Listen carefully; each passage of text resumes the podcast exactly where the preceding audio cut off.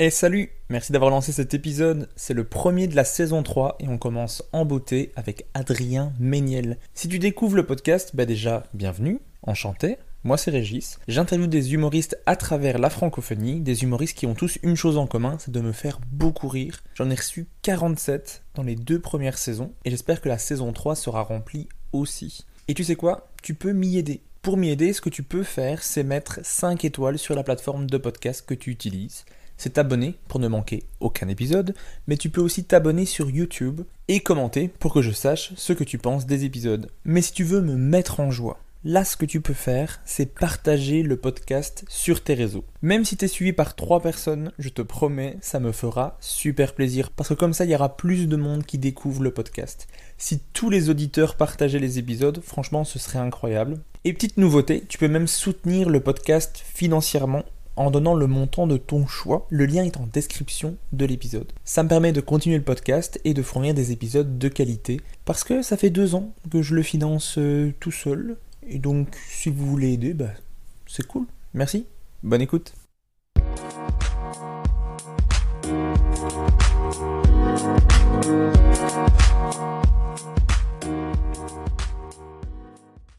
Bonjour et bienvenue dans ce nouvel épisode. Aujourd'hui, je reçois une personne qui me provoque des rires à chaque trajet en voiture, un artiste multitalent, vu qu'il est illustrateur, auteur, acteur, réalisateur, podcasteur, twitcher et sniper. Je reçois Adrien Méniel. Comment ça va? Bah, ça va bien, hein, surtout après une, présentation comme ça. Euh, ça met un peu la pression, mais euh, ça va bien, ça va bien. Mais pas du tout, aucune pression, on est tranquille. Merci beaucoup d'avoir accepté de faire le podcast. Bah, avec plaisir, avec grand plaisir.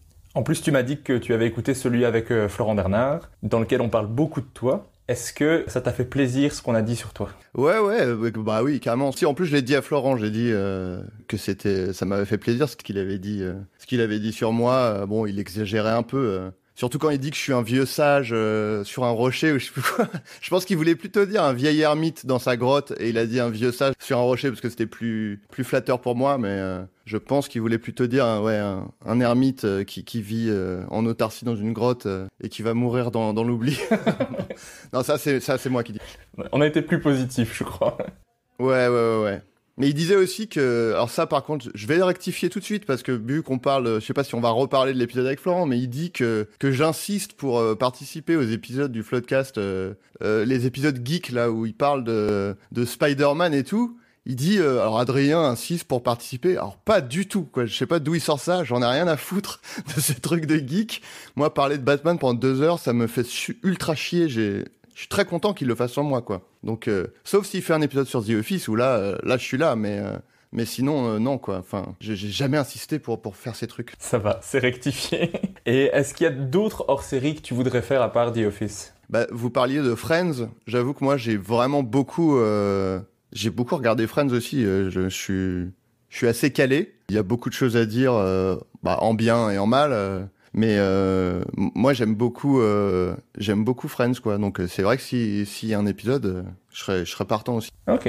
Bah, étant ultra fan de Friends, quand tu as dit en bien, j'étais là, bah oui. En mal, j'étais, oh, il a dit du mal. En mal, c'est plus pour les questions de. Bah, c'est ancien et du coup, il y a des choses qui ont mal vieilli.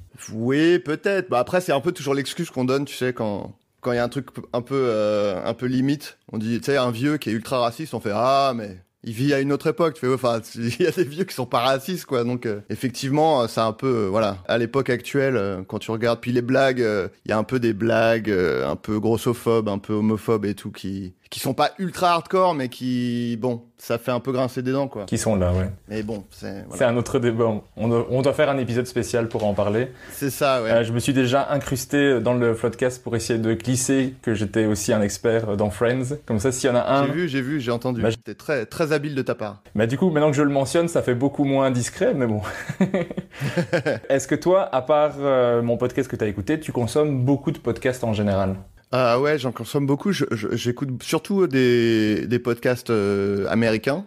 Euh, parce que ben déjà il y, en a plus, donc forcément on a plus de, facilité à trouver ce qu'on aime euh, dans le catalogue anglo-saxon. C'est par ces podcasts-là que j'ai commencé, quoi. Parce qu'à à une époque, des podcasts français, il y en avait pas du tout. Donc, euh, quand j'ai commencé à écouter des podcasts, euh, il y a, euh, je sais pas, il y a 10 ans, j'en sais rien. Enfin, peut-être 10 ans. Est-ce que j'exagère peut-être? Non, c'est possible. Mais 10 euh, ouais. c'est possible, ouais, je sais pas. Des trucs comme euh, Radiolab ou euh, WTF de Marc Maron et tout. En tout cas, ça fait un moment que ça existe, quoi. Donc, donc euh, ouais, j'en écoute beaucoup, mais euh, pas forcément des trucs euh, francophones, quoi. Quel serait ton podcast préféré que tu écoutes? Hmm. Euh, Il y a un podcast que j'adore qui s'appelle Heavyweights. Je sais pas si tu connais. Non, je connais pas. Alors le problème c'est que maintenant il est passé en exclu sur euh, Spotify et que moi j'écoute pas du tout mes podcasts sur Spotify. Donc du coup euh, va falloir que je passe sur Spotify juste pour écouter ce podcast là. Mais euh, le principe euh, très rapidement c'est que en gros c'est un, un mec qui est euh, journaliste je pense. On le contacte, genre c'est soit des proches, soit des gens qui connaissent l'émission, qui le contactent avec euh, un problème ou euh, un mystère dans leur vie qu'ils n'arrivent pas à résoudre. En fait, la meilleure façon de résumer, c'est de donner l'exemple d'un épisode où il a un ami à lui qui est euh, comédien et il dit Je suis persuadé que quand j'étais petit, je me suis cassé le bras. Sauf que toute ma famille se fout de ma gueule en disant Mais n'importe quoi, tu t'es jamais cassé le bras. euh. Et il dit Je trouve aucune photo de moi avec le bras cassé. Et toute ma famille me dit Tu t'es jamais cassé le bras, quoi. Et, et il lui dit Est-ce que tu peux essayer de trouver la preuve que je me suis cassé le bras un jour dans ma vie. Et du coup, c'est une sorte d'enquête, mais euh, à échelle euh, humaine, euh, à un niveau très intime, quoi, à chaque fois. Et du coup, le mec enquête, je vais pas spoiler l'épisode, mais en gros, il enquête pour savoir si oui ou non son pote s'est bel et bien cassé le bras quand il était enfant, quoi. Et c'est que des trucs comme ça où il, va résoudre des problèmes dans la vie des gens et c'est un peu une sorte d'enquête. c'est très drôle et puis il y a un peu le côté vraiment haletant d'une enquête quoi, mais à, à une échelle vraiment euh, humaine quoi. Voilà, sur une, problématique qui va pas changer nos vies, mais en même temps, on a envie de savoir la fin, quoi. C'est ça, exactement. Ouais. C'est vraiment super bien. Bah, j'irai, j'irai tester ça. Alors bien sûr, tu as ton propre podcast avec Florent Bernard qui s'appelle Le Floodcast. Vous en êtes à la saison 7, toujours l'épisode 14. Absolument. Vous êtes dans le Spotify Wrapped de milliers de personnes. Certains auditeurs ont même passé beaucoup de temps à vous écouter cette année. J'ai vu que Johnny the Boy a passé 67 317 minutes à vous écouter, Putain. ce qui correspond à 46 jours de son année. Est-ce que ça te rend fier de savoir ça? Fier, je sais pas, j'ai toujours un peu de, de mal avec le, le, le sentiment de fierté parce que je sais pas. En tout cas, ça me fait plaisir puisque comme j'écoute beaucoup de podcasts, je sais ce que ça m'apporte euh, au quotidien. Ça m'apporte euh, euh, une présence, ça m'apporte du divertissement. un peu quand je veux, il y a un côté très. on peut toujours quasiment se mettre un podcast dans les oreilles et, et ça te tient compagnie et ça rend même certaines tâches moins pénibles. Je sais que moi, je détestais euh, faire la vaisselle avant que les podcasts existent, quoi. Et maintenant, euh, je fais la vaisselle, j'écoute un podcast, c'est presque devenu agréable, quoi. Pareil pour euh, le ménage, enfin, ces- tous ces trucs chiants, quoi. Et du coup, le fait que bah, nous, on puisse apporter ça aux, gens, ça me fait, ça me fait plaisir, quoi. Donc, oui, c'est peut-être, il y a sans doute un peu de fierté là-dedans, quoi, ouais. Et qu'est-ce que tu penses de la communauté des Floodcast Aldi Je sais pas. Alors, j'ai l'impression que je vais à chaque fois, je vais, re- je vais buter sur les mots, mais c'est le, le, le, le concept de communauté, moi, qui, euh, parce que c'est des gens, en fait. Moi, j'ai un peu un problème avec les créateurs qui parlent de leur communauté, alors que t'as envie de leur dire, mais c'est juste, euh, c'est des gens. Enfin, je veux dire, c'est les mêmes gens, et selon, euh, ils passent d'une vidéo YouTube à l'autre, et ça va devenir, ils vont changer de communauté. Enfin, tu vois, il y y a un côté. euh, il y a un côté pour qui pour qui tu te prends quoi mais euh, mais euh, bon c'est vrai que bon il y a il y a des groupes il y a des gens qui se rassemblent autour de, en tout cas momentanément, autour du, du Floodcast. Après, ça reste des gens qui font leur vie et j'ai pas l'impression que c'est ma communauté, tu vois. Moi, je me tiens un peu à l'écart des groupes et tout. euh, je, je regarde pas trop parce que, euh, voilà, je, je vais pas regarder, euh, m'abonner à des groupes de gens qui parlent de moi, quoi. C'est un peu, euh, c'est un peu mégalo. Je, je sais que j'ai des mèmes ou des blagues comme ça qui me, qui me parviennent et ça me fait rire, mais je vais pas, je vais pas activement aller rechercher des gens qui parlent de moi. Je sais pas, pour l'instant en tout cas, c'est des, gens euh, plutôt marrants et sympas. Enfin, je vois que, par exemple, quand on a annoncé que on allait ajouter de la pub sur le, podcast, on a eu que des réactions de gens qui étaient très encourageantes et qui disaient bah c'est bien, ça vous, enfin c'est, euh, il était temps que vous vous, gagniez un peu un peu de sous euh, avec ce que vous faites et tout. Enfin, on n'a pas du tout eu des réactions. Enfin, moi j'ai j'ai commencé, euh, le métier de comédien Golden Moustache où là, dès que tu gagnais de l'argent, c'était pas du tout la même réaction quoi.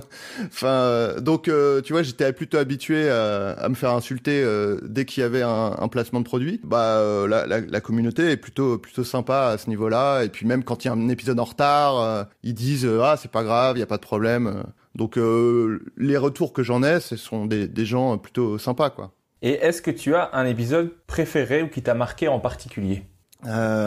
C'est dur parce qu'en plus déjà il y en a tellement. Moi à chaque fois c'est il y a des gens qui justement on parle de la communauté entre guillemets. Vous voyez pas, je fais des guillemets avec les doigts. Mais euh, moi souvent il y a des, gens, enfin, des auditeurs ou des auditrices qui me font des références au Floodcast genre ah oui ils me font une blague, je comprends même pas parce qu'en fait euh, ils, connaissent mieux les épisodes que, moi quoi. Euh, donc un épisode préféré. euh, pff, je sais pas. Moi, j'ai un, un très bon souvenir de l'épisode récap d'il y a deux ans. Euh, les, épisodes qu'on fait à chaque fois avec Pierre Lapin et Flo euh, en plus petit comité, où on fait un récapitul- récapitulatif, pardon, il est, c'est le matin, je ne vais pas euh, articuler, euh, de, de l'année, euh, tout ce qui a été fait dans le milieu culturel et tout. L'épisode où j'avais la voix complètement éraillée et je me souviens de fou rire euh, qu'on a eu euh, à parler de, du Joker et tout ça. Je sais pas, c'est toujours des épisodes euh, qui sont cool quoi. En fait, ce que j'aime quand je les réécoute, c'est vraiment les moments où on entend juste un silence et au loin on entend euh, Pierre et, Flo et moi euh, qui, sont en train de rire mais qui essayent de pas rire dans le micro. J'aime bien que Flo laisse ça au montage quoi. Vraiment des moments où juste des gens qui essayent de rire un peu discrètement quoi.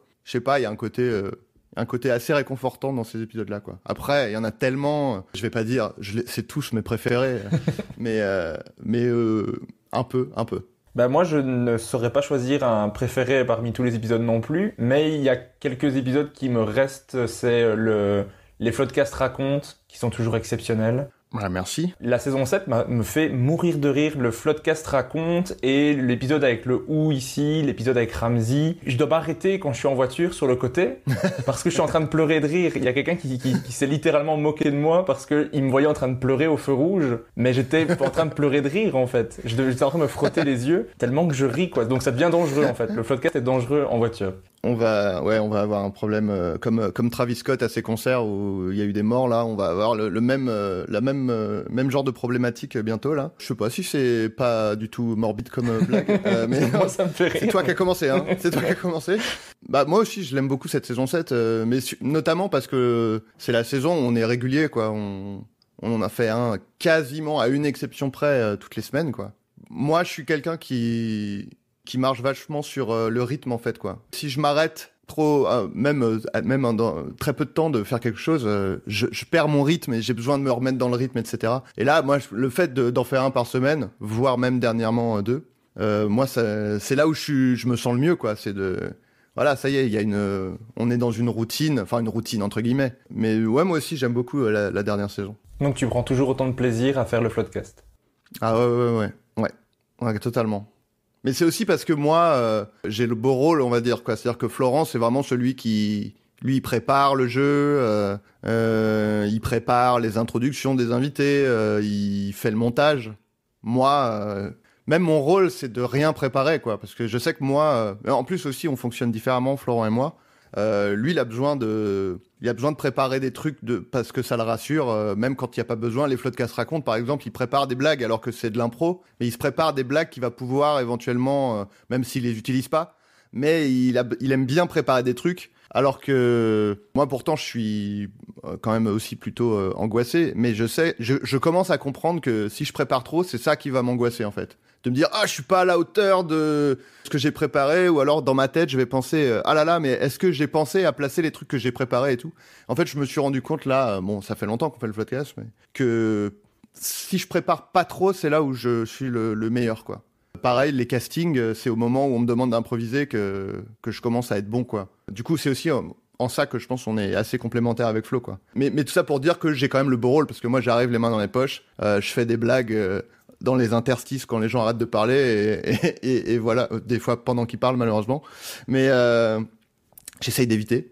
Évidemment je prends toujours autant de plaisir mais j'ai pas à me taper le montage moi après tout ça. Enfin si je, maintenant je fais les pubs. J'écris et je monte euh, les, pubs qu'on fait avec Florent là. Mais bon c'est un petit boulot par rapport à ce qu'il fait lui quoi. Ben, en tout cas, moi, ça me fait toujours autant plaisir de l'écouter. Là, j'ai écouté maintenant tous les épisodes, donc j'attends le suivant avec impatience. est-ce que tu as pris en cours de route et t'as rattrapé euh, du coup t'as réécouté euh, ceux que t'avais jamais entendus ou? J'ai pris en cours de route, euh, je crois que j'ai pris au début de la saison 6 et j'ai tout, j'ai tout réécouté après. Donc, donc j'ai vraiment pris tard euh, le, le Floodcast. ouais. six saisons on se dit ça fait beaucoup mais euh, il y a des saisons où on a fait vraiment très peu d'épisodes quoi Donc finalement, c'est pas forcément si long de tout rattraper, même si bon, il y en a quand même beaucoup.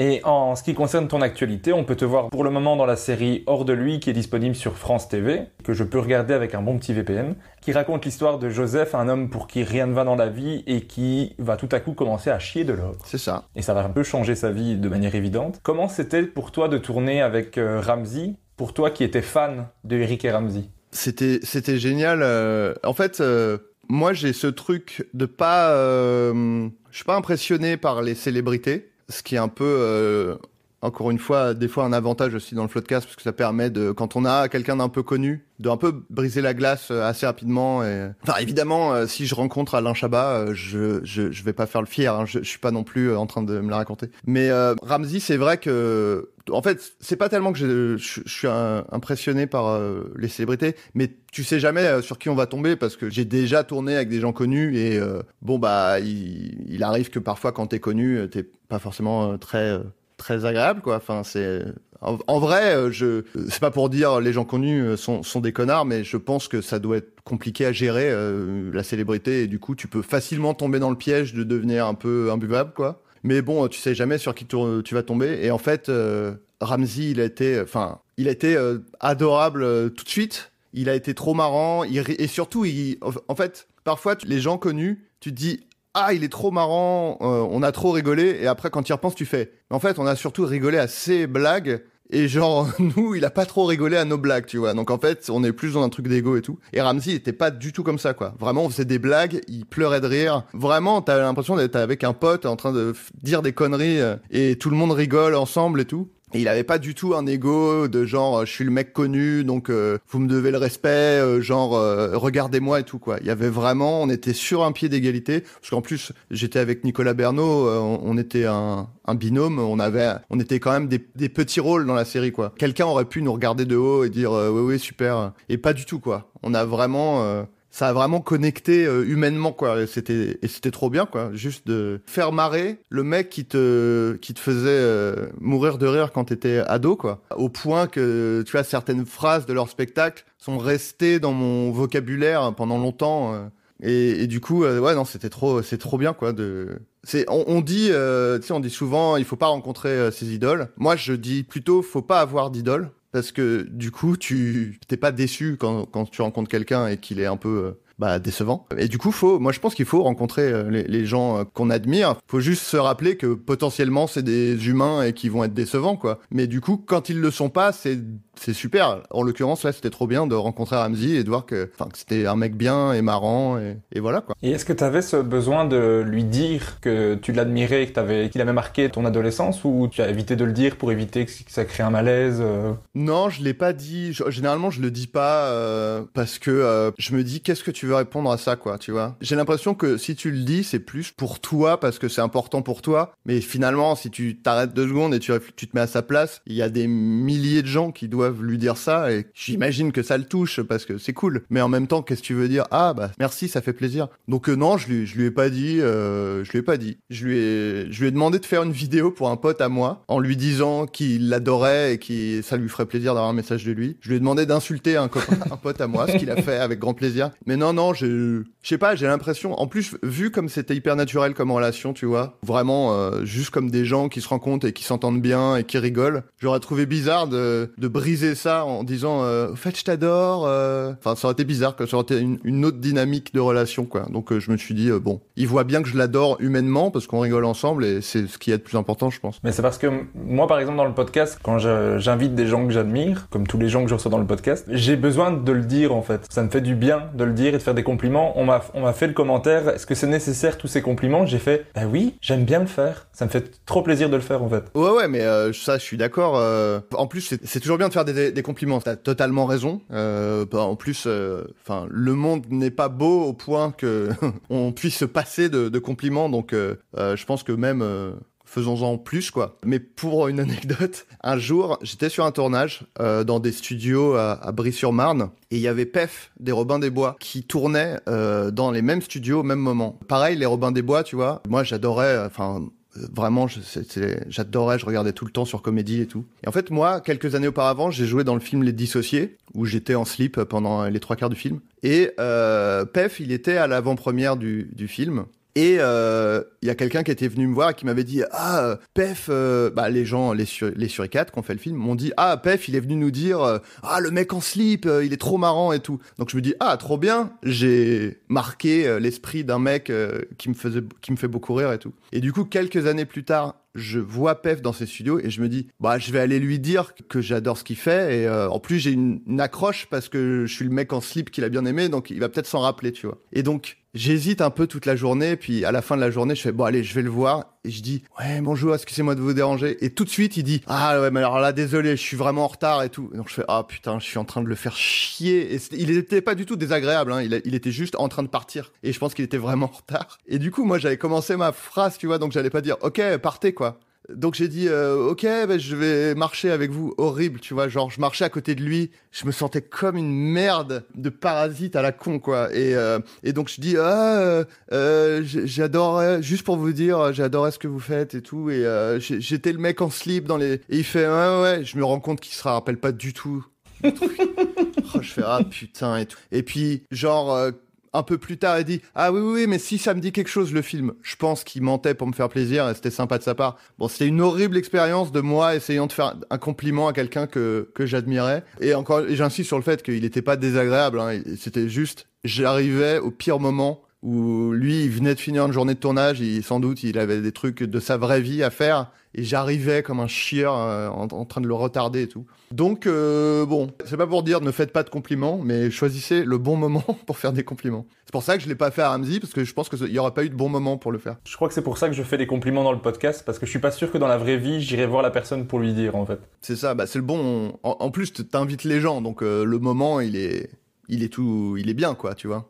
En plus, tu le fais au début, généralement, donc c'est c'est très bien, quoi. Moi, je vais, je vais distiller des compliments pendant tout le podcast, ne t'inquiète pas. Ok, mais ça me va, hein, moi, je- ça me va tout à fait. Alors, euh, dans, dans la série, tu joues avec brio, un gros beauf. Est-ce que c'est un rôle que tu affectionnes? Ouais, ben en plus parce que j'en joue pas euh, tant que ça. J'ai- J'ai j'ai été plutôt, euh, j'allais dire cantonné, alors que pas du tout. Je suis trop content de jouer ça, mais euh, j'ai fait beaucoup. euh, mais c'est parce que j'ai sans doute commencé à, à jouer ça et du coup, quand tu commences à jouer un rôle euh, deux trois fois, on se dit ah c'est ça qu'il fait lui et du coup euh, on t'a- on t'appelle que pour ce genre de rôle.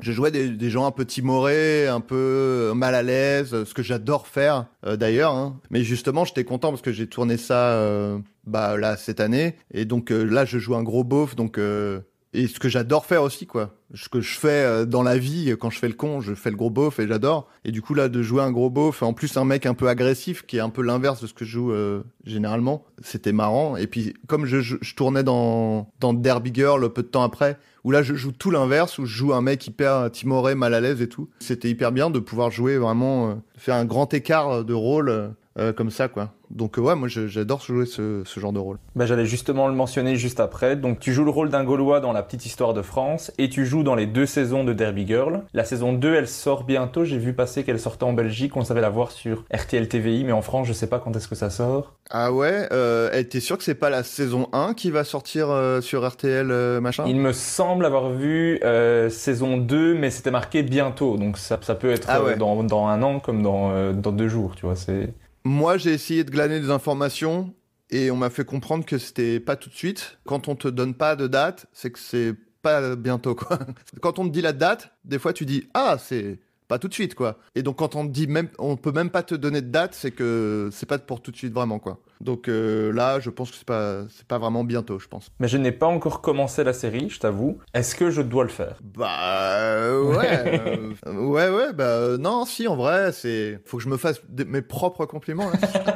non mais en plus c'est pas ma série. hein. Bah déjà euh, c'est une série avec un casting on va dire 95% euh, féminin ce qui est l'inverse de toutes les autres séries. c'est déjà quelque chose. Et puis non c'est marrant c'est assez différent je pense de ce qu'on a l'habitude de voir en, en, comédie. euh, et puis c'est- chouette quoi. Et puis euh, moi, pour revenir à moi, le, personnage, le, enfin, j'étais vraiment content de ce que j'en ai fait, de, ce, que- ce mec un peu. En gros, ce personnage, il est euh, vraiment très amoureux de, du personnage principal. En lisant le texte, j'avais un peu peur de passer pour un, un, un creep quoi. Tu vois, un mec un peu, un peu malsain quoi. Enfin, tu vois, surtout que je suis beaucoup plus vieux que, que Chloé qui joue le rôle principal, tu vois. Donc ça faisait beaucoup de trucs euh, contre moi. Et du coup, j'ai essayé de le rendre euh, dans le jeu, quoi, plus euh, vulnérable et maladroit, pour justement qu'on se dise pas ah putain c'est un c'est un mec horrible, mais plutôt un mec ah il est il est maladroit, mal à l'aise quoi. Et je pense que, enfin j'espère en tout cas que j'ai un peu réussi à, à transmettre ça. Mais en tout cas ça mis à part, c'est un personnage que qui est assez marrant je trouve. Puis dans le côté un peu, enfin les losers, moi j'ai- j'aime, enfin c'est un loser quoi. Moi j'aime bien j'aime bien jouer les losers. Donc euh, écoute c'est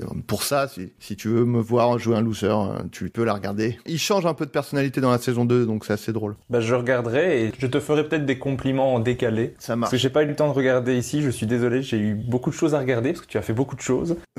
je n'ai pas eu le temps de regarder Derby Girl, désolé. Il y a pas de problème. Mais on peut également te voir sur Twitch parce que tu as ta chaîne Adrien Méniel où il y a plusieurs lives qui sont disponibles qu'on peut voir en replay. Est-ce que ça te plaît de faire du stream? Je suppose que oui, sinon tu le ferais pas. Mais qu'est-ce que tu aimes là-dedans en fait? Comme beaucoup de gens, moi j'ai découvert Twitch euh, pendant le confinement. Euh, donc quand je dis, le, à chaque fois que je dis le confinement, on me dit lequel? Pour moi, c'est il y a qu'un confinement, le vrai, le vrai confinement. Je suis euh, genre un peu Sean comme un puriste du confinement, tu vois. C'est genre. ça. Non non non, le confinement, il y en a qu'un, ok.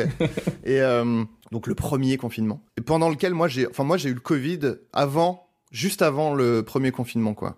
J'ai été early adopter euh, du Covid, quoi. Euh, et donc, euh, je sortais même pas faire mes courses, quoi. J'étais euh, confiné, confiné, quoi. Et euh, pendant, euh, je fais la genèse un peu de mon arrivée sur, sur Twitch, euh, j'essaie de faire vite. McFly et Carlito, ils ont fait un live caritatif pendant 12 heures, je crois. Ils streamaient non-stop pour récolter des fonds pour bah, les hôpitaux français, je crois. Ils m'avaient demandé de participer et d'animer un jeu que je fais qui s'appelle les, les films qui baisent ensemble où euh, en gros il y a deux pitchs de films et puis il faut bon, bref c'est un, jeu. Donc je prépare plein de questions je fais le, le jeu pendant leur live et euh, en fait euh, je me rends compte que ça s'arrête et j'ai même pas fait la moitié des questions quoi. Et donc euh, comme euh, quelques temps auparavant, j'avais participé au Téléthon Gaming et que un des donation goals c'était je stream pendant une heure, je m'étais dit, eh mais je vais faire ça, euh, je vais faire un live d'une heure où je vais faire le reste de mes questions et comme ça je récolte euh, des fonds encore pour les hôpitaux français, tout le monde est content et c'est super. Donc je découvre euh, ce que c'est euh, Twitch, donc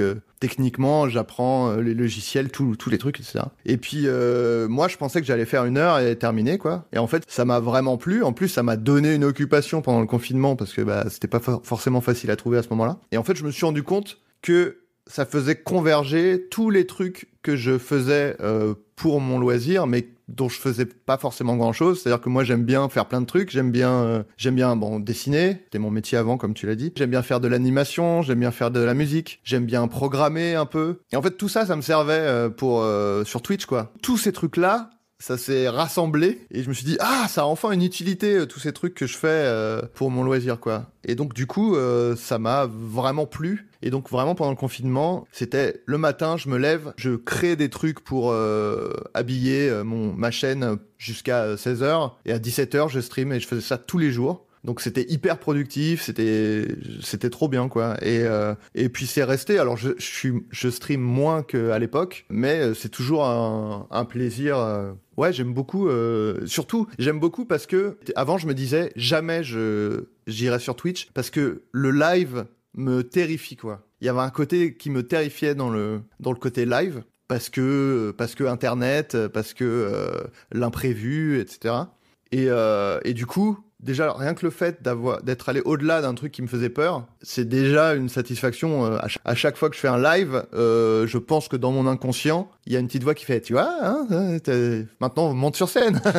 et euh, et puis même l'exercice, je trouve, euh, je trouve ça, enfin ça, ça, ouais, ça me plaît, ça me plaît beaucoup, quoi. Je trouve que c'est une autre façon d'être, d'être créatif, quoi, et puis d'avoir une interaction, de créer des choses avec les gens, de, de, de parler et tout. donc ouais, ça me plaît beaucoup, quoi. Donc c'est quelque chose que tu vas essayer de continuer à faire l'année prochaine et en cette fin d'année aussi Ouais, ouais, ouais. Ne serait-ce pour justifier euh, toutes les dépenses que j'ai faites pour euh, acheter du matériel.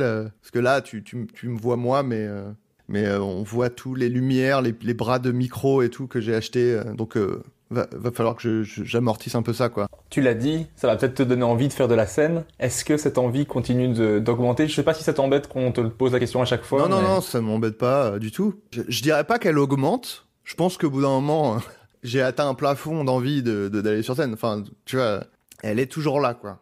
J'y pense, euh, j'y pense toujours, quoi. Euh, et puis j'écris aussi. Enfin, j'ai beaucoup de notes avec des trucs de stand-up que j'ai écrit et tout. Enfin, j'ai j'ai pas beaucoup de notes, j'ai une note immense avec beaucoup de trucs de stand-up que j'ai écrit. Et euh, donc j'y pense toujours. Euh, et va falloir que je, je sais pas, je sais pas, que je, je, je, je crée, euh, que je provoque une sorte d'accident qui va me faire arriver sur scène et que j'ai pas vraiment l'impression de le faire, mais qu'en même temps, je crois que c'est Urbain qui m'avait dit, parce que lui, Urbain faisait partie des gens qui me disaient, euh, vu qu'il il organisait des plateaux euh, urbains. Les plateaux de Topito Ouais, exactement. Et euh, il m'avait dit, t'aimerais bien que je t'inscrive sans te, sans te prévenir, comme ça t'es obligé de venir.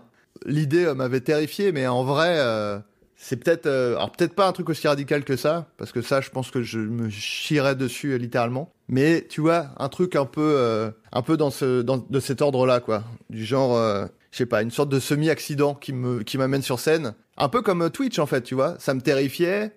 Et puis il, s'avère que bah j'avais promis que je ferais une heure et puis en plus euh, il y avait ce truc à faire. Je dis bon bah allez, je vais faire ça. Il faudrait qu'il se passe un truc comme ça parce que si la décision doit venir de moi, euh, j'ai l'impression que je vais je vais je vais avoir peur toute ma vie quoi. Bah j'espère que tu oseras le faire parce que je fais partie de ceux qui veulent te voir sur scène. Je suis sûr qu'il y a moyen que ça soit exceptionnel. Bah Déjà, si c'est pas horrible, euh, je serais déjà content, quoi. Exceptionnel, on verra après. Euh, mais euh, déjà, de toute façon, je pense que ce sera nul au début et, je le sais, quoi. Je pense qu'il faut que juste que j'accepte le fait que je vais faire des trucs nuls au début et, et, voilà, quoi.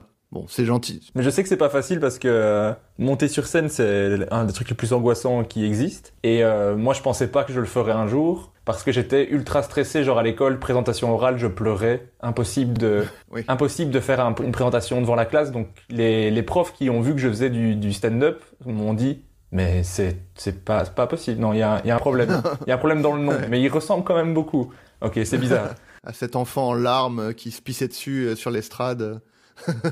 Ah, t'étais là?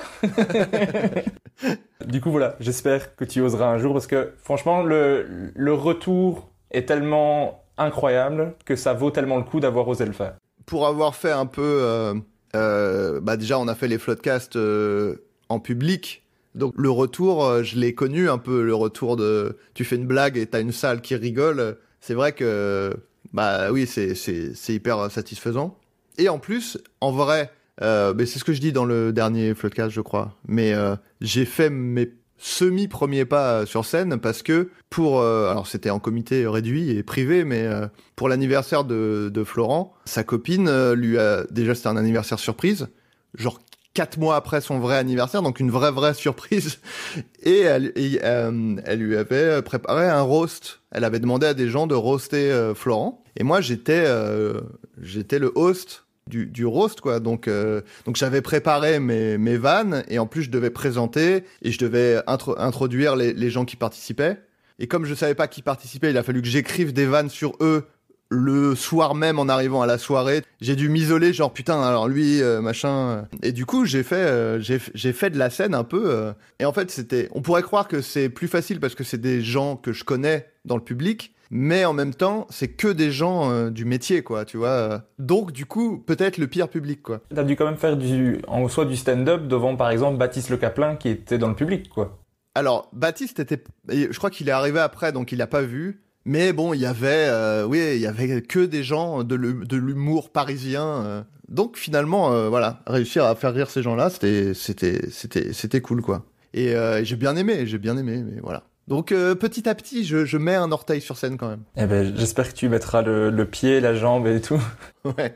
À 60 ans, je pense que je suis entièrement sur scène. Bah peut-être, mais après il y a des, des, humoristes à 60 ans, ça peut être super intéressant parce qu'ils ont un vécu, ils ont un truc. Ouais ouais, bah ouais ouais. Bon, espérons que ça ne mette pas aussi longtemps quand même. J'espère.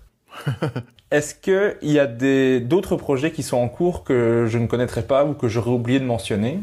Non, non, pas vraiment, non. En cours, non. Euh, là, je bah, il en a parlé en live, donc je peux le dire. On est en train d'écrire un sketch show pour euh, Mister V. Ok. Un truc d'une vingtaine de minutes. Donc on est en train d'écrire ça en ce moment, qui va sortir en février, je crois. On est en train d'écrire ça, euh, et c'est marrant. Et moi, Mister V, c'est vraiment quelqu'un qui me fait beaucoup rire. Je trouve qu'à, je sais pas, qu'à vraiment ce, tu sais, enfin, il je sais pas comment dire quoi. Il... Elle a un don. Euh. Il a ouais, on dit euh, la, la vis comica, tu sais le, truc de. Il a vraiment ça, ce côté très malin, très. Euh, j'aime pas le mot efficace, mais tu vois, il malin quoi, tu vois, de, de dire.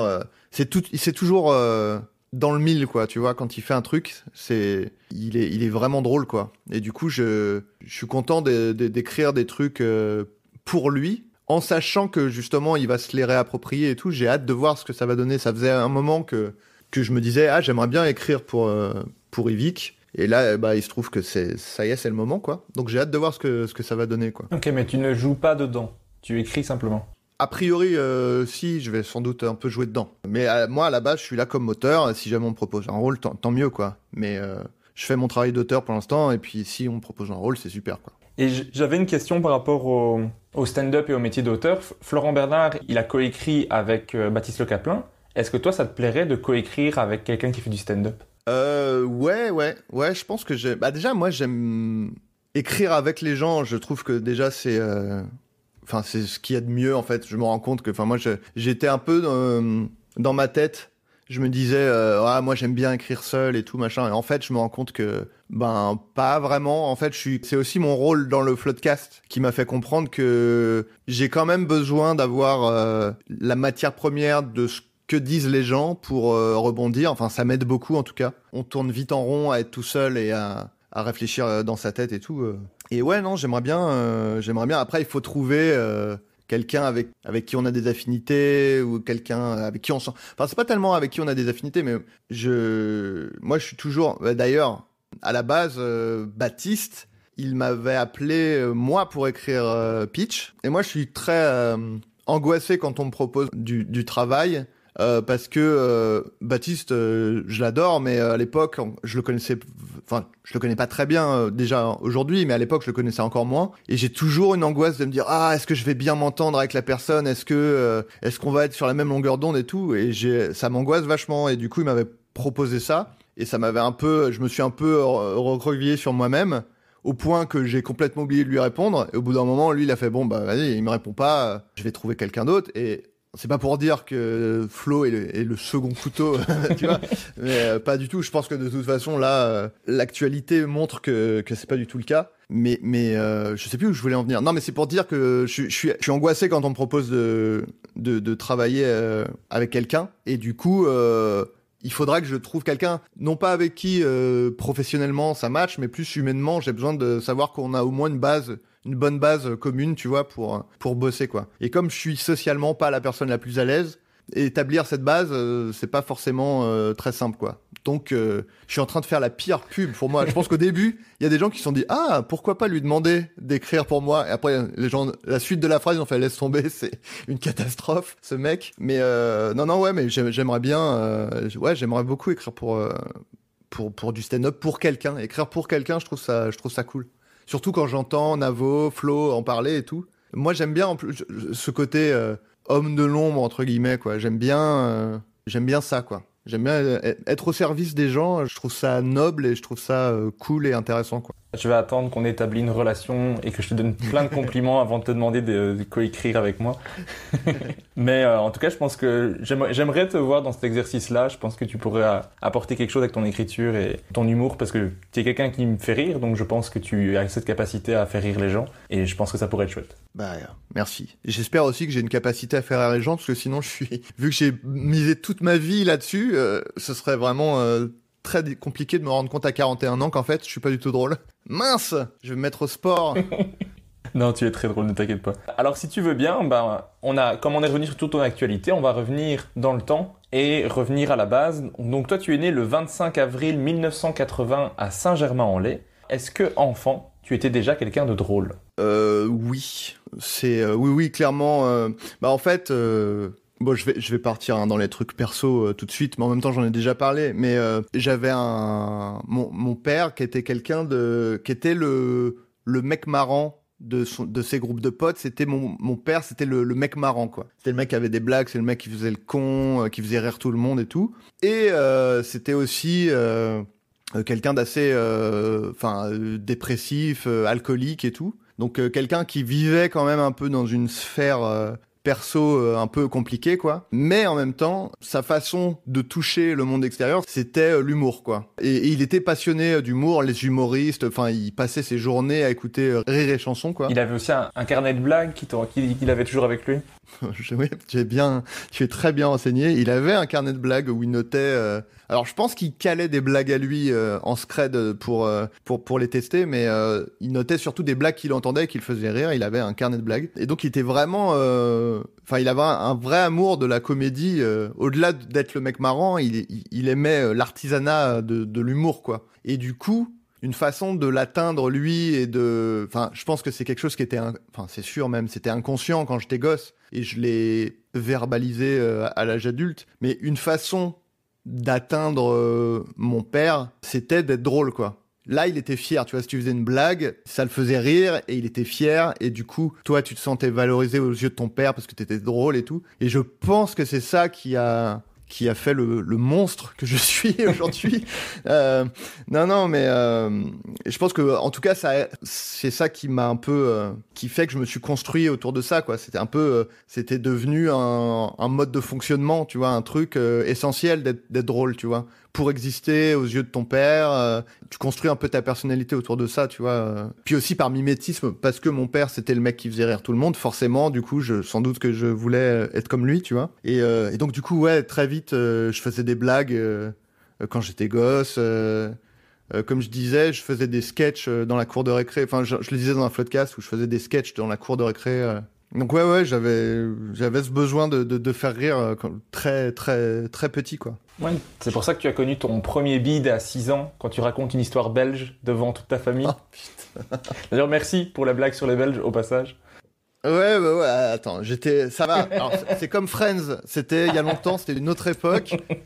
Je, je, putain, je vais devoir faire une vidéo d'excuses auprès des Belges et tout, genre le bad buzz. Je suis en faisant semblant de pleurer comme Logan Paul. euh... Et maintenant une vidéo d'excuses pour Logan Paul aussi. ouais, c'est ça.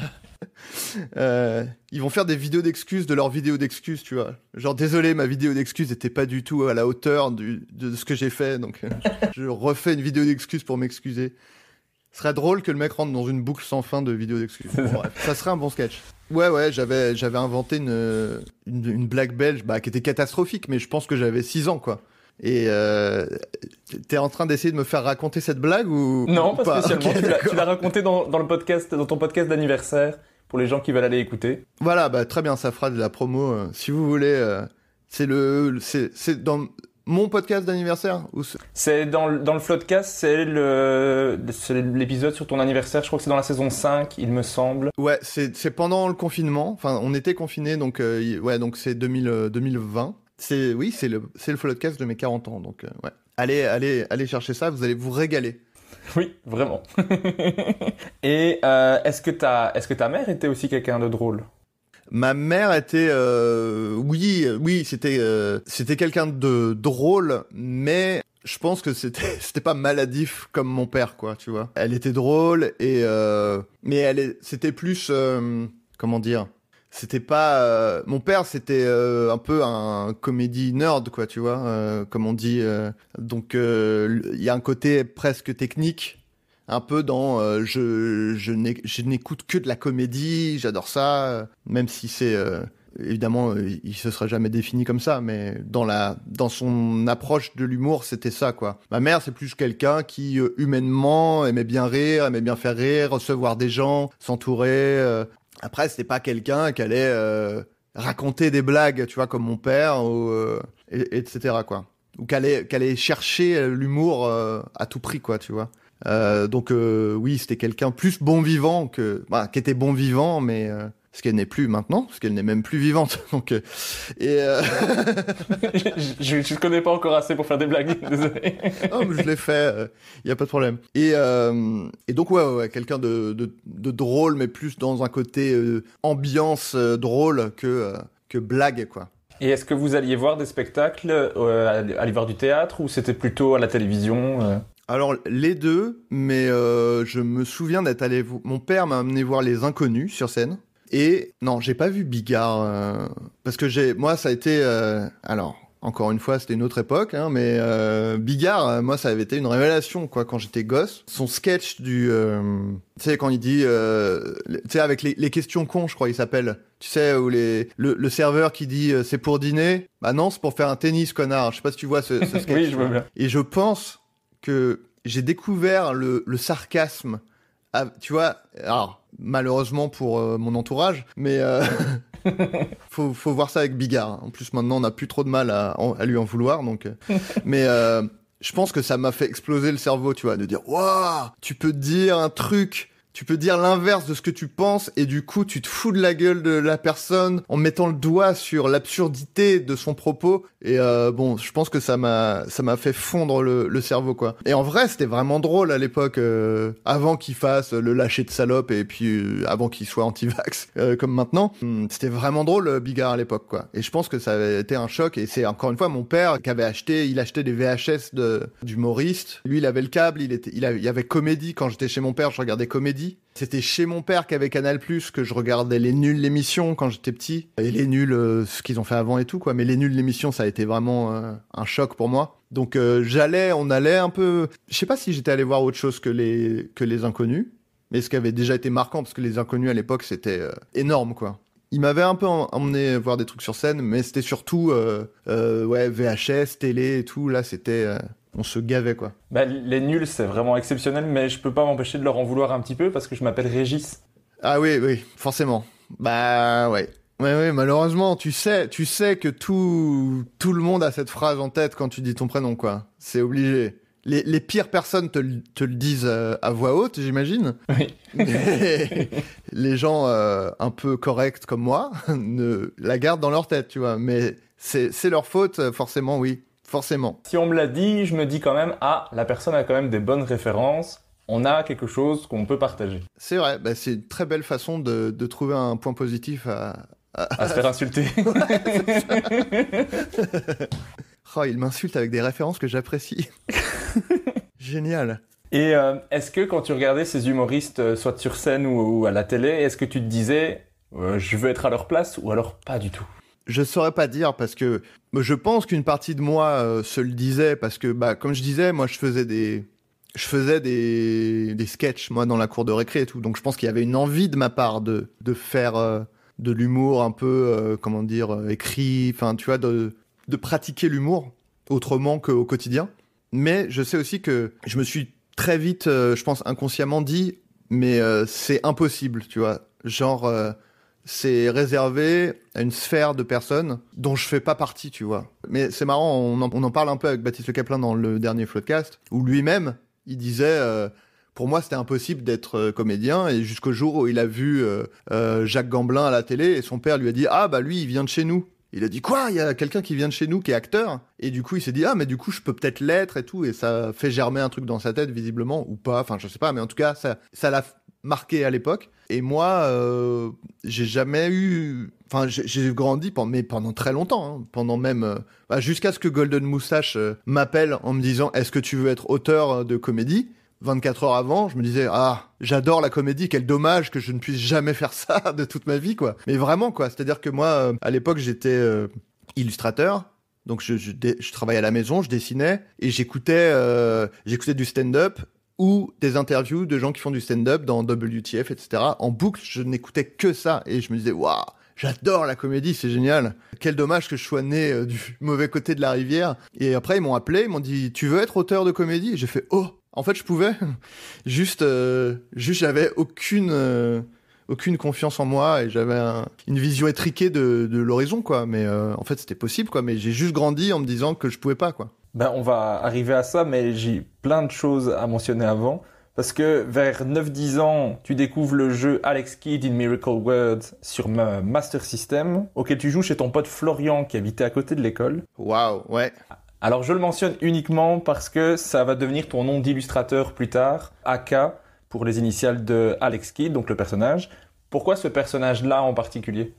Alors la raison est un peu nulle, c'est juste que c'était un, petit personnage avec des grandes oreilles et les cheveux euh, châtains. Et plusieurs fois on m'a dit euh, ah tu ressembles à Alex Kidd parce que j'étais un petit euh, un petit ado avec des grandes oreilles et des cheveux châtains. Et comme en, même temps ça avait une résonance parce que c'était un personnage auquel j'allais jouer chez mon pote et puis que voilà j'ai dit oh bah Alex Kidd voilà. En plus il y avait le côté Kidd parce que moi j'ai toujours même dans mes dessins actuels, il y a quand même un côté un peu euh, enfantin, euh, enfin très, euh, en tout cas pas pas se prendre au sérieux et tout. Et du coup, il y avait le côté kid que j'aimais bien. et donc, je sais pas, j'avais 17 ans quand j'ai choisi ce, pseudo. C'était Alex Kid au début, mon pseudo. Et puis, au bout de quelques années, je me suis dit, ah, c'est quand même bizarre d'avoir comme pseudo bah, un truc qui existe déjà et qui est une marque déposée, en fait. Donc, j'ai juste gardé les initiales. En plus, moi, j'allais sur les, les chats IRC à l'époque. Et en fait, euh, quand les gens me parlaient, ils, écrivaient AK parce que c'était plus rapide. Donc en fait, tout le monde m'appelait AK et du coup, je dis bon bah voilà, c'est mon pseudo, c'est AK. Et après, dans un deuxième temps, je me suis dit ah c'est bizarre d'avoir un, pseudo euh, qui sont des initiales qui sont même pas les miennes. Et du coup, j'ai dit euh, je m'appelle Adrien Méniel et voilà quoi. Vers 10-11 ans, tu fais des sketchs à la récré avec tes potes. T'avais même fait à la main les flyers pour annoncer le spectacle Les Tollards. C'est vrai. Donc à l'époque, tu n'avais pas cette peur de jouer de la comédie devant un public? Bah non, non, non. Euh, après, est-ce qu'il y avait réellement un public? C'est comme je disais, tu vois, j'ai retrouvé un flyer euh, chez ma mère euh, il y a quelques années. En vrai, je suis même pas sûr que j'en avais fait plus, plus d'un, mais en tout cas, celui-là existait. Et tu sais, c'était la cour de récré, donc je pense que on faisait le sketch et puis il y a quelqu'un qui venait récupérer le ballon de foot euh, qui était tombé à côté de nous, il regardait deux secondes, il repartait. Euh, donc euh, bon, tu vois, l'angoisse du public était quand même assez minime à ce niveau-là, mais mais bon, en même temps aussi quand t'es gosse, peut-être que t'as moins. Enfin, je pense que je suis plus angoissé que quand j'étais enfant, quoi. Je suis plus angoissé maintenant parce que j'ai plus conscience de de ce qu'il y a dans la tête des gens et de ce qu'on attend de moi, même si en vrai on on n'attend pas grand chose de moi, hein, mais euh, je pense que quand t'es gosse, il y a un côté un peu plus euh, spontané, quoi. Et est-ce que après à l'adolescence, t'as jamais eu envie de faire du théâtre ou de l'improvisation, ce genre de choses? Non, pas du tout. Euh, c'est un truc. je te dis, il y a eu un, vraiment un tunnel dans ma vie où je faisais de l'humour à travers le dessin, mais de faire jouer la comédie, ça m'a jamais traversé l'esprit, quoi.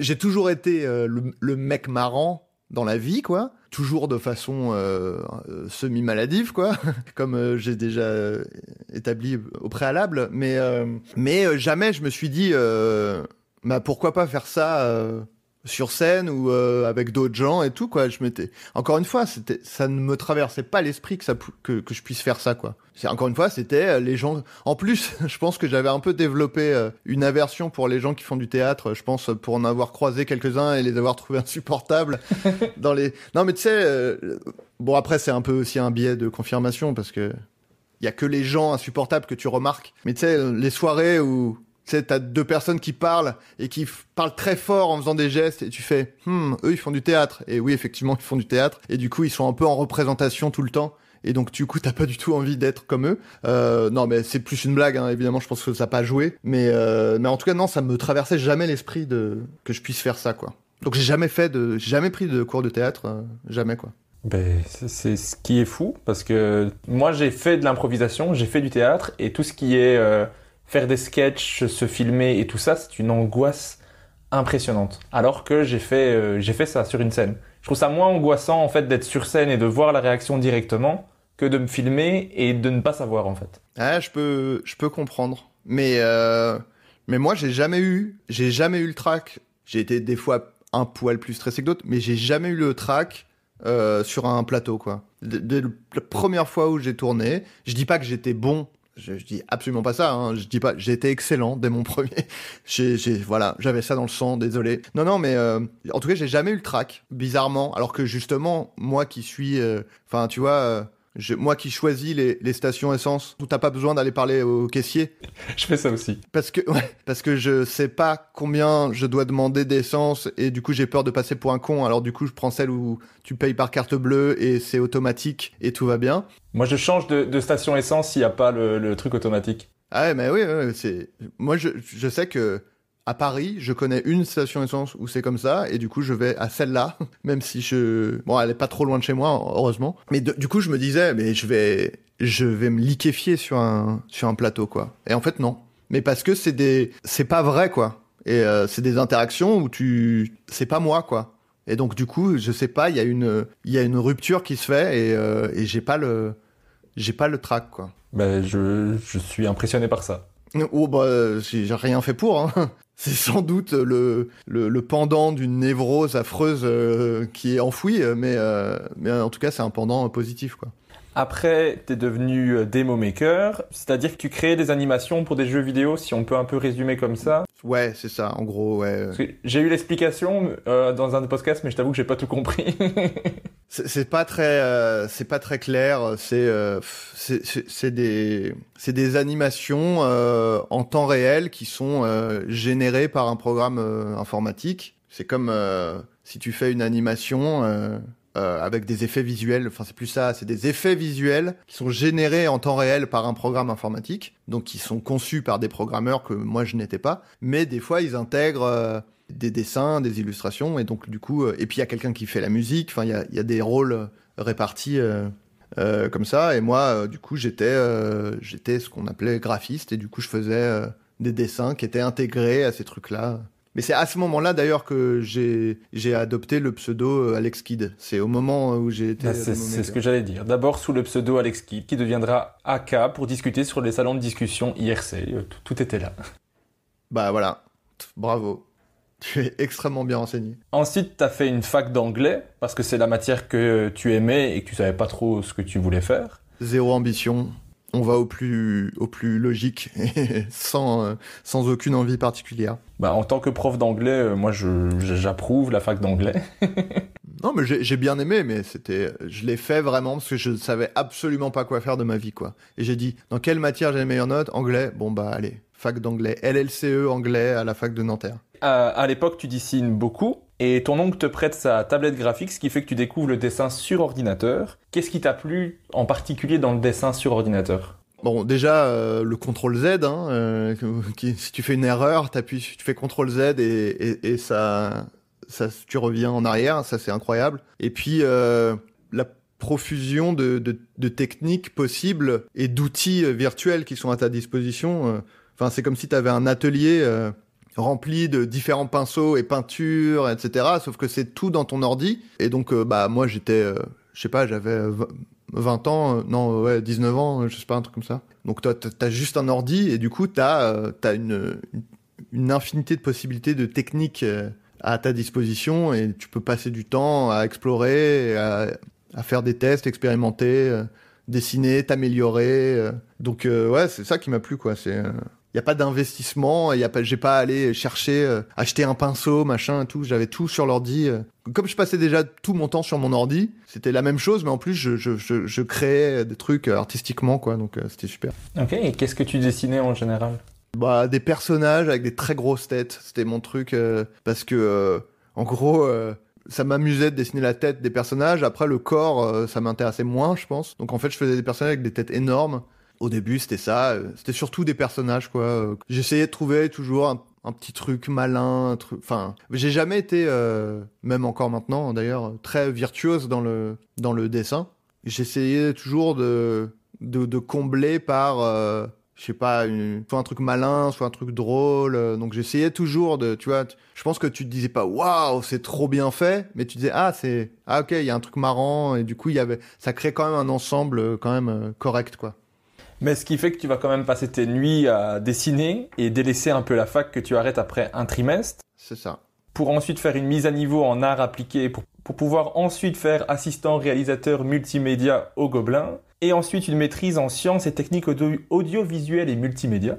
Voilà. Alors que je, je suis pas sûr d'avoir cette maîtrise euh, parce que je suis jamais allé chercher mes résultats euh, finaux. Donc euh, je sais pas si j'ai vraiment. euh, je pense que je l'ai parce que j'avais eu plutôt des bonnes notes, mais euh, il est possible que je n'ai pas une maîtrise. euh, parce qu'en fait j'ai fini mes études et il fallait aller chercher ces résultats, j'ai eu la flemme. Donc je sais pas si j'ai une maîtrise ou pas. Voilà, c'est la maîtrise de Schrödinger. Peut-être que je l'ai, peut-être pas. J'ai peut-être une maîtrise, mais je ne sais pas ça. c'est incroyable. Est-ce que ces études-là, elles t'ont quand même apporté quelque chose dans ta vie actuelle? Oui, oui, oui, c'est sûr. Mais alors moi, j'ai une théorie, euh, bon, qui est sans doute discutable, mais je pense qu'on perd jamais euh, son temps, en, tout cas jamais à 100%. C'est-à-dire que je pense que une grande partie de, des compétences euh, qu'on acquiert en faisant n'importe quelle activité peut être reportée dans une autre activité qui a rien à voir. En tout cas, une partie de ces compétences-là. Genre, je sais pas, tu peux faire la vaisselle dans un restaurant et après, si tu deviens comédien, je suis, je suis persuadé qu'il y a des compétences que tu as, ou des méthodes de travail, ou des méthodes de fonctionner que tu as acquises en faisant la vaisselle et que tu peux appliquer euh, dans ton métier de comédien, tu vois. Donc euh, forcément, c'est sûr que ça m'a apporté des choses et de façon plus concrète. Euh, attends, la question c'est est-ce que ça m'a apporté des choses euh, dans mon métier actuel? Dans ta vie actuelle en dans ma vie, dans ma vie, oui, parce que comme je disais, bah, comme quand je parlais de Twitch tout à l'heure, assistant réalisateur multimédia par exemple au Gobelin, c'était vraiment une formation que j'ai adorée parce que c'était surtout, euh, ça nous mettait le pied à l'étrier dans plein de domaines. Et après, euh, les élèves qui étaient un peu curieux et qui aimaient bien travailler par eux-mêmes avaient la liberté d'approfondir euh, tel ou tel domaine, tu vois. Donc on nous a appris, appris un peu la programmation, un peu After Effects, plein de trucs, tu vois. Bah du coup, moi, euh, en fait, j'ai après, j'ai il y a des trucs que j'ai gardés, que j'ai continué à faire par moi-même et tout. Donc euh, encore une fois, tu vois, sur Twitch, euh, bah je maintenant je programme un peu, je fais du After Effects et ça c'est parce que on m'a mis le pied à l'étrier, on m'a dit voilà les bases du truc. Maintenant, si t'as envie d'approfondir, tu le fais quoi. Ouais ouais, ça, ça c'est sûr que ça m'a apporté des choses. Euh, L'audiovisuel, après la maîtrise audiovisuelle, on a fait des des documentaires.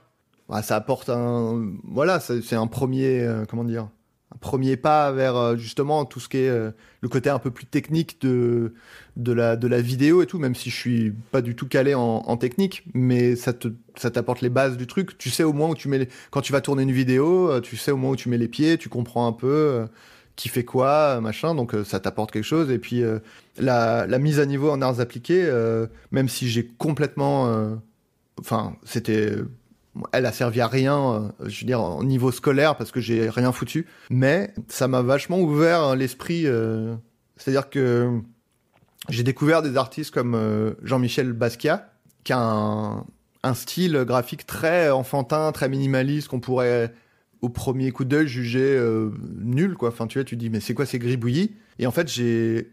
Moi, je me suis pris ça vraiment, genre. euh, ce- cette espèce d'énergie brute un peu je me suis dit waouh ah ok on est ça m'a un peu aiguisé euh, ma sensibilité en gros euh, enfin plutôt ouvert euh, ouvert l'esprit quoi dans le côté ah on peut faire des trucs de, de façon non précise et, vi- et virtuose et tout et et en fait ça procure quand même des émotions voire ça en procure plus qu'un truc qui est très léché et tout tu vois. Enfin je pense que ça m'a un peu ça m'a plus euh, redirigé dans un côté regarde c'est ça euh, c'est ça que- ton truc tu vois parce que moi maintenant dans le, que ce soit dans le dessin que ce soit dans l'écriture dans tous les milieux artistiques le côté très technique euh, m'impressionne moins enfin m'intéresse moins que le- j'aime bien tu vois un dessinateur J'aime bien sentir euh, la personne qui, qui tient le crayon derrière, tu vois. Donc j'aime bien euh, ressentir le mouvement du poignet de la personne qui a fait un trait, tu vois. Au lieu d'avoir un truc ultra précis où en fait euh, n'importe quelle machine peut le faire, tu vois. Et, un peu dans tous les domaines artistiques, euh, j'ai ça maintenant, tu vois.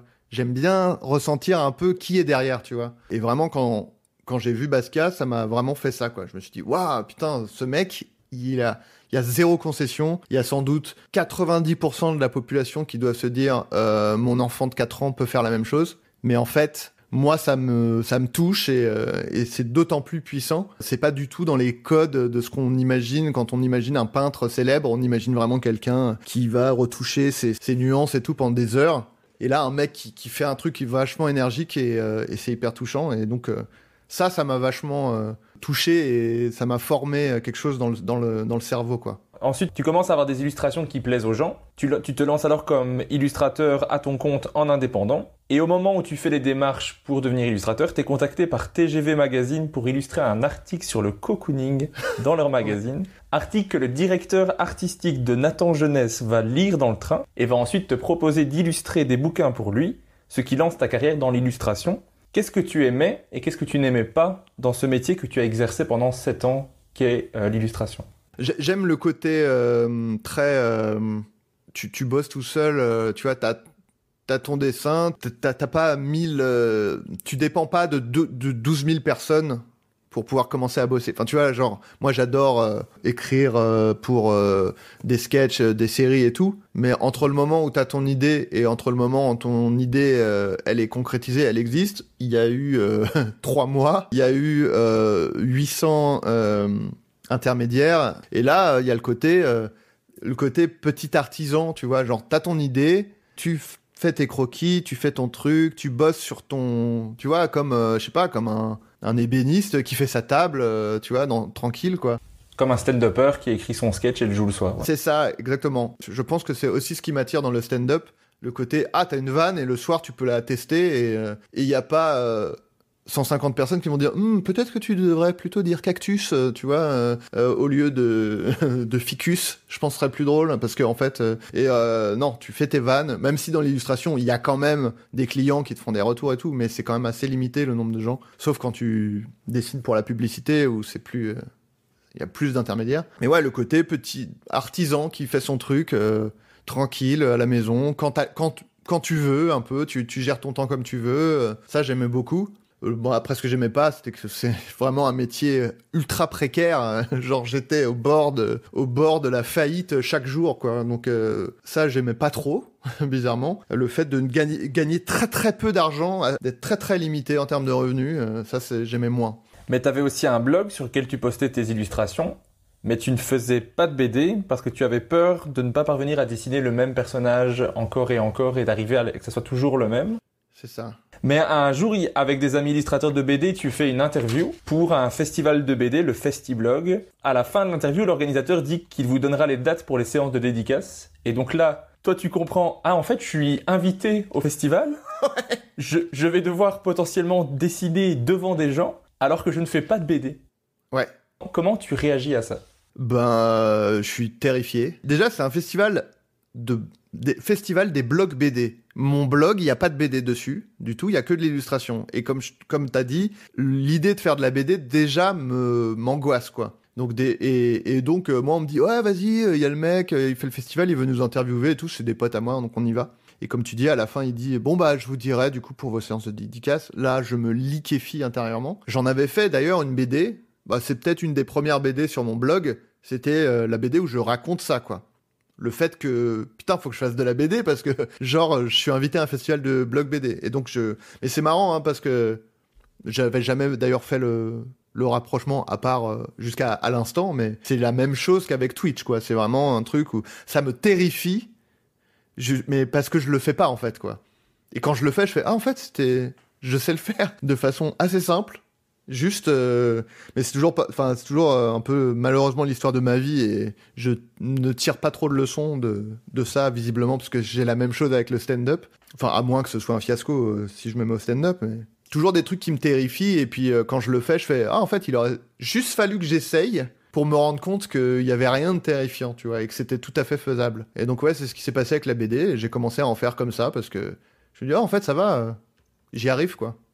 Donc voilà. Pour, du coup, pour le festival, tu as dessiné énormément de BD pendant trois mois pour avoir de la matière à montrer euh, voilà, ouais. pour le festival. Quoi. Et ensuite, tu as, découvert les strips qui permettent de faire euh, une blague en quelques cases. T'en posté sur ton blog qui, est, qui s'appelle 2 x 1 qui au passage, il y en a plusieurs que j'ai vraiment adoré. Moi, c'est vraiment ce que je préfère dans les BD, c'est les strips, c'est court, c'est une blague. C'est parce que j'ai une attention d'un enfant de 3 ans. Ouais, moi aussi, c'est pour ça que j'en fais. et du coup, une, enfin, juste une blague comme ça, moi, c'est ce que c'est ce que j'adore. Il y a l'invention du feu qui est ma préférée. Je sais pas si tu te rappelles de cette illustration que tu avais faite. Euh, ah oui, c'est euh, le mec qui dit, euh, euh j'ai, je me rappelle plus exactement, mais il dit ah j'ai inventé un truc, le feu et, et, du coup il se fait brûler parce que c'est un sorcier, tu vois, c'est ça, un truc comme Ouais, ça. c'est ça, c'est sorcellerie, après on le met sur le feu et les gens font Eh, c'est pas mal quand même. C'est pas mal en fait, ouais, ouais. c'est ça. Ouais, ouais. Ah, c'est marrant parce qu'elle avait pas trop marché celle-là euh, à, l'époque. Parce que moi j'avais euh, j'avais mis un petit compteur euh, de likes. les gens pouvaient liker les trucs avec des likes Facebook, donc je voyais le, succès des, strips. Et celle-là, je- j'en étais content, mais elle avait pas trop trop marché, je me souviens, alors que je, je l'aimais bien aussi. C'était ma préférée. Après, j'ai beaucoup aimé les autres aussi. C'est ce que j'ai préféré dans ce que tu fais en illustration, mais je, je crois que c'est ce que je préfère en illustration en général. Oui, oui, non, mais moi aussi, hein, c'est pour, enfin, c'est, ces strips-là, c'est, c'est ce que j'ai préféré de, dans, dans ce que j'ai fait en BD, quoi. Ben justement, qu'est-ce que t'aimais dans ce format? En plus, tu, généralement, c'était en trois, c'était trois cases, et toi, tu t'es dit, je vais le faire en deux cases, donc tu- tu t'es complexifié la tâche. Ouais, je sais pas, j'ai- j'aimais le côté un peu, euh, comme tu dis, normalement, enfin, les strips, comme n'importe quelle histoire, c'est en trois actes, donc du coup, euh, généralement, les, les strips, c'est plutôt en trois cases au moins, quoi. Et je sais pas, j'aimais le côté un peu, euh, un peu bancal euh, et un peu caduque de ce truc où euh, t'installes quelque chose, hop, c'est terminé, quoi. La chute arrive, tu vois, il y a un côté, euh, la prémisse et la chute sont collées, quoi. Et je trouvais que il y avait un côté hyper, ça te faisait un petit choc dans le cerveau, quoi, tu vois, et ça me faisait marrer. Et du coup, je me suis dit, ah, ça pourrait être marrant de faire ça. Et, et ce qui est marrant, c'est qu'après, tu vois, il y avait un peu, on a retrouvé un peu, quand j'ai fait des sketchs et tout, c'était euh, le côté très, euh, le- c'est l'époque où le- la mode était au montage très rapide. euh, où tu cut, euh, tu vois, tu, tu enlèves tout ce qui est superflu, quoi. Et du coup, c'était marrant de que moi j'ai commencé avec ça, où c'est un peu l'é- l'équivalent d'un montage ultra rapide, mais en, en strip, quoi. Et est-ce que ça, ça ne te tente pas des fois d'en refaire? Mais euh, si, si, euh, déjà parce que moi, il y a, je sais pas, 5-6 ans, j'avais. En fait, quand, quand j'écrivais ces strips-là euh, en deux cases, parfois j'avais des idées et je me disais, ah ouais, mais ça marche pas en deux cases, faut au moins trois cases ou quatre, etc. Donc du coup, je notais ces idées-là que je pouvais pas mettre sur le blog. Et au bout d'un moment, je me suis dit, eh, mais je sais pas si tu connais, euh, c'était une, euh, c'était un webcomic à la base qui s'appelle euh, The Perry Bible Fellowship. Si tu le mentionnais dans un, dans un des podcasts, du coup, j'étais allé, j'étais allé regarder. C'est j'adore enfin c'est vraiment j'adore aussi bien le côté bon déjà c'est drôle c'est malin. Et en plus graphiquement on voit que le mec s'amuse c'est-à-dire qu'il n'y a pas deux strips qui sont dessinés pareil. Des fois il fait juste au trait. Des fois il y a un- c'est peint euh, enfin il s'amuse vraiment. Et encore une fois tu vois j'ai vu ça j'ai fait ah en fait on n'est pas obligé de dessiner pareil euh, chaque page euh, si on a envie de changer et puis on s'en fout et puis c'est même ça apporte de la richesse et tout. Et du coup c'était ça m'avait un peu donné envie moi de faire un parce que du coup j'ai acheté son bouquin qui est hyper beau qui est un- vraiment un bel objet et je me suis dit ah j'aimerais bien euh, avoir mon album de strip aussi euh. du, coup- j'en ai écrit plein et, euh, et justement en ce moment là je me suis replongé dans cette envie de parce que j'ai en fait je commençais à écrire mon album de strip et puis Golden Moustache est arrivé j'ai commencé à jouer la comédie à écrire pour de la vidéo et tout et j'ai un peu abandonné le projet et là en ce moment je me dis ah ça pourrait être cool de de le sortir enfin enfin de finir de l'écrire ce, ce truc et puis de le donc j'ai un peu rassemblé tous les tous les trucs que, j'ai euh, tous les strips que j'ai écrits euh, et, euh, et j'étais agréablement surpris déjà de voir que ça me faisait rire encore ce que j'avais écrit à l'époque. Voire même je me disais putain mais les idées que j'ai maintenant elles sont moins drôles. Enfin les idées pour des strips sont moins drôles mais c'est aussi parce que à l'époque j'écris mon cerveau il était en mode écriture de, de BD quoi donc forcément, les idées que j'avais elles étaient calibrées pour de la BD. Elles étaient vachement, elles étaient euh, vraiment euh, faites pour ça, quoi. Maintenant, il faut que je me remette, je fasse l'exercice de me remettre en mode écriture pour de la BD. Mais ce que tu disais tout à l'heure, quand t'es, quand t'es régulier, ça, ça vient plus facilement. Ouais, euh. c'est ça, ouais. Une question de, de, de rythme, quoi. Donc du coup, il y a une petite discipline à, à acquérir, mais euh, en tout cas, euh, donc déjà, ouais, ça me ça me fait encore rire ce que j'ai écrit à l'époque. Et en plus, j'en ai pas mal, quoi, parce que moi, je m'étais fixé un objectif de 100 strips pour faire un peu un bouquin, euh, tu vois, en, en, en imaginant qu'il y en a un par page, qu'il y a quand même un bouquin qui, est, qui ressemble à quelque chose, que ce soit pas juste un petit truc tout fin, quoi. Et en vrai, j'en ai pas mal, quoi. Euh, en additionnant un peu tout ce que j'ai écrit à droite à gauche, j'aimerais bien justement remettre les, les deux fois un, mais en les redessinant. Parce que là, c'était, je les dessinais un petit peu à l'arrache à l'époque. Et je me suis dit, euh, ah, je pourrais les redessiner, ça serait cool. Et ça apporterait une plus-value aussi au fait d'acheter le bouquin. Et du coup, euh, en additionnant tous les trucs, j'en ai pas mal, quoi. Donc, euh, je me dis, ça m'a un peu motivé en me disant, allez, je suis pas si loin du but. Donc, allons-y, quoi. Du, du coup, de temps en temps, je réécris un, je, je réécris un, un strip ou deux et je les, je les ajoute à la liste. Et voilà, quoi. Mais tu ne sais pas trop pour quand tu pourrais sortir ça? Non, non, non. C'est un projet qui reste en, fond euh, dans, ton esprit, quoi. Ouais, bah, j'aimerais bien quand même euh, sortir au moins un bouquin de BD euh, juste parce que j'ai participé à des, œuvres collectives en BD, mais j'ai jamais sorti mon projet à moi, quoi.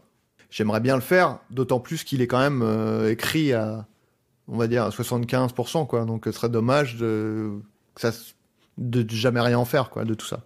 Et en 2006, tu joues pour la première fois la comédie dans Les gars en t-shirt de Aurélien Prévost, qui n'a jamais été monté pour des raisons artistiques et techniques. Mais comment tu t'es retrouvé à faire de la comédie à ce moment-là? Parce que tu n'es pas encore dans Golden Moustache, c'est avant tout ça. Alors déjà, euh, j'ai tourné avec eux avant dans des trucs qui sont sortis. Hein. Mais C'est la qualité de ma recherche qui n'est pas assez bonne, je suis désolé. Oh, bah, elle, est, elle est très bonne, rassure-toi. euh, non, non, mais en fait, à l'époque, euh, donc moi j'habite encore à Saint-Germain-en-Laye, et euh, j'ai un groupe euh, d'amis, dont une amie qui s'appelle Céline, qui sort avec un mec qui s'appelle Nicolas, qui est le frère d'Aurélien Prévost. Et euh, bah moi, Aurélien, je le connais pas, mais j'ai déjà croisé deux, trois fois Nicolas. Et je me dis, ah, il est marrant ce mec et tout. Et, puis je sais qu'il fait des vidéos vaguement et tout. Et, et, et moi, sur mon blog, donc je le vois une soirée, je pense qu'il me trouve marrant aussi, j'imagine. Et moi, sur mon blog à l'époque, j'ai fait, j'avais fait une toute petite vidéo. Euh, c'était, c'est fou à quel point on change pas, mais euh, genre c'est une vidéo où je fais, je présente des vœux. On, me voit présenter des vœux euh, de bonne année, mais très mielleux. Tu vois, je dis, je vous souhaite plein de bonheur, je vous souhaite plein de trucs. Et il y a moi-même qui arrive avec un, bon, c'était un manche à balai, et je me mets un coup dans ma propre gueule, je m'effondre et je dis ouais, bonne santé surtout, un truc comme ça. Enfin, c'était un truc. Donc euh, déjà un truc où déjà je me tape dessus moi-même. Enfin bon, bref, faudrait que j'en parle à un psy. Mais euh, mais bon, du coup, euh, eux ils voient ça, ils trouvent ça marrant, tu vois, et ils se disent ah il il fait des blagues un peu en vidéo, machin. Et donc Nicolas dit ah il y a un gars, je connais un gars qui est marrant et tout.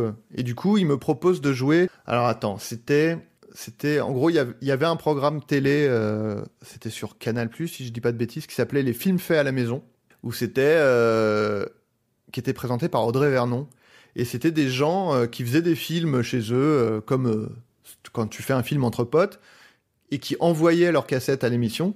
Et l'émission choisissait, il disait aujourd'hui on diffuse un tel, un tel, et donc c'était vraiment des films faits un peu à l'arrache et tout, mais c'était c'était cool comme émission quoi. Et et les gars en t-shirt, eux, ils avaient déjà euh, un court métrage qui était passé dans l'émission qui s'appelait Le Cintre, où c'était un mec qui se il, avait un cintre sur la tête et à chaque fois qu'il clignait des yeux, il se téléportait. Enfin, c'était assez marrant. Et euh, le, je crois que c'est le réalisateur de l'émission qui s'appelait Pat Marcel, qui il, s'était rapproché de lui parce que le mec aimait bien ce qu'il faisait et tout. Et euh, ils avaient écrit un court métrage qui s'appelait Pat Marcel est mort et à un moment, il y avait une scène où il y avait un gars qui devait raconter une blague, enfin la fin d'une blague, et la chute c'était, et en fait le mec il est mort. Et, euh, après je devais me retourner vers le mec euh, qui était censé être mort en lui disant ah désolé, hein, je dis pas ça pour toi. Non, c'était pas Pat Marcus, c'était Sid Marcus est mort, je crois. Euh, bon bref, non c'était Sid voilà qui était censé être mort. Et mais parce que le mec Pat Marcel jouait dans le truc à la fin, bref, c'est faut, voir le truc, c'était assez compliqué. Et et du coup, euh, il m'avait proposé d'être le gars qui raconte la blague, euh, le mec un peu lourd et tout. Et du coup, bah, c'était le premier truc dans lequel j'ai joué, c'était ça, quoi. Où j'étais le mec à la soirée qui raconte une blague. Et après, tu en as tourné plusieurs avec eux euh Après, j'ai tourné un autre truc qui était les films faits chez Kubrick, où en gros, ils faisaient... ils imaginaient une sorte de Stanley Kubrick un peu pourri qui essaie de faire des, des films avec ses potes et donc il refaisait tous ces films euh, ultra connus, genre 2001, Shining et tout, mais avec ses potes qui sont euh, pas du tout comédiens. Et du coup, euh, et du coup moi je jouais le gars de Shining qui, qui, était, enfin, qui était nul et tout. quoi. Et après, on en a fait un autre où je jouais. En gros, je jouais une espèce de fantôme un peu à la Darkwater, je crois, ou un truc comme ça. Je, c'est Dark, je sais plus. Enfin bref. Et en gros, j'étais un fantôme qui venait hanter la vie de quelqu'un parce qu'il lui devait 5 francs euh, à l'époque. Euh, et, du coup, je hurlais 5 francs, 5 francs et, du coup, je sortais d'une baignoire, slip, je crois, déjà. Et ce truc n'est jamais sorti. C'était la maison hantée de Sid Marcus. Et ce truc n'est jamais sorti. Ah, donc on peut pas, on peut pas le retrouver. Non. Mais du coup, t'avais déjà joué pas mal la comédie avant que Golden Moustache t'appelle, donc c'est déjà quelque chose qui, qui te plaisait? Bah, j'avais joué dans trois, trois trucs. euh, c'était une apparition dans, dans trois petits trucs, quoi. Oui, mais c'est quelque chose qui, qui t'attirait déjà, je veux dire. Ça me faisait marrer, mais euh, oui, oui, bah, j'étais content de le faire. Mais après, c'est comme, euh, enfin, tu vois, j'avais aussi fait des petits films avec mes potes euh, au caméscope quand j'avais euh, 17, 16-17 ans, tu vois. Ça, ça m'amusait, mais je, je dirais pas que c'était une expérience de jeu, quoi. C'est plus un truc, ouais, on fait des films avec des gens marrants. J'avais même pas conscience de faire.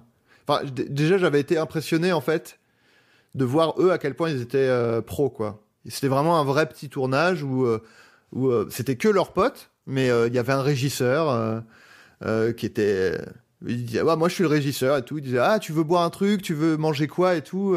C'était génial de voir à quel point ils s'étaient organisés vraiment comme un vrai tournage, quoi. C'était un vrai tournage, quoi. Mais juste tous les rôles, tous les postes, c'était leurs potes, quoi. J'ai j'ai fait ça avec des amis aussi. Il y a un ami qui avait fait un film, il y en avait un autre qui avait fait des, des vidéos et tout ça. Et moi, par contre, je me suis dit, ah ben j'aime pas ça en fait. Je, Ah ouais. je, je suis vraiment pas bon devant une caméra. C'est impressionnant. Je, je, pensais, je pensais être meilleur que ça euh, sur scène, par exemple, ou quand je faisais de l'improvisation, ce genre de choses. J'ai revu des images, j'ai honte, mais j'ai honte de moi. Euh, c'est vraiment des choses que je, je, si je suis, si à un moment donné j'ai du succès, je pense que ça va me retomber dessus et on va bien se foutre de moi. Bah, je te le souhaite, hein. Ouais, merci. Je sais pas comment le prendre. Bah, ça veut dire que si, enfin, tu vois, si t'en es, euh, si t'arrives à un niveau de succès pour qu'on ressorte des vieux dossiers, c'est que ça, ça va bien, quoi. Donc, euh, Dans ce cas-là, ne contactez pas Thomas Widar. Il a pas de dossier sur moi. Euh, Mais à cette, euh, à cette période-là, donc euh, la période où tu es illustrateur, tu as du temps libre. Comme tu le dis, tu n'avais pas toujours autant de travail que tu aurais aimé avoir. Tu commences à faire des vines. Donc pour les plus jeunes, euh, des vidéos limitées à 7-8 secondes. c'est 6 Euh, secondes. C'est 6 secondes, hein, je pensais que 6 c'était secondes. Ah, de mémoire, je pensais que c'était c'était 7. Excusez-moi. Décidément, ces recherches ne sont pas à niveau aujourd'hui. C'est honteux, tout simplement. Ben, je, je, J'en j'en, ai d'une honte. seconde, euh, pour moi, c'est un scandale, mais voilà. Est-ce qu'on continue ou on s'arrête là? On continue, ouais, mais bon, je vais être de moins bonne humeur. D'accord. euh, ben, je, je mettrai en description une compilation que j'ai trouvée de tes meilleures vines parce qu'il y a quand même quelques petites pépites. Euh, je sais pas si tu, euh, si tu savais qu'il y avait des compilations de toi qui étaient encore sur YouTube. Je pense que oui, parce que euh, je me souviens à l'époque avoir utilisé un service. euh, En gros, il y avait un, il y avait un site où tu entrais ton identifiant Vine et ça générait automatiquement euh, une, un- une compile de tes Vine, quoi. Et donc, je pense que moi, j'avais utilisé euh, ce service-là et du coup, euh, ça, ça doit être cette vidéo-là qui existe en fait, euh, je suppose. Je pense pas que quelqu'un ait fait un montage, euh, tu vois. Je pense que c'était vraiment un truc fait par euh, un service automatisé, quoi. Ok. Parce qu'il me semblait qu'à un moment donné, ton compte n'était plus disponible, qu'on ne savait plus voir les, vidéos sur ton Vine. Bah ouais, ouais. euh, En fait, quand Vine s'est arrêté, ils ont dit, mais rassurez-vous, hein, on pourra toujours voir vos Vines. Et moi, non. J'ai vraiment, ça, c'est, tout a été supprimé, quoi. Donc, euh, donc, euh, mais j'a- j'avais retrouvé quelqu'un. Enfin, une fois, j'avais dit ça, peut-être dans une story ou un truc comme ça. Et il y a un mec qui m'avait dit, ah bah si tu veux, moi j'ai un zip avec tous tes Vines dedans. Et du coup, il me les avait rendus, mais je pense que j'ai reperdu ce zip. Et il va réécouter ce podcast pour pouvoir te le renvoyer. Peut-être. Ok, mais en tout cas, moi, de la compile, j'en ai vu plusieurs qui m'ont bien fait rire. Ça m'a, ça m'a mis un petit côté nostalgique des Vines que j'aimais beaucoup. Mais t'es un des premiers en France à en avoir fait beaucoup euh, et avoir un petit succès, avoir des gens qui te suivaient là-dessus. Euh, qu'est-ce que t'aimais toi dans ce format? Et est-ce que ça t'a surpris que ça que ça prenne, que ça plaise aux gens? Ou tu te disais oui, oui, c'est vraiment, euh, c'est vraiment bon, je comprends. Euh, ouais, bah là, je peux pas. Là, si je réponds euh, oui, euh, je suis vraiment une merde. non, non, mais non, en vrai, c'est un peu entre les deux. C'est-à-dire que oui, ça m'a un peu surpris parce que j'avais jamais vraiment fait. Enfin, c'est mes premières vidéos à moi, quoi. C'était ça, quoi. Donc, et c'est quelque chose que j'avais jamais fait. Et là, on était pile dans la période dont je parlais tout à l'heure, où j'étais illustrateur et je me butais au stand-up et à la comédie et les interviews de, de stand-uppers et tout, quoi. Donc là, j'étais à fond là-dedans et il y a Vine qui arrive et qui donne la possibilité de, de faire de la, de, de, la comédie, quoi, même si c'est en 6 secondes. Après, moi, justement, je faisais des strips euh, en BD, donc euh, j'étais hab- hab- habitué au, au format court, tu vois. Et du coup, euh, assez naturellement, enfin, au début, c'est pour essayer, tu vois. Enfin, ça a toujours été. Il n'y a jamais eu d'ambition derrière, quoi, tu vois. Et j'ai vraiment, euh, parce que je me, m'emmerdais chez moi et que, moi, j'ai- je, je fonctionne beaucoup au, genre, t'as un nouvel outil et euh, tu dis, ah, comment je vais pouvoir utiliser ce truc-là pour euh, créer quelque chose, tu vois. J'aime bien avoir la contrainte de l'outil pour faire quelque chose, tu vois. Et, euh, et du coup, là, c'est genre, ah, ok, tu te filmes, t'as que 6 secondes et tu peux couper et reprendre après. Et du coup, euh, bon, c'est comme, comme on dit, hein, euh, la, la, créativité naît de la contrainte.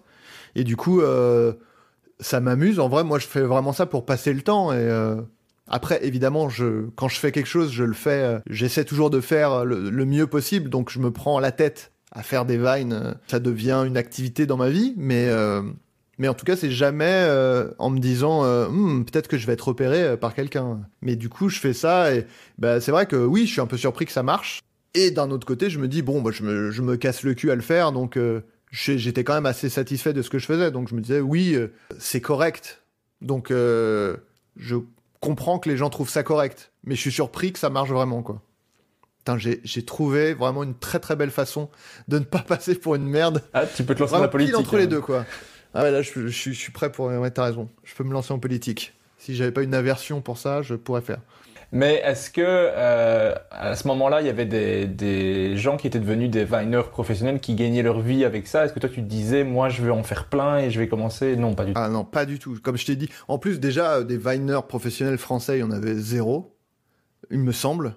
Il me semble qu'il y avait un gars qui faisait des vidéos où il était, enfin c'était un Français mais qui allait aux États-Unis et qui parlait avec un Ah, accent. Jérôme Jarre? Oui, Ouais, ouais, mais mais il était aux États-Unis. quoi. ouais c'est ça. Et euh, non, mais moi, de toute façon, comme je te dis, il y avait aucune ambition derrière, quoi. C'était vraiment, je passe mon temps. euh, mais mais pareil que quand je faisais du dessin, c'était, euh, je dessine pour m'amuser, je les mets sur mon site internet, et puis quand on commence à me dire c'est pas mal, je fais, enfin, en, en tout cas pour le dessin. bah, et puis pareil pour Vine, parce que bah, du coup, j'imagine que tu, tu vas y venir, mais c'est comme ça que Golden Moustache me, me contacte. quoi. C'est-à-dire que moi, je le fais vraiment sans aucune ambition, autre que euh, on me dit ah c'est marrant, et euh, c'est pas une imitation d'Orelsan, hein, c'est juste des gens qui disent ah c'est marrant. Et, euh, et du coup, il y a le côté ah bah, c'est cool, ça fait rire des gens, mais il n'y a pas d'ambition, de, je, ne vois pas plus loin que ça. quoi. Sauf que bah, c'est via ça que Golden Moustache me contacte en me disant est-ce que tu veux être auteur pour euh, des sketchs quoi? C'est Vladimir Odionov qui cherche des auteurs pour la deuxième saison et qui te contacte après avoir vu ses vines. Et il te contacte pour d'abord faire un essai comme auteur.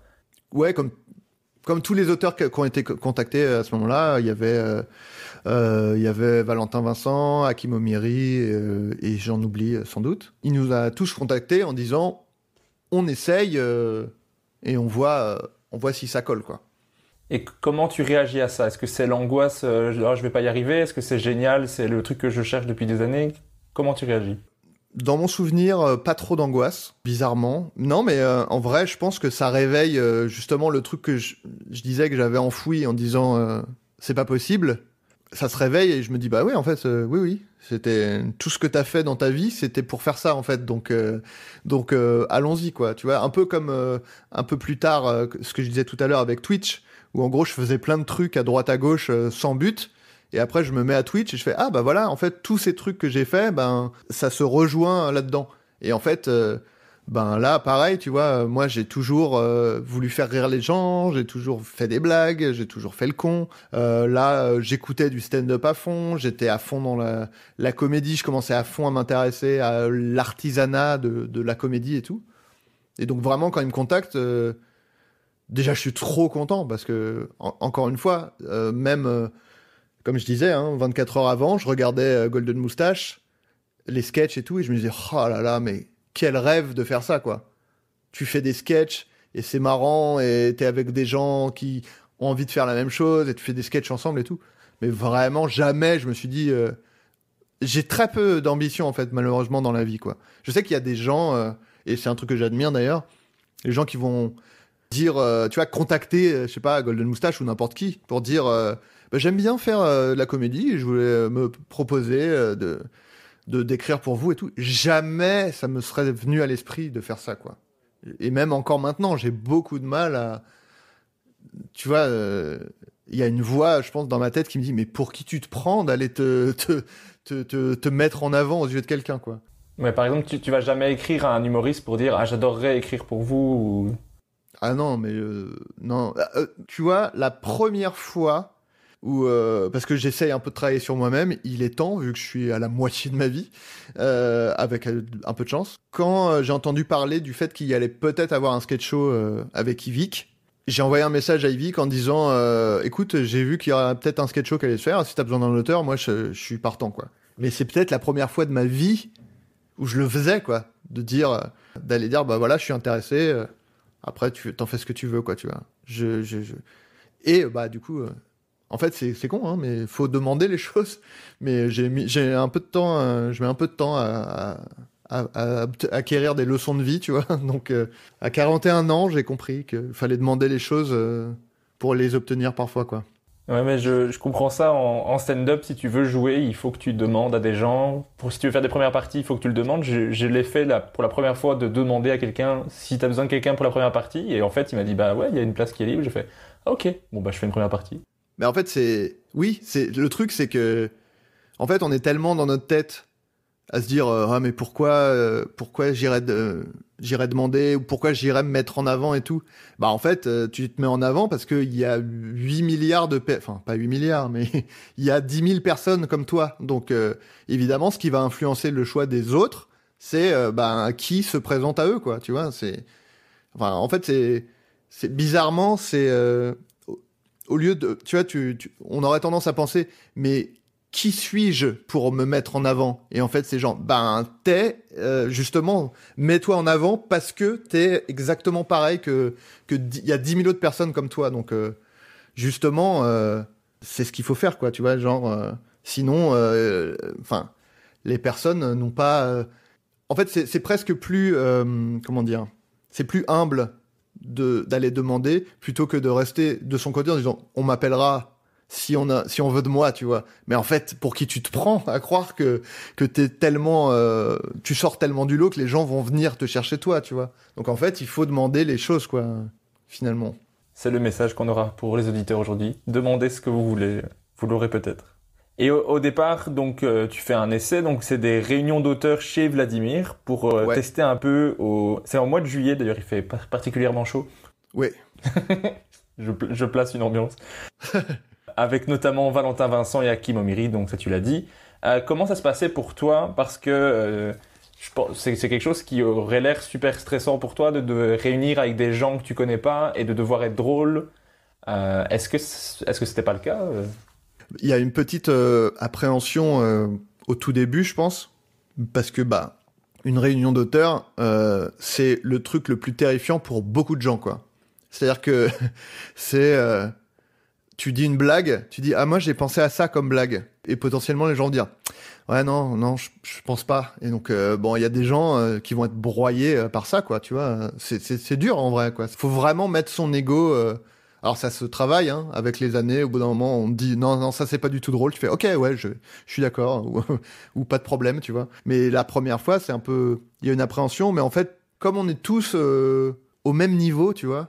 Enfin, il y avait Hakim Omiri qui a fait, de la- qui fait de la scène et tout, donc lui, c'était peut-être celui qui avait le plus d'expérience un peu dans cet exercice de d'écrire des blagues et de les confronter aux autres. Mais euh, en fait, l'ambiance était tellement. Puis Vladimir, c'est quelqu'un de, enfin, qui te met à l'aise, euh, enfin, qui est vraiment. euh, faudrait que je trouve un synonyme à bienveillant parce qu'on en on peut plus de ce mot, mais mais c'est ça l'idée, quoi. C'est qu'il il est et en plus, il est vraiment là pour t'aider, quoi. Il est là pour te t'aider à faire euh, ce que les choses, quoi. Et donc du coup, euh, l'appréhension, elle se dissipe vite, quoi.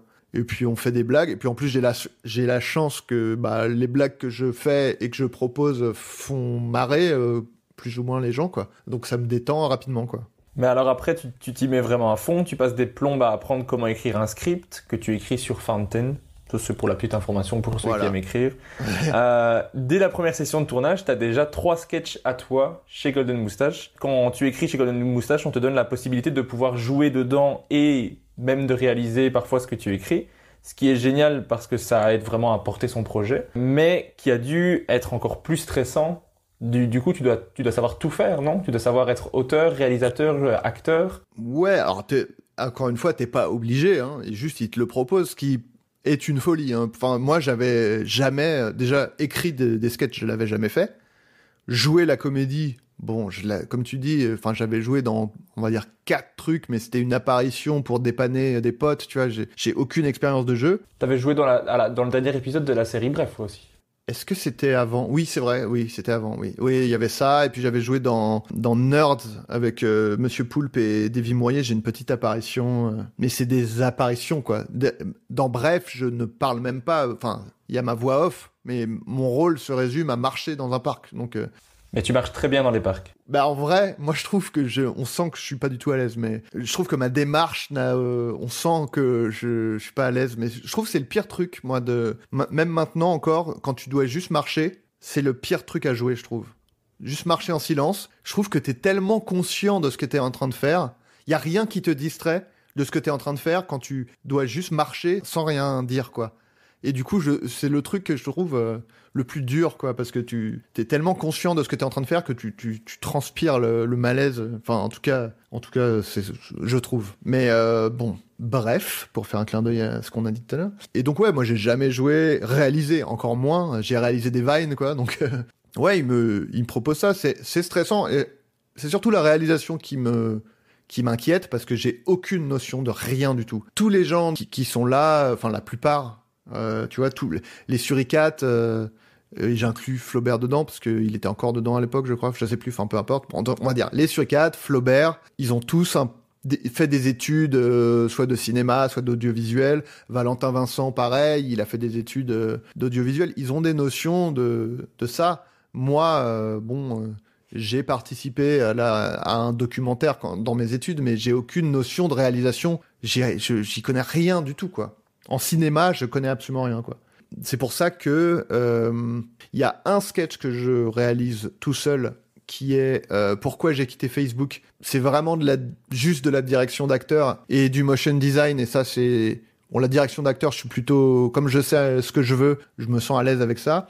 Et le motion design euh, c'est un truc que je connais aussi. Et donc du coup je suis plutôt à l'aise avec ça. Mais les deux autres sketchs qui sont Batman contre Superman et euh, Abracadabra, je demande à Flaubert de co-réaliser euh, les sketchs parce que parce que j'ai la trouille et que j'y connais rien quoi. Ta première vidéo qui sort, c'est Batman euh, versus Superman, qui est beaucoup critiquée à sa sortie, alors que moi je la trouve drôle, je l'aime bien cette vidéo, je l'ai encore regardée ici récemment. Est-ce que ça a été dur pour toi d'avoir ces, ces, critiques pour ta première vidéo vraiment qui sort en fait, je pense que, en vrai, non, ça n'a pas été dur. Je sais pas trop euh, expliquer pourquoi. Peut-être parce que j'étais tellement content. L'époque où je commence Golden Moustache, je suis tellement content. Enfin, en gros, c'est un rêve inavoué qui se réalise, quoi. Donc, euh, je suis sur euh, un nuage. Et donc du coup, je me, ma vidéo, euh... puis en plus j'en suis, moi aussi j'en suis content de cette vidéo. Je sais qu'elle a fait rire des gens, je sais que il y a des vannes dedans. Euh, Navo m'a dit euh, ah c'est marrant cette blague et tout. Euh. Donc je sais qu'elle plaît à des gens dont j'estime le travail et tout. En plus j'adore Batman et je suis là, il le critique pendant tout l'épisode et j'aime l'épisode donc. bon bah c'est gagné du coup. Mais non mais du coup ce truc ça a été un peu mon guide, tu vois, de me dire je sais que ça plaît à des gens dont j'estime le travail, donc si ça plaît pas à des gens que je, dont je, connais pas du tout, je, je m'en branle, tu vois. Et aussi, je suis tellement content de faire ça que ça pèse peut-être moins lourd dans la balance les critiques, tu vois. Je dis ouais, bah ok, ça vous plaît pas, mais moi je suis trop content de l'avoir fait, donc euh, ça reste vivable, quoi.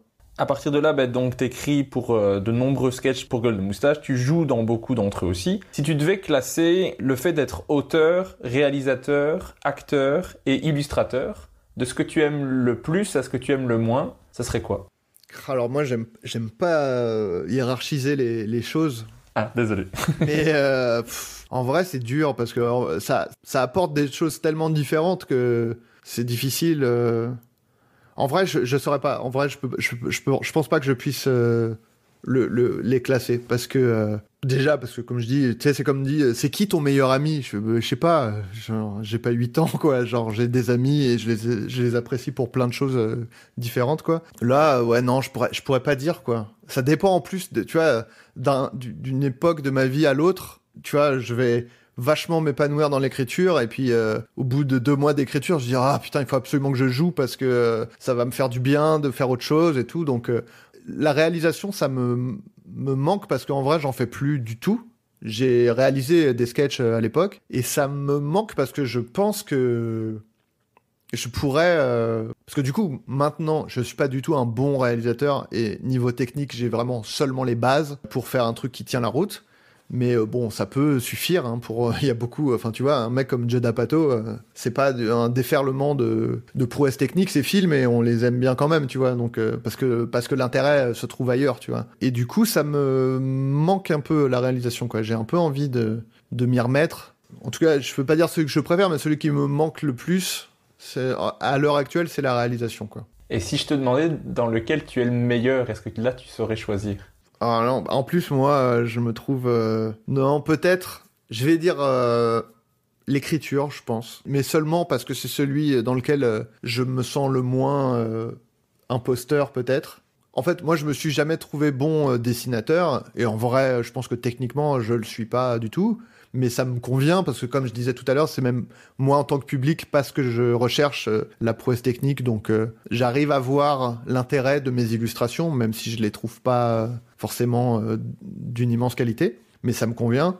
L'écriture, bah comme je suis arrivé dans l'écriture de, de sketch en ayant déjà un bagage d'écriture de BD, c'est peut-être le domaine où je me sens le moins euh, imposteur, quoi, parce que j'ai peut-être plus d'expérience. Mais ça se trouve, je te dirais l'inverse. Euh, si c'était, on faisait l'interview le mois prochain, je te dirais l'inverse, autre chose. Donc, euh, je sais pas trop. Mais dans, dans pas mal d'interviews, tu dis ça que tu te sens, en tout cas, plus légitime en tant qu'auteur, mais qu'en tant qu'acteur, tu comprends pas qu'on fasse appel à toi. En tout cas, c'était à l'époque. Je sais pas si maintenant c'est encore le cas. Ouais, toujours. Ben, moi, il y a toujours, surtout quand c'est quelqu'un que je connais pas quand c'est des gens que je connais, avec qui j'ai déjà tourné, qui me disent ah on te verrait bien, euh, ou même juste des gens que je connais, même si j'ai pas tourné avec eux, qui me disent ah euh, on avait pensé à toi pour ce rôle, je me dis oui bon ok on se connaît machin, mais quelqu'un que je connais pas qui me dit euh, j'ai pensé à toi pour ce rôle, je dis quoi?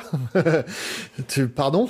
Moi je, je, suis juste un mec, je suis un illustrateur qui fait des vines. Hein, je suis pas. C'est pas pour autant que je me trouve mauvais mais je suis toujours très surpris qu'on pense à moi, quoi. Je me trouve pas nul, je me trouve pas, je me trouve très limité en, tant qu'acteur, et ce qui est normal parce que déjà j'ai pas une longue carrière et puis euh, j'ai pas une formation non plus, enfin tu vois, donc. Euh, mais pareil qu'en dessin, je me trouve très limité en dessin. Après, euh, ça marche quand même. On, peut faire une carrière en étant limité. C'est pas, on n'a pas besoin d'être parfait dans tous les aspects du truc, du moment qu'on a quelque chose à apporter, au moins dans certains de ces aspects-là, quoi. Mais euh, je me trouve très limité comme, euh, comme acteur. Mais bon, je me trouve pas mauvais foncièrement, mais je suis quand même toujours étonné qu'on fasse appel à moi, quoi. Encore une fois, c'est ce qu'on disait tout à l'heure. Il y a tellement d'acteurs qui, qui, qui sont sans doute euh, même meilleurs que moi. Enfin, tu vois, il y a toujours.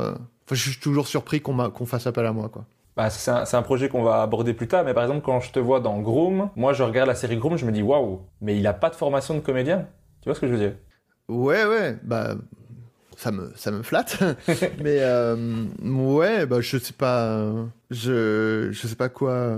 Enfin, quoi répondre à ça Enfin, merci pour le compliment, oui, euh, merci. Mais après, Groom aussi, c'est euh, bah, en plus, moi, je me trouve pas. Euh, je suis content qu'on me dise qu'on m'a aimé dans Groom, mais je me trouve mieux dans la saison 2, mais euh, la saison 1, je trouve que je suis. Euh, je, m'aime pas trop dans la, dans la saison 1 de Groom. Je trouve que je, je compose un peu de façon maladroite et j'aurais pu faire mieux, je trouve. Après, ça marche, mais moi, je me dis que je suis peut-être un peu dans une dans une redite de personnages que que j'ai vu au lieu d'avoir vraiment fait un truc. En fait, ce qui était compliqué, je trouve. Euh, enfin, moi, Axel Malivernet, qui a créé la série et qui m'avait toujours vu dans le rôle, m'avait dit Ah, moi, je, pensais tout de suite. Enfin, je pensais à toi dès le début.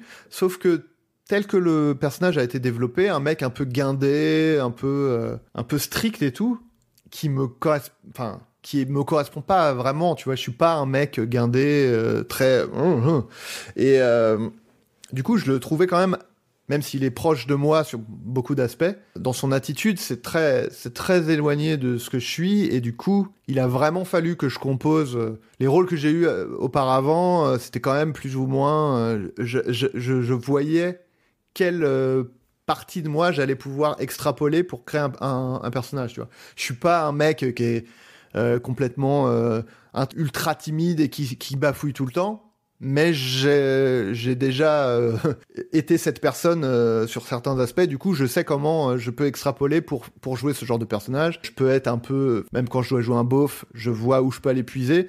Là, ce, personnage-là, je me disais, ah, je vois pas trop.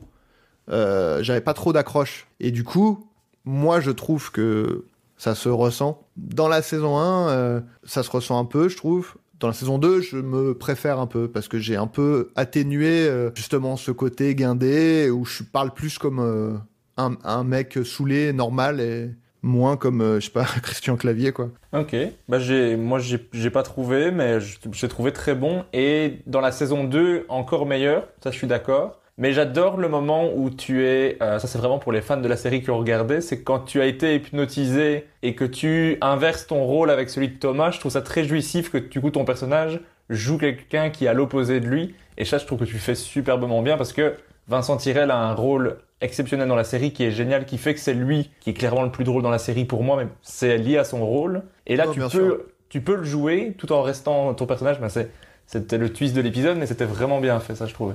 Ah bah merci, ouais. Bon, en plus, le truc, c'est que Vincent, euh, c'est quelqu'un que t'as envie... Euh, enfin, c'est, c'est marrant de, de l'imiter, quoi. Donc en vrai, euh, t'aimes bien... Enfin, moi, j'aime bien de façon observer les gens et voir leur tic et tout, quoi. Et... Du coup, c'était marrant de justement d'observer Vincent, enfin le personnage de Thomas, comment il faisait ses trucs et tout. j'ai, c'est, enfin, ça m'a vraiment fait rire aussi de, de faire ça. Il avait un truc où il se, il se retourne, enfin quand il fait des mouvements de tête, et il y a sa lèvre inférieure qui est, tu sais, qu'il la laisse un peu euh, ballante, et du coup, sa lèvre inférieure, elle se retourne en décalé par rapport à son visage, tu vois, il y a un, côté un peu comme les chiens, tu vois, qui se retournent, et il y a leurs babines qui font ça. Donc c'est ces petits trucs-là que j'avais notés, euh, et euh, du coup, ouais, c'était vraiment marrant. Puis en plus, ouais, de, justement, de jouer un mec hyper strict, guindé, hyper contenu, de pouvoir faire le, le débilos, euh, là, c'était assez cool aussi, c'était rafraîchissant, quoi. On a fait un petit bond dans le temps pour parler de Grom. On va revenir à la période Golden Moustache. Donc, euh, parmi tous les sketchs que tu as écrits chez Golden Moustache, je sais que tu n'aimes pas hiérarchiser, mais quel a été ton préféré? Bah, Je pense que c'est... Euh, Bon, il y en a un que je peux citer parce que parce que j'ai des arguments à apporter, mais c'est euh, défense personnelle où je fais un, un prof de, de self-défense euh, un peu nul. Et euh, en fait, je l'aime pour plein de raisons. La première, c'est que déjà Golden Moustache, donc je dis, c'était beaucoup euh, beaucoup de gens de Golden Moustache. Enfin, l'identité de Golden Moustache, la première saison, c'était les sketchs des Suricates où ils avaient une vraie eux une ambition cinématographique et tout. Ils avaient à cœur, avec les petits moyens qu'on avait, mais de faire des trucs très quali, euh, avec des, une, image, une réalisation très cinéma, quoi. Et du coup, ça a un peu donné le ton pour tous les sketchs Golden Moustache ensuite, quoi. Ce qui était très bien. Mais c'était toujours des sketchs, euh, c'est euh, de la fiction, c'est écrit, c'est très bien filmé, il y a une belle lumière, il y a des belles images, il y a des trucs, il y a des références ciné, machin. Bon, moi j'étais très content de faire ça, mais euh, bon déjà mon premier sketch Batman contre Superman euh, dénotait déjà de tout ça parce que bah, c'était deux deux mecs autour d'une table qui parlent quoi. Euh, ce qui était alors que bon la, plupart des autres sketchs précédemment c'était un peu ça c'était un peu plus impactant, un peu plus ça pète quoi. Mais ça restait une réalisation un peu propre, léché et tout. Et j'étais moi j'ai fait ce sketch et je me suis dit bah c'est une parodie de vidéo de, de self-défense. Faut que ça ait l'air d'une vidéo de self-défense, donc faut que ce soit dégueulasse. On n'étalonne pas. Euh, le montage, il est un peu merdique et tout. La seule, la seule façon de le faire fonctionner, c'est de le faire dégueulasse comme une vraie, euh, une vraie vidéo de self-défense qu'on voit sur YouTube et tout, avec un logo de merde, un générique à la con et tout quoi. Donc j'ai fait ce truc-là. Moi, on me dit, euh, ouais, donc du coup, euh, vendredi, la vidéo, elle part en étalonnage. Je dis, non, non, non, non, elle part pas en étalonnage, elle reste moche comme ça et tout. Le montage, je l'ai fait moi-même, parce que je sais que c'est très difficile de demander à, des gens dont c'est le métier de faire un truc nul, en fait. Euh, je l'avais vu plus tard quand on a fait Phantom Force avec. je fais une digression un peu, mais on a fait euh, Phantom Force avec Jérôme Niel, qui était donc un, hommage aux séries des années 90. Et on voulait des, effets spéciaux euh, nuls comme à l'époque. Et les, les premières propositions de Hugo qui faisait les effets spéciaux et qui a quelqu'un qui est très doué dans les effets spéciaux, qui peut faire des trucs vraiment euh, de qualité ciné, quoi. Et lui, il nous fait cette première euh, proposition et on lui dit mais mec c'est beaucoup trop bien. Il dit bah sinon j'avais fait ça mais c'est un peu pourri. Il nous montre et on fait ouais ouais c'est ça. Et donc il était dégoûté quoi. Lui dans son regard il y avait une tristesse de de, de genre mais c'est donc faut que je fasse de la merde quoi. Ouais oui. Et donc du coup je me suis dit je vais le faire moi-même le montage. Je suis pas un bon monteur mais tant mieux parce que c'est pas compliqué ce que j'ai à faire. Et donc j'avais fait le montage moi-même et tout, le générique euh, tout ça. Et donc, euh, je savais. Enfin, c'était un peu un pari de mettre ça sur Golden Moustache. Parce que je savais comment mon premier sketch avait été reçu. Même si après, j'avais, j'avais fait des trucs qui avaient plu aux gens et tout. Mais euh, c'était un peu un pari. C'était même un type d'humour qui n'était pas forcément celui auquel les gens étaient habitués sur la chaîne. Parce qu'on est plus sur un humour de, de gêne, un peu plus, euh, je sais pas, un peu plus euh, genre The Office euh, anglais, tu vois, un peu truc, un peu différent, quoi. Et puis, ouais, un univers bizarre et tout. Et, et donc, ça n'a pas du tout plu au public, euh, en tout cas dans un premier temps. D'ailleurs, c'est mon sketch qui a fait le moins de vues, euh, défense personnelle. Mais je sais que tous les gens déjà, euh, genre euh, Vincent Tirel, Flaubert, tous les gens à qui je le montrais, ils disaient putain, c'est trop marrant. Donc déjà, ça me plaisait. Et puis, je sors le sketch. Les commentaires le défoncent, trouvent ça nul. Mais en parallèle, moi, j'ai des appels, des textos et des commentaires de gens euh, comme euh, euh, Jonathan Cohen, Thomas VDB, Kian, qui me disent putain, le Palmacho, qui me disent putain, c'est trop marrant ce sketch et tout, tu vois.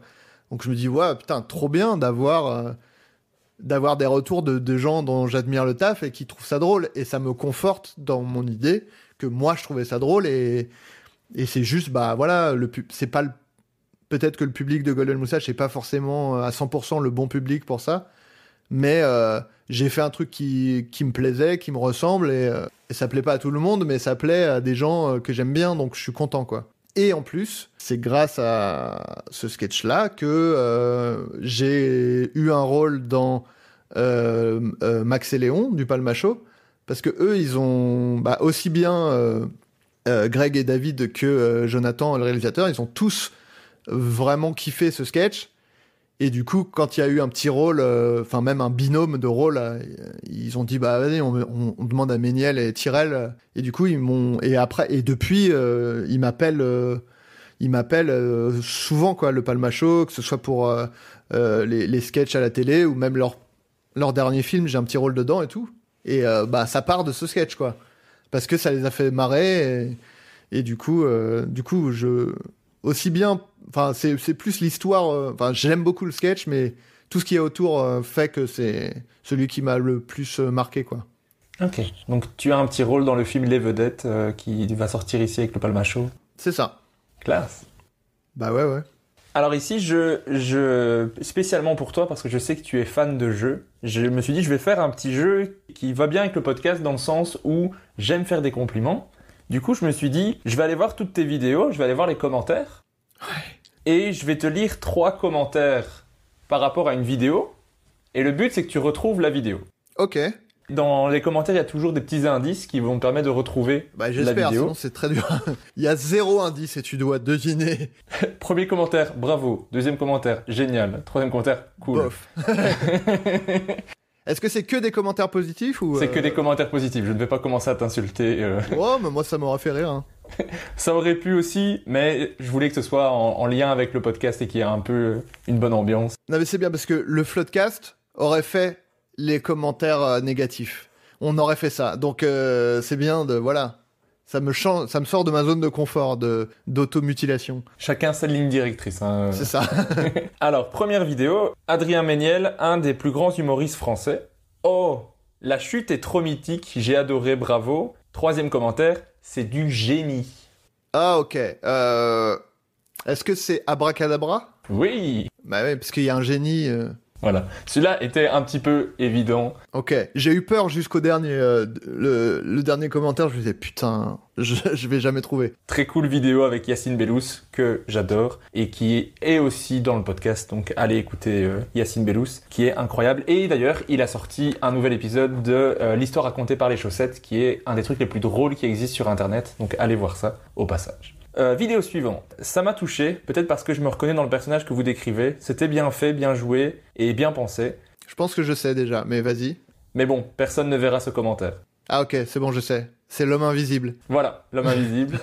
ouais, voilà. Celui-là était un, était un peu trop facile, j'aurais dû lire les deux premiers avant. Mais qui est, moi, ma vidéo préférée euh, sur Golden Moustache. Ok, putain. J'ai, euh, enfin, ma préférée de toi, je sais pas en général, c'est peut-être. Ah, j'aime bien que t'aies t'aies tempéré quand même le, le compliment. C'est ma vidéo préférée, enfin de toi, hein, parce qu'il y en a quand même 28 autres que je préfère. hein, Sinon... Non, c'est juste que dans toutes les vidéos que je n'ai sûrement, sûrement pas toutes vues, là, il faudrait que je vraiment compare tout, alors que là, euh, On n'a pas besoin de... Juste le fait qu'elle te plaise, ça me suffit. Y a pas besoin de hiérarchiser, tout va bien. Mais j'ai vraiment beaucoup aimé cette vidéo, peut-être parce que ça me touche aussi personnellement, parce que je me suis, je me reconnais dans le personnage. Bon, bien sûr, c'est exagéré, mais et la fin est géniale avec euh, la conversation et les gars qui a en, en dehors. Enfin, allez voir cette vidéo. Moi, c'est celle qui que je trouve qui a un, un- un très bel équilibre entre drôle et émotion. Il y a un propos, il y a un truc. C'est vraiment vraiment ma vidéo euh, coup de cœur. Merci beaucoup. C'est pour ça que ça marche bien avec, euh, avec le, le podcast. Je peux glisser des compliments à moi dedans et j'aime bien. C'est possible qu'il y ait des vidéos Studio Bagel qui soient mélangées dedans aussi. Ok, d'accord. Et c'est des vidéos que j'ai écrites? C'est- Généralement, c'est celle que tu as écrit ou réalisée, je pense à chaque fois. Ok, d'accord. Ok. Euh, J'aime bien ce genre de vidéo dans le style des inconnus, ça fait du bien sur YouTube. Génial, le style reportage est super bien fait, j'ai beaucoup aimé. Rigolez pas trop, ça arrive d'arriver un jour si ça continue. Alors, c'est la police de l'humour, je pense. Oui. Ouais, je, je- je commence à me dire que j'ai fait un jeu beaucoup trop facile. Non, je suis juste très imbu de moi-même et... en fait, ils sont tous imprimés euh, là sur mon mur, tu vois pas, mais donc... euh, En fait, c'est Julie qui a dit ça un 13 décembre. Il était midi, je me rappelle. Voilà, c'est ça. Le monde a besoin d'Adrien Méniel. Le sketch est génial sinon, et bravo à l'équipe maquillage. Ça faisait longtemps que j'avais pas ri de manière aussi naturelle, merci. Mort de rire, c'est la meilleure vidéo de 2019. Ah, je dirais... euh, Je dirais l'équipe des meilleurs? Non. Oh Ah, putain. Mais non, 2019, putain, je dis n'importe quoi. Le monde a besoin d'Adrien Méniel. Le sketch est génial aussi, et bravo à l'équipe maquillage. Ça faisait longtemps que j'avais pas ri de manière aussi naturelle, merci. C'est la meilleure vidéo de 2019. 2019, donc c'est assez récent en fait. 2019 Après, peut-être que la personne a, a écrit Mort de rire, meilleure vidéo de 2019 parce que lui, il l'a vu en 2019, c'est Ah, possible oui. aussi. Ah putain, oui. Parce que je me dis, en 2019, je sais même pas si j'ai fait des sketchs en fait. L'indice, c'est principalement bravo à l'équipe maquillage. Bah ouais, mais c'est pour ça que j'ai dit l'équipe des meilleurs, parce qu'on est, on est deux et on change de gueule à chaque fois avec Vincent, mais... euh, Il y en a une, une autre vidéo où il y a pas mal de maquillage qui est très très très très drôle. Ah putain. Vous êtes deux à être maquillés dedans et il y a Jérôme Niel dedans. On est deux à être maquillés dedans et il y a Jérôme Niel dedans. Putain. Ah, le, le, le trou noir, quoi. Euh, bon, je, je, je pourrais trouver en réfléchissant pendant des heures, mais c'est pas très euh, radiophonique, donc euh, je vais ab- abandonner. Et la réponse était zombie susceptible, Ben oui, putain. Mais oui, bien sûr. que j'ai trouvé très très drôle. C'est une, c'est peut-être une qui m'a fait le plus rire, en- vraiment en termes de rire, parce que ça m'a surpris. Le, principe est, vraiment top. Ouais, j'étais, content de, de la faire. C'était une vieille idée euh, euh, que j'avais notée euh, et j'étais content de pouvoir la faire parce que j'étais plus. Bah, du coup, c'est une vidéo Studio Bagel pour le coup. Et donc moi, j'avais encore plein. Enfin, quand j'ai quitté Golden Moustache, j'avais encore plein d'idées de sketch que j'avais pas pu faire. J'étais content justement de pouvoir ressortir celle-là euh, et la faire quoi. J'aimais bien l'idée aussi. On passe à la suivante. Euh, une vidéo très divertissante, un concept simple mais bien pensé. Une seule chose à dire, à refaire, mais bon, on m'écoute jamais sur YouTube, donc bon. Voilà. Trop simple encore une fois. Après, c'est l'homme qu'on écoute jamais dans les films, mais euh, je sais pas quelle. euh, vu qu'il y en a deux, je sais pas laquelle, mais bon. C'était la première parce que les autres commentaires, c'est euh, Oui, remarque s'il dit à refaire, euh, oui. à refaire, on en veut une deuxième. Euh, le concept est vraiment top, plus un pour d'autres épisodes de la même série, donc tout le monde en réclamait une deuxième. euh. Voilà, bah, euh, ouais. bah, les, les gens m'en parlent encore et me disent quand est-ce qu'il y aura une troisième? Et malheureusement, a priori, ce sera euh, jamais. Malheureusement, parce que je trouve ça vraiment bien fait. Et en plus, c'est aussi le commentaire qui revient, c'est que c'est super bien fait au niveau du son, de l'image, de, tout, quoi. Bah, c'est réalisé par Vladimir Rodionov et des effets spéciaux de David Tabourier, qui était aussi le chef-op. Je, je, le, dis parce qu'on on, cite pas forcément ces noms-là, enfin ces postes-là, mais euh, je trouve que c'est vraiment euh, ce qui apporte de la crédibilité au projet, quoi. C'est que les incrustations, pardon, je rote en même temps, non mais sont vraiment hyper bien faites. Euh, et enfin, si c'est mal fait, ça marche pas, quoi. Et là, enfin moi, il y a même des films où genre Interstellar où c'est aussi plus simple euh, parce que euh, on est sur une qualité d'image, euh, enfin comme c'est le plus un projet moderne, les qualités d'image entre les deux cams étaient assez proches. Et vraiment, quand j'ai vu le projet avec les effets spéciaux, j'ai fait oh putain mais c'est moi. Enfin tu vois, c'est tellement cohérent, tu vois, que je me suis dit ah putain ouais vraiment là c'est incroyable quoi. À fond. Non mais je comprends que ça doit être fun de se dire hey, je suis dans Titanic. C'est quand même assez sympa. Vidéo suivante. Euh, génial, ça durerait des heures qu'on s'en lasserait pas. Un des sketchs les plus géniaux que j'ai eu l'occasion de voir sur YouTube avec deux acteurs excellents et créatifs, bravo. Un des meilleurs sketchs, je trouve, comme quoi deux acteurs et des déguisements, ça suffit. Euh... Ah Alors, est-ce que c'est l'équipe des meilleurs? Et oui, c'est bien l'équipe des meilleurs. et je suis d'accord, cette vidéo, elle pourrait durer des heures, que je m'en lasserais pas, parce que à, chaque fois, je me dis, bah c'est bon, ils ont fini, et il y en a un autre qui revient. J'ai trouvé ça super drôle aussi. Donc, encore une fois, bravo. C'est un de mes préférés euh, euh, avec, euh, avec défense personnelle, celui-là. Bah, je, comprends parce que bah, après c'est le, jeu avec les deux, les, différents personnages, c'est un, un, truc très enfantin, mais très, on peut jouer des heures là-dessus. Moi j'aime beaucoup aussi. C'est très enfantin et c'est aussi Enfin, en vrai, euh, moi, ça me faisait rire de faire ça. Et c'était aussi la condition pour pouvoir le faire parce que si on devait euh, payer un cachet de comédien, enfin, si on, prenait un comédien par rôle, il y avait beaucoup trop de rôles et il n'y avait pas le budget pour faire la vidéo. Et du coup, j'ai dit, bah, on joue les deux rôles, on joue tous les rôles, tous les deux. Et du coup, c'était, c'était faisable comme ça en termes de production. Et en plus, je trouvais que ça apportait un truc à la vidéo, mais en, vrai, ça naît d'une contrainte de, de, production, quoi. Si on avait, si on m'avait dit ta budget illimité, peut-être qu'il y aurait eu euh, un, un, un, acteur ou une actrice par, par rôle, quoi. Mais ça fait très euh, Deadpool 2 quand ils font l'équipe un peu euh, avec tous les différents super-héros. Je sais pas si tu l'as, je pas, pas vu, Le, le 2.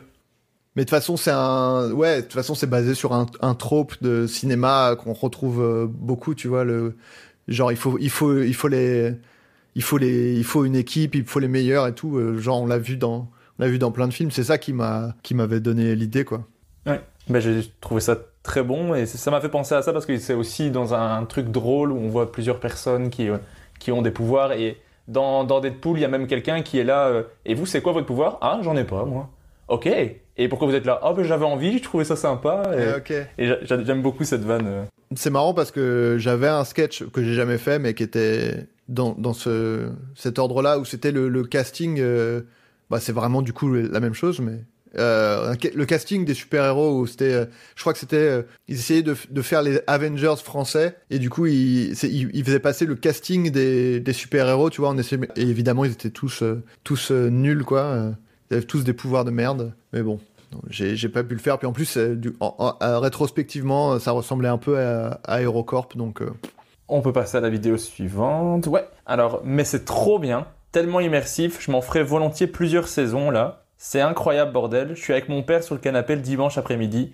Merci pour cet épisode ultra quali. Trop bien. Merci pour ce travail incroyable. Waouh. Euh... Attends, c'était trois commentaires différents ça? Ouais.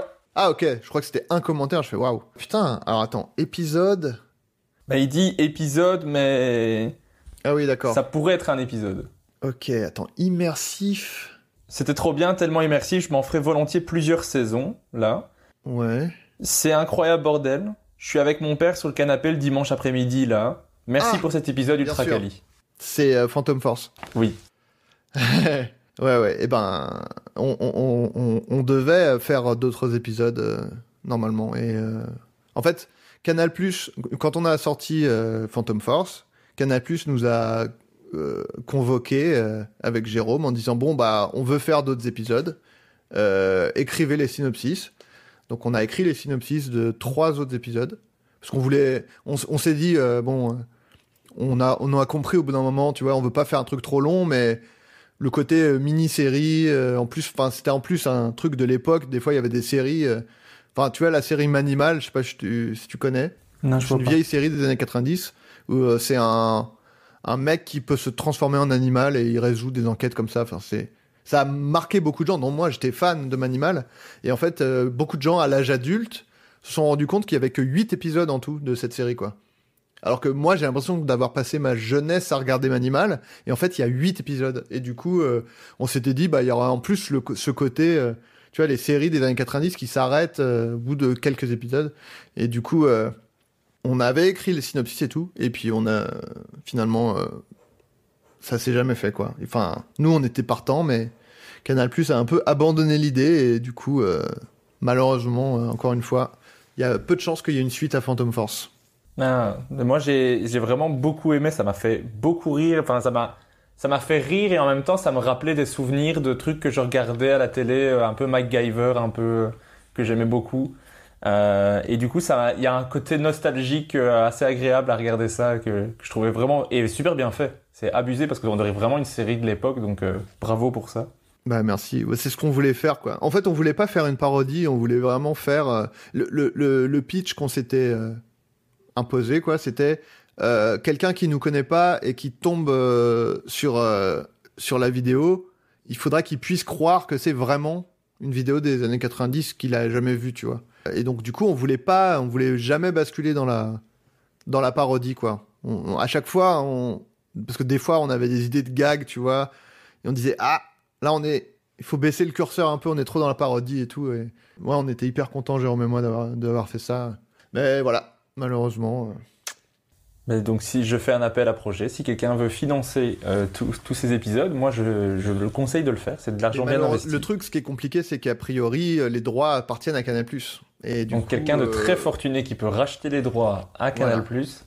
c'est ça je, je ne suis écouté que par des milliardaires, il faut le savoir. ok bah c'est parfait bah faites ça alors s'il vous plaît Et une euh, petite dernière pour, pour terminer. Adrien Méniel est juste magique comme acteur, bordel. Je peux regarder n'importe laquelle de ses vidéos où il est dedans. À chaque fois, je plonge dans son, jeu d'acteur. J'ai beaucoup aimé. C'est moi ou Adrien Méniel ressemble vraiment à Littlefinger Adrien Méniel est clairement mon préféré chez Golden Moustache. J'adore sa façon de jouer. il y a un gros indice mais ça peut être deux vidéos en vrai euh, parce que j'ai joué deux fois Littlefinger mais je vais dire euh, que c'est euh, le bureau des plaintes de Game of Thrones? Non, C'est les insultes dans Game of Thrones? Non plus. What? C'est Name of Thrones. Oh mais putain, je suis con Mais oui, bien sûr, parce que les deux autres sont pas des vidéos de moi, je suis vraiment con. euh, oui, en fait, ce qui m'a perdu, c'est que je joue pas, euh, je joue pas Littlefinger dans Name of Thrones, je joue euh, un mec, mais oui, Name of Thrones, bien sûr. Mais t'es dans, c'est parce que t'es dans l'univers de Game of Thrones Oui, oui, et voilà, du coup quelqu'un se dit ah tu lui ressembles et ben d'ailleurs les gens ont dû se dire ça que tu lui ressemblais et t'avoir fait jouer le rôle dans, dans les autres vidéos après. Euh, je suis pas sûr que ce soit après. Enfin, en tout cas, les insultes dans Game of Thrones, ça c'est sûr que c'est avant. Mais en fait, on m'avait euh, quand Game of Thrones est sorti, euh, on m'avait dit plusieurs fois euh, que il y avait un air. Enfin, même sur Twitter, m'envoyait sa photo, genre ah c'est toi? Ce qui est devenu mon quotidien maintenant, mais avec d'autres gens. Beaucoup moins stylé d'ailleurs que Littlefinger, donc au final je me rendais pas compte de la chance que j'avais à l'époque. Mais d'ailleurs pour la petite histoire, Thomas Pesquet, depuis la station euh, spatiale internationale, euh, a tweeté un gif de moi en Littlefinger. Euh, vraiment, j'ai. En fait, je, je, je vais rarement sur Twitter. Enfin, je vais rarement. J'y passe pas beaucoup de temps, mais j'y j'y vais euh, quand même tous les jours pour voir mes mentions. Et je vois que je suis tagué par plusieurs personnes et tout. Je fais qu'est-ce qui se passe? Et je vais voir. Et en fait, c'est juste Thomas Pesquet qui répond à un tweet d'une euh, d'un organisme spatial, je sais pas quoi, avec un gif de ma gueule. euh, je fais putain, c'est fou. Le mec dans l'espace a choisi un gif. Il a fait tiens, je vais mettre lui là. Et c'était ma gueule. Et C'est trop bizarre, ça m'a. J'étais dans la rue quand j'ai vu ça, et il y a eu vraiment un truc un peu. euh, Oh, c'est trop. Enfin, Ah, c'est trop marrant. trop bizarre, quoi. Tu vois, de te dire, il y a un mec dans l'espace qui a cliqué sur ma gueule, euh, c'était trop drôle. Trop sympa de se dire que quelqu'un dans l'espace a se dit ah ouais je vais prendre la tête de Adrien Méniel. Alors, je pense qu'il s'est dit, euh, je vais prendre la tête de ce mec-là. Je pense qu'il connaît pas mon nom, mais. euh, C'est peut-être un auditeur du Floodcast régulier aussi, hein, tu ne sais pas. bah, J'en ai profité pour, euh, pour lui dire. euh, que si vous voulez venir dans le Floodcast, c'était pas la peine de poster des gifs de moi, qu'il pouvait juste nous demander. Mais euh, bon, il a pas répondu, il a pas liké. Je pense que il en a rien à foutre et je comprends. Ou alors il est triste en boule et dit oh, je voulais participer au Floodcast. Ah bah nous on aimerait bien, ce serait trop drôle mais bon. fond. Voilà, ben, peut-être qu'il écoute aussi avec euh, un groupe de milliardaires. euh. Bah c'est ça. Ou alors un ami milliardaire à lui va lui dire d'écouter. euh, voilà. Mais voilà, c'était le petit jeu que j'ai rajouté euh, Ah, spécialement bien, pour toi. Je t'en prie, c'est pas le, je pense pas qu'il va avoir un, un- ça va devenir une, une tendance, mais c'est un petit jeu sympathique. En, en plus, Non, ça c'est peut, c'est une bonne idée en vrai. hein. ça me permet de te faire des petits compliments au passage. J'aime bien, j'aime bien. On revient à la période Golden Moustache. Donc après, t'as joué dans plusieurs longs métrages comme Lou, Journal intime, Journal infime. Journal infime. Ah, pardon, je sais même pas écrire. Non, c'est pas grave. Journal infime, excusez-moi. Puis dans, les, dans le film des Suricates, Les Dissociés, et dans l'histoire de Max et Léon du Palmacho. Est-ce que jouer pour le cinéma, c'est quelque chose qui, qui t'a plu? Parce que c'est certainement plus de pression, plus de moyens, plus de plus d'attentes. Est-ce que c'est quelque chose qui t'a plu? Et est-ce que tu aimerais en faire d'autres? Bah oui, euh, évidemment que j'aimerais en faire d'autres. De toute façon, moi, je veux travailler, quoi, et, euh, et m'amuser. Donc, euh, ouais, euh, quel que soit le support, en vrai. hein. Mais après, je suis pas. si je joue des seconds rôles dans des séries sur Internet toute ma vie, je, je, pense pas que j'aurai une frustration de dire oh j'ai jamais fait de cinéma, j'ai raté ma vie, tu vois. Si je fais pas un gros rôle, mais que je fais huit seconds rôles, je suis content aussi, quoi. Tu vois, j'ai pas, j'ai pas de. En plus, enfin, comme j'ai un peu aussi un rapport à la célébrité euh, un peu euh, compliqué, euh, j'ai pas du tout envie d'être euh, une tête connue outre mesure, tu vois. Donc, euh, si je perce jamais dans le cinéma, ce sera pas très grave, quoi. Du moment que je continue de faire un métier qui me plaît et euh, et de, en gagnant ma vie et en m'amusant, c'est cool, quoi. Après, euh, pour répondre à la question, du coup, bizarrement, c'était, enfin bizarrement non, enfin ça a été une surprise pour moi, mais c'était moins de pression de tourner pour le cinéma, parce qu'en fait, vu qu'il y a plus de moyens, t'as plus de temps. Un tournage Golden Moustache euh, avec des moyens euh, très limités. De toute façon, les, moyens financiers, ça a une répercussion. Enfin, tu vois, c'est vraiment un effet pyramide, quoi. Ça a un effet sur tout le reste, quoi. Un tournage de sketch Golden Moustache, ben, tu commences hyper tôt, tu finis hyper tard, t'es obligé de tout faire en une journée, euh, t'es obligé de tourner hyper vite, t'es obligé de faire quelques prises et de passer à la suite, et- etc. Moi, je suis... Et donc, c'est vraiment, t'arrives, t'es convoqué... Enfin, pas toujours, mais tu vois, tu peux être convoqué à 7 heures du mat pour faire le maquillage, euh, le costume, machin, et après, tu tournes euh, tout de suite. Et, euh, moi, j'ai eu la surprise, c'est quand je suis arrivé sur le tournage de Lou, Journal Infime, où j'ai un tout petit rôle. Et en fait, tout le monde est convoqué à, je sais pas, 10 heures du matin. Donc déjà, c'est extrêmement tard. Et t'arrives, on te maquille, on te met ton costume. Et après, c'est pause déjeuner. Tu bosses même pas encore, quoi. Tu fais la pause déjeuner et l'après-midi, tu tournes, quoi. Donc le rythme, il est euh, incroyablement confortable par rapport à, ce que j'avais fait avant. Et Max et Léon, c'était un, un, un, peu ça aussi, quoi. C'était un rythme vraiment plus cool que, que ce à quoi j'étais habitué, quoi. Donc, euh, et puis, euh, c'était avec des potes à, à chaque fois. Donc, pas, pas, pas, de, pas de pression, euh, au contraire, quoi. Est-ce qu'il y a un rôle dans, les, dans une comédie que tu te dis Ah, j'aurais tellement aimé jouer ce rôle Ah putain, euh, je pense que oui, mais euh, mais ça me sort de la. pff. Ah, je sais pas. Euh, Putain, je me, je me souviens de m'être dit ça, mais je me rappelle plus. Ah, je sais pas. Je, je, je sais que je me suis dit ça euh, récemment, mais j'ai oublié. euh, J'ai oublié ce que c'était, donc euh, peut-être ça va me revenir plus tard, mais là. Bah, si ça te revient plus tard, n'hésite pas. euh, sinon, je, je pourrais retirer cette question. Ouais, voilà. Je qui pense. manque d'intérêt s'il n'y a pas de réponse. Ouais, ça, ça ne revient jamais, bon. En 2014, tu es aussi devenu directeur artistique chez Golden Moustache pendant un an. Qu'est-ce que tu as aimé et qu'est-ce que tu n'as pas aimé dans cette tâche? Ce que j'ai aimé, c'est, euh, ben, comme je disais tout à l'heure, être. euh, en fait, là, c'est vraiment, t'es purement, sauf si tu mets ton ego euh, devant, trop en avant, mais normalement, la définition du, du métier, c'est, enfin, c'est vraiment directeur. Donc, c'est, tu diriges les gens, mais t'es là pour, pour les aider, quoi. T'es là pour leur donner des directions, et puis t'es là aussi pour accepter si accepter leur choix, leur proposer des, trucs, etc. Donc t'es vraiment en retrait et t'es là pour aider les gens. T'es pas là pour imposer ta vision, quoi. T'es là pour justement être au service de, de des gens et, c'est ça que j'ai vraiment aimé, quoi. C'était surtout quand Enfin, quand les gens me disaient euh, ah merci putain ça m'a vachement aidé euh, tel ou tel truc euh, et et je trouve ça hyper gratifiant en fait. en plus c'est un autre type de retour que le retour du public quoi. C'est le retour de la personne que t'as aidé à s'exprimer quoi et à bosser et tout. Et, et, je trouvais ça hyper gratifiant.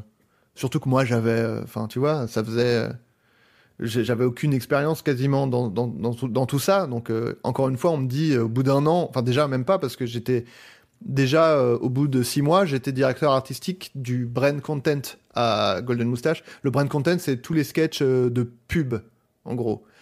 Et du coup, j'étais, moi, au bout de. Je suis arrivé, au bout de six mois, on m'a proposé d'être directeur artistique de, de ça. Donc, bah, là, encore une fois, un, peu la peur d'être un imposteur, quoi, tu vois. Et donc ça se passe bien, c'est cool. Et puis l'année, et puis six mois après, euh, carrément directeur artistique de Golden euh, tout court. Et euh, et donc encore une fois, est-ce que je suis au niveau, tout ça? Et puis donc du coup, encore une fois, quand les gens me disent que ça les que je leur ai rendu service, c'est hyper gratifiant quoi. Et ça, j'ai vraiment aimé justement être aider les gens et être au service de quelqu'un d'autre, c'est c'est cool. Ce que j'ai moins aimé, bah, c'est que c'était hyper prenant Enfin, c'est vraiment. Euh, je me levais tôt le matin, j'allais au bureau, je bossais toute la journée, je rentrais le soir, je mangeais, je m'endormais euh, tout de suite après. Enfin, vraiment, c'était un rythme. C'était peut-être aussi parce que moi, euh, je m'imposais peut-être un rythme un peu trop soutenu, mais en fait, c'est compliqué parce que directeur artistique, bon, c'est certes aider à l'écriture et tout, mais en fait, tu supervises Enfin, en tout cas, moi, je voulais superviser tous les aspects. Donc, j'étais à l'écriture, j'étais sur les tournages, j'étais au montage. Tu dois choisir, genre, euh, tu dois valider la vignette du sketch, tu dois valider la, la légende, le titre du sketch, tout, tout, en fait. Et euh, donc, c'était très prenant, quoi. Et du coup, bah, ça t'éloigne de tes projets perso, quoi. C'est pour ça que j'ai arrêté, en fait. C'est que au bout d'un an, je me, je me suis dit, mais euh, bon, c'est cool, mais bon. En plus, je commençais à, à, à faire parler de moi un petit peu en tant que comédien et auteur. Et du coup, bah, euh, ça aurait été dommage de de pas euh, genre poursuivre cette voie là quoi. Donc euh, donc j'ai arrêté parce que je me suis dit il faut que je enfin j'ai envie quand même d'être acteur et auteur et du coup il faut que je fasse ça. Là j'ai pas le temps de je peux pas faire les deux quoi. Donc après en 2015 tu coécris la série Oui avec Hakim Omiri Aude Goni-Goubert et Nicolas Bernot. Oui en fait, t'as dit oui et, euh, et c'est oui, mais du coup, je pense que c'est. Pardon, enfin, je veux pas t'humilier sur ton accent. Non, il n'y a pas de problème. déjà, petite anecdote, moi je pensais que la série s'appelait Huis parce que ça veut dire la maison en néerlandais et du coup, ah, j'étais parti là-dessus alors que c'est un huis clos et que je suis un crétin. Mais non, non, non, mais eh, ça doit venir de. Ça doit avoir la même étymologie, j'imagine, non? Parce que oui, ça veut dire euh, porte. Euh. Bah, en néerlandais, c'est la maison. D'accord. Ben. Et du coup, je pensais que la série avait un nom néerlandais pour une raison, euh, pour une raison. Et après, j'ai regardé la série, je me suis dit, ben, j'attends la maison. et après, je me suis dit, t'es un crétin, Régis. Ok, ben voilà. tu veux dire Régis c'est un con, c'est ça Tu t'es dit? C'est ça, voilà. On a refait un lien, c'est bon. Donc c'est une série en 8 épisodes qui se joue dans une seule pièce, même s'il y a deux pièces qui séparées par une porte. Et c'est la première fois que tu écris pour une série, je pense à ce moment-là. Je crois pas. Euh, je sais plus en fait, parce que j'ai écrit sur la série, euh, mais je sais plus à. Euh, bah, j'ai écrit pour la série France-Québec, et je pense que c'était avant. Je pense que c'est avant aussi, ouais. Il me semble que c'est, il me semble que c'est avant. Et donc c'est France-Québec ma première expérience de d'écriture de série. Donc voilà, décidément ces recherches c'est, c'est pas c'est pas top. Hein. On peut pas être parfait sur tous les aspects, c'est ce qu'on a dit tout à l'heure. Bah ouais, je me suis dit, je vais rajouter un jeu, ça va être sympa, et du coup, les recherches sont moins bien. C'est très très bien. Franchement. J'ai beaucoup aimé cette, la, petite série, euh, ça, qui est disponible sur Dailymotion. Je l'ai pas ah trouvé sur YouTube. Ah, ou alors ah, c'est moi qui suis très nul. Non, non, non, non, mais je sais qu'elle est. non, en fait, je suis surpris qu'elle soit accessible quelque part, en fait. Parce que pour moi, elle était, elle avait disparu. Mais je pense que peut-être c'est un. Et c'est sur le compte Dailymotion de Golden Moustache ou? En tout cas, tu as la pub Golden Moustache au début et à la fin, mais je ne sais pas te dire si c'est sur la chaîne. Je, peux vérifier si tu veux. Non, mais c'est pas, c'est pas trop, c'est pas trop. Enfin, au pire, dans les liens, dans les notes euh, du, de l'épisode. Non, mais en fait, parce qu'elle a disparu euh, de, partout, en fait, euh, suite à différentes opération commerciale de Golden Moustache, ce truc, il avait, je pensais qu'il avait totalement disparu d'internet, quoi. Ah ben voilà, je vais le remettre, le remettre sur le, le devant de la scène. Le nouveau Squid Game. Ensuite, en 2015, c'est le tout début du Floodcast. Alors, je sais que tu as rencontré Florent sur le tournage de la saison 2 de Karate Boy, alors qu'il portait une lunette de toilette autour du cou et une brosse à chiottes dans la main. Mais comment vous avez commencé à travailler ensemble? Comment c'est né vraiment le Floodcast Le tout début, la genèse du Floodcast? Bah, on, s'est vraiment rencontrés à Golden Moustache, en fait, avec, euh, avec Florent. En plus, enfin, moi, j'arrive à Golden Moustache dans une période un peu compliquée où lui, il quitte, euh, enfin, il quitte il se fait euh, plus ou moins accompagner vers la sortie de Suricat. J'arrive à ce moment-là. En fait, juste, euh, je, saurais même pas dire. Je vais mettre le doigt sur un, moment où on s'est. Je pense qu'on s'est vraiment tout de suite. ça a collé tout de suite, quoi. On s'est entendu vraiment tout de suite, quoi. Le même genre de, conneries, et de, références et de enfin tout quoi. Et euh, en vrai, je pense que ça c'est, on s'est rapproché tellement naturellement que c'est pour ça que je peux pas dire euh, mettre le doigt sur une période quoi. C'est que je pense que vraiment tout de suite c'était genre ouais d'accord, ok, ça fonctionne totalement. Il y a tout de suite euh, une connivence immédiate.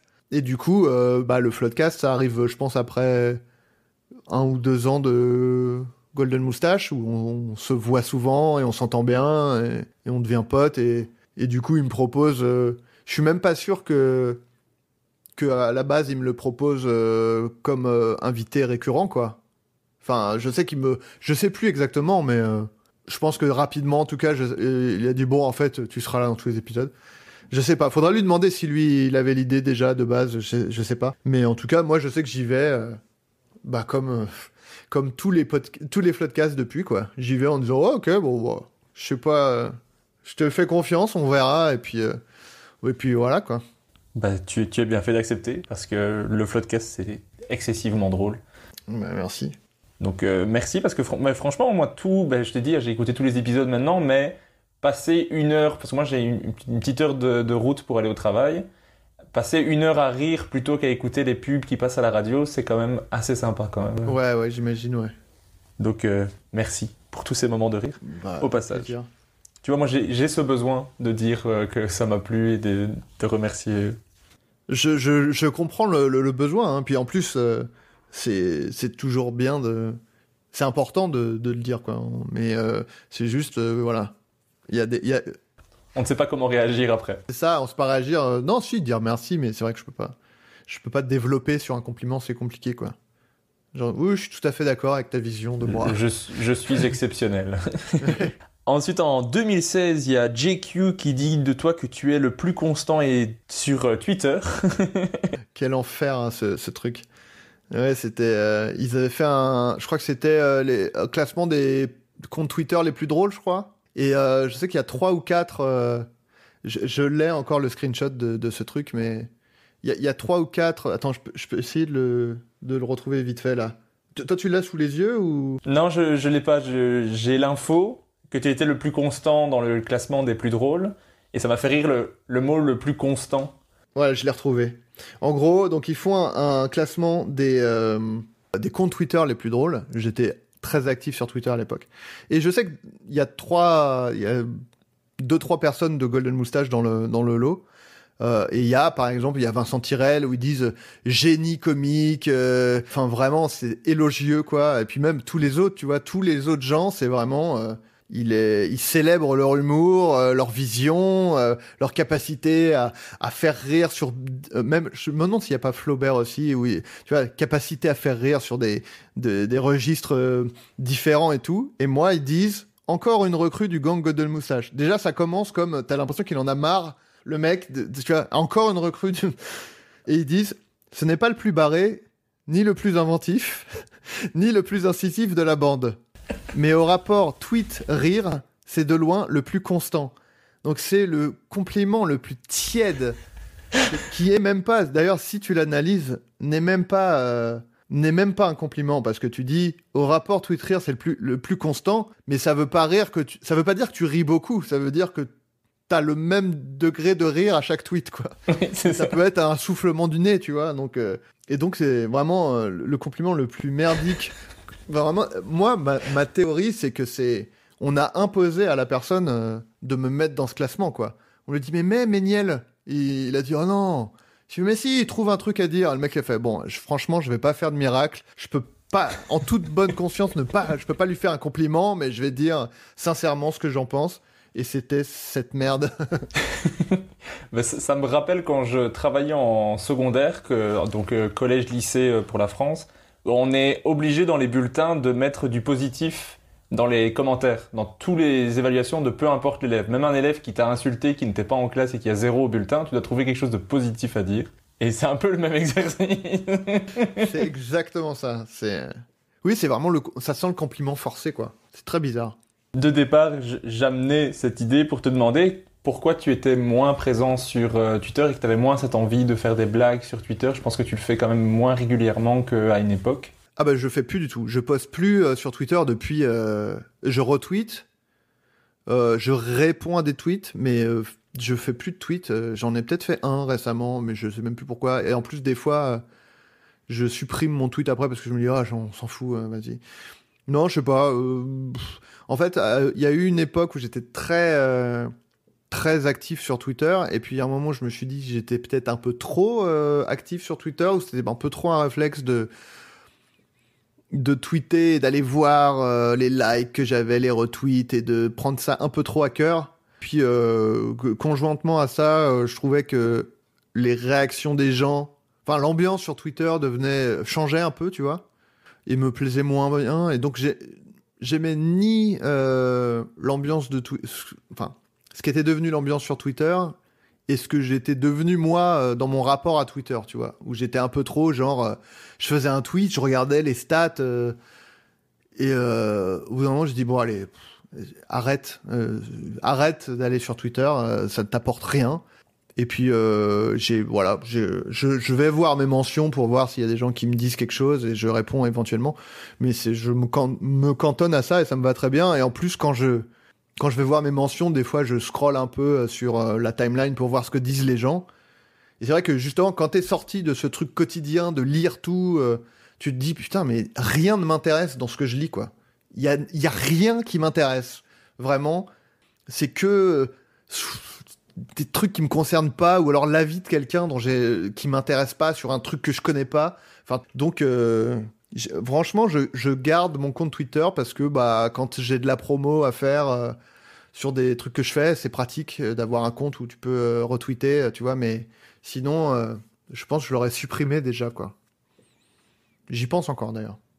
J'avoue que Twitter, j'utilise pour euh, dire quand il y a un nouvel épisode qui sort et retweeter euh, des trucs que j'aime bien quand il y a un épisode qui sort du Floodcast, quand il y a les chaussettes de, tout à l'heure qu'on disait avec euh, Dedo et, et Yacine, quand il y a un spectacle que j'aime bien, que je me dis qu'il faut, je peux juste retweeter, ça ne, ça ne me coûte rien, ça prend 3 secondes. Ouais, c'est ça, bah pareil. C'est vraiment ça. retweeter. alors, je retweete soit des trucs. mais en plus, c'est assez intéressant parce que, en fait, vraiment, le, le truc de Twitter, c'est tout le monde. Enfin, t'es un peu dans une espèce de frénésie où, comme si on te demandait de donner ton avis sur tout, tu vois. Et en fait, le truc, c'est que c'est ah, pas compliqué sur n'importe quel sujet, vu le nombre de gens qu'il y a sur Twitter, de trouver quelqu'un qui a un avis sur ça, qui correspond à ce que tu penses, qui est plus pertinent, qui est mieux formulé que ce que tu aurais dit, et qui est en plus formulé par une personne qui est plus concerné par le sujet.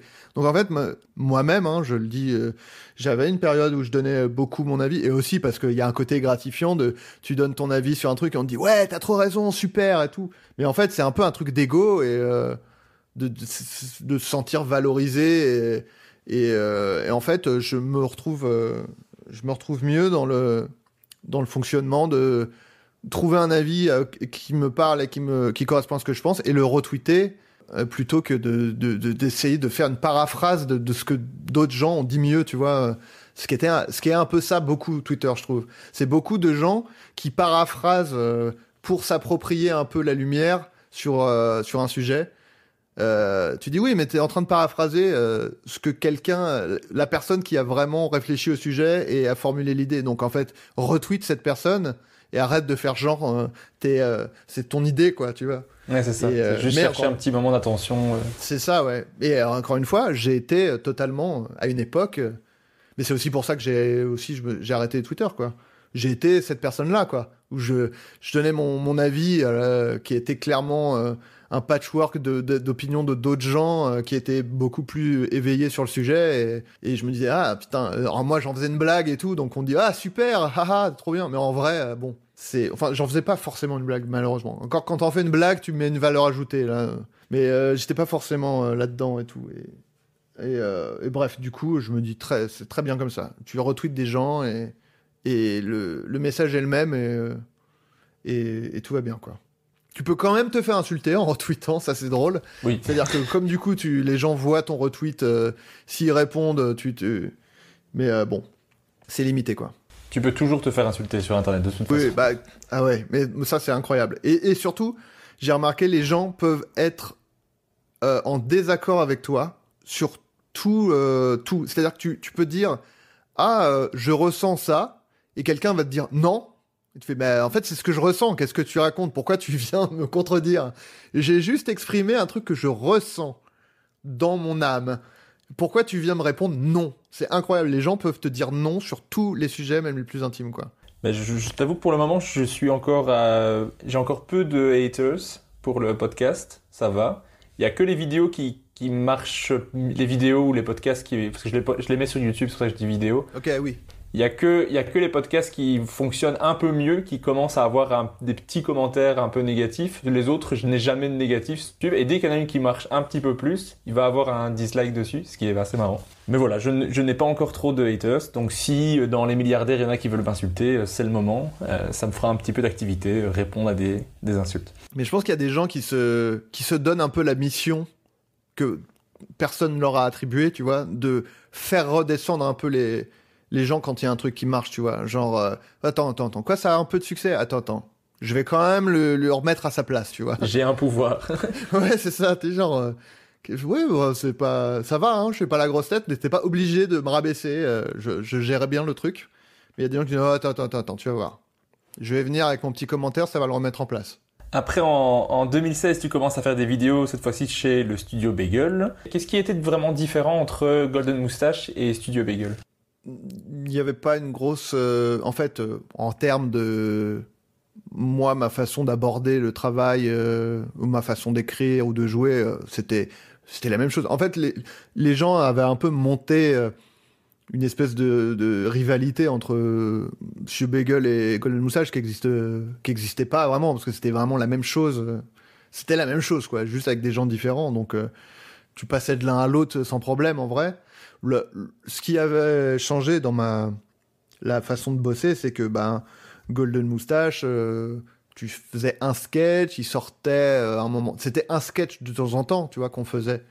Et euh, là, quand je suis arrivé à Studio Bagel, c'était pour bosser sur l'émission Le Tour du Bagel, qui était un sketch show hebdomadaire.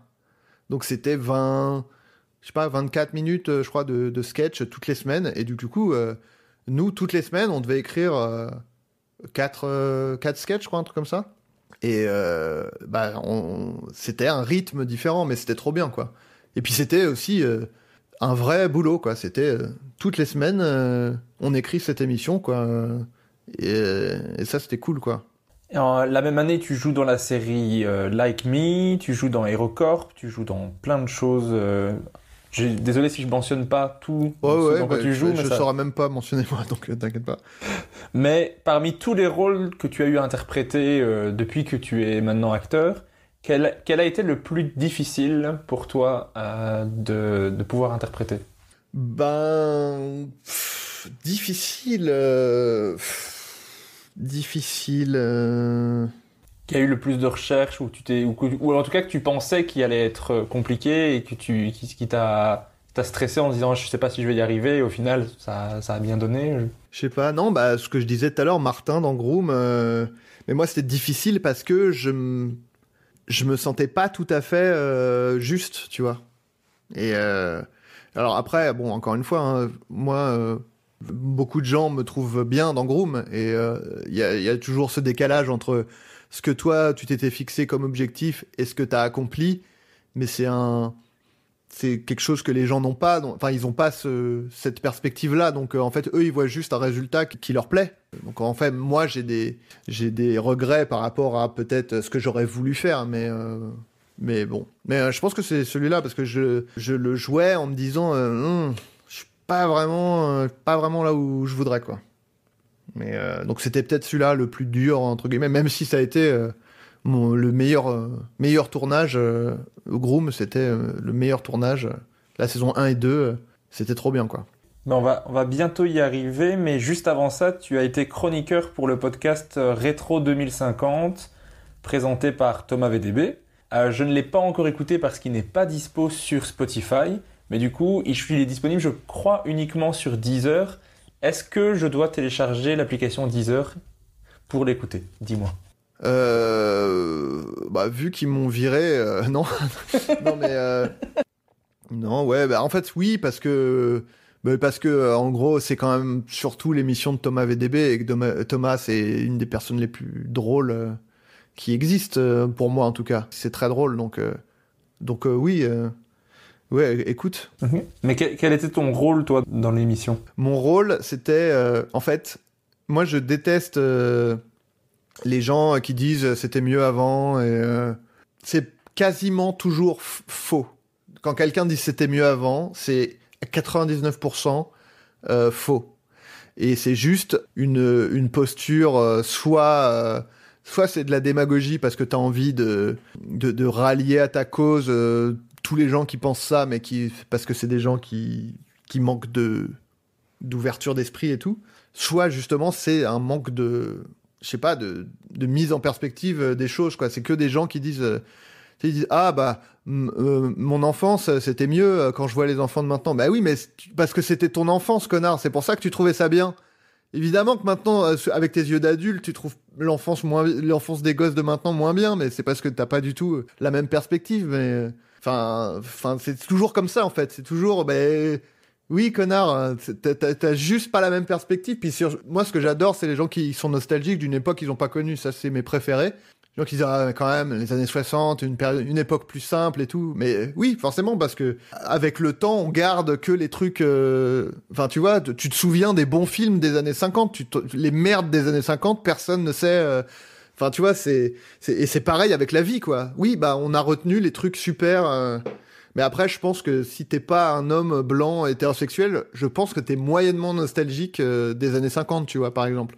Et si t'es une femme dans les années 20, t'es pas fan non plus. Ouais, voilà. Et, euh, et, et, donc, euh, je trouve ça, et enfin, je trouve ça toujours con de dire ça. Et du coup, je et, j'avais du coup saisi l'opportunité.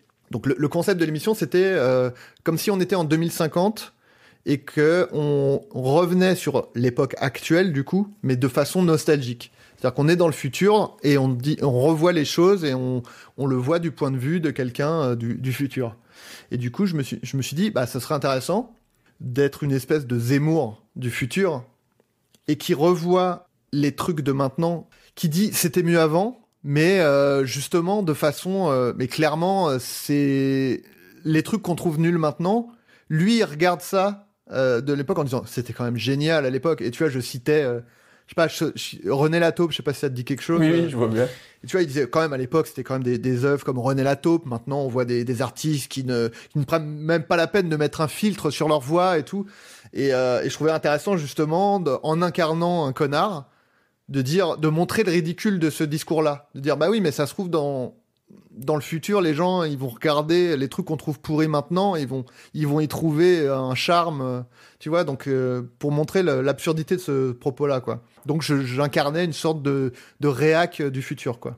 Bon, bah, je vais devoir télécharger 10 heures pour écouter, pour écouter ça.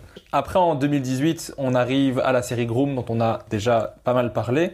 Mais au tout début, donc cette série qui a été euh, écrite avec Florent Bernard, Robin Latour, et qui est une... Robinson Latour. Robinson Latour. Je sais même pas lire, je ne sais même pas lire, qu'est-ce que je fais? Euh, Qui est une idée originale de Alex Malivernet. Qu'est-ce qui toi Mais c'est pas vrai. c'est vrai en plus, c'est ça qui est. vrai, c'est vrai. Voilà, ah, Tant que tu ne te trompes pas sur mon nom, ça, ça va. Ah mon dieu. Le, le pire, c'est que quand je commence à faire des erreurs, j'en fais d'autres parce que ça, ça me. Ah oui, bien sûr. Donc, par Axel Malivernet, qu'est-ce qui, toi, t'a donné envie d'accepter le projet au départ? C'était avec cette euh, équipe-là qu'on avait écrit pendant un an euh, le Tour du Bagel. C'est vraiment les, les mêmes exactement. On était tous les quatre. Et euh, ça s'était hyper bien passé. La saison arrivait à sa fin et Axel commençait à parler de ce projet en disant bah j'aimerais bien euh, continuer avec vous euh, sur ce truc-là et euh, bah moi euh, j'avais passé une super année à bosser là-dessus avec eux, on s'était trop bien entendu et, en plus il y avait la perspective de faire une série, de créer une série du coup et puis de jouer dedans, d'écrire pour une série, d'avoir vraiment les mains dans un projet plus plus gros et tout. Donc pour moi il y avait aucune raison de, de refuser quoi. C'était c'était trop bien quoi. Et j'ai posé la question à Florent, du coup, je te le demander à toi aussi. Est-ce que toi, tu as un épisode coup de cœur sur les deux saisons? Hmm. Euh, un épisode coup de cœur. euh, Je vais, regarder. euh, tu pourras couper ce passage. Je vais regarder une liste, une liste des épisodes. Oh putain, le Wikipédia est vraiment à chier. Il y a, pas les épisodes. putain, quel... déjà qu'il y a marqué web série, ce qui, un truc qui m'énerve toujours. C'est encore un autre sujet, ça, mais. On peut, on peut l'aborder si tu veux. On peut l'aborder. Non, mais en fait, le truc, c'est que je. Pourquoi est-ce que. Enfin, je trouve que. On, fait une petite digression, mais c'est assez un, truc qui me tient à cœur, c'est que. Il y a dans ce métier de. La série, cinéma, enfin tout ce qui est euh, actorat et tout ça, les gens ont vraiment à cœur de séparer euh, le web et euh, le reste, tu vois, la série, le cinéma et tout. Et.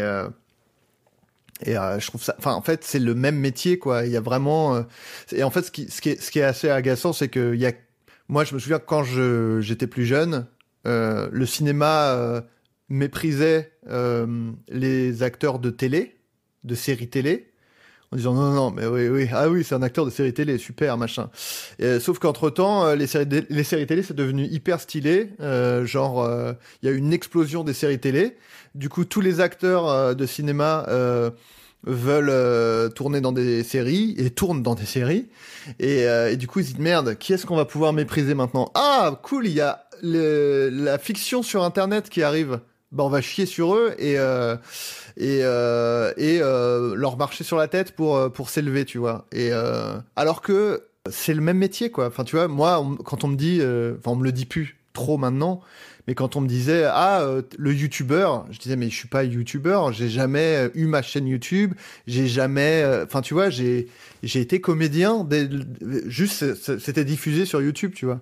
Et pareil, il y a toujours cette volonté de de de différencier en disant web série, ce qui pour moi ne veut rien dire. Il y a des séries et c'est tout quoi. Parce que à ce moment-là, une série Netflix originale, c'est une web série aussi parce qu'elle est sur internet, tu vois. Enfin ça n'a ça n'a aucun sens de je veux dire en termes de moyens euh, je dis pas que on est euh, euh, au niveau d'une série Netflix avec euh, avec Groom euh, même si je pense qu'on est mieux que certaines séries Netflix Oui, qui- qui vraiment. sont à chier. coup.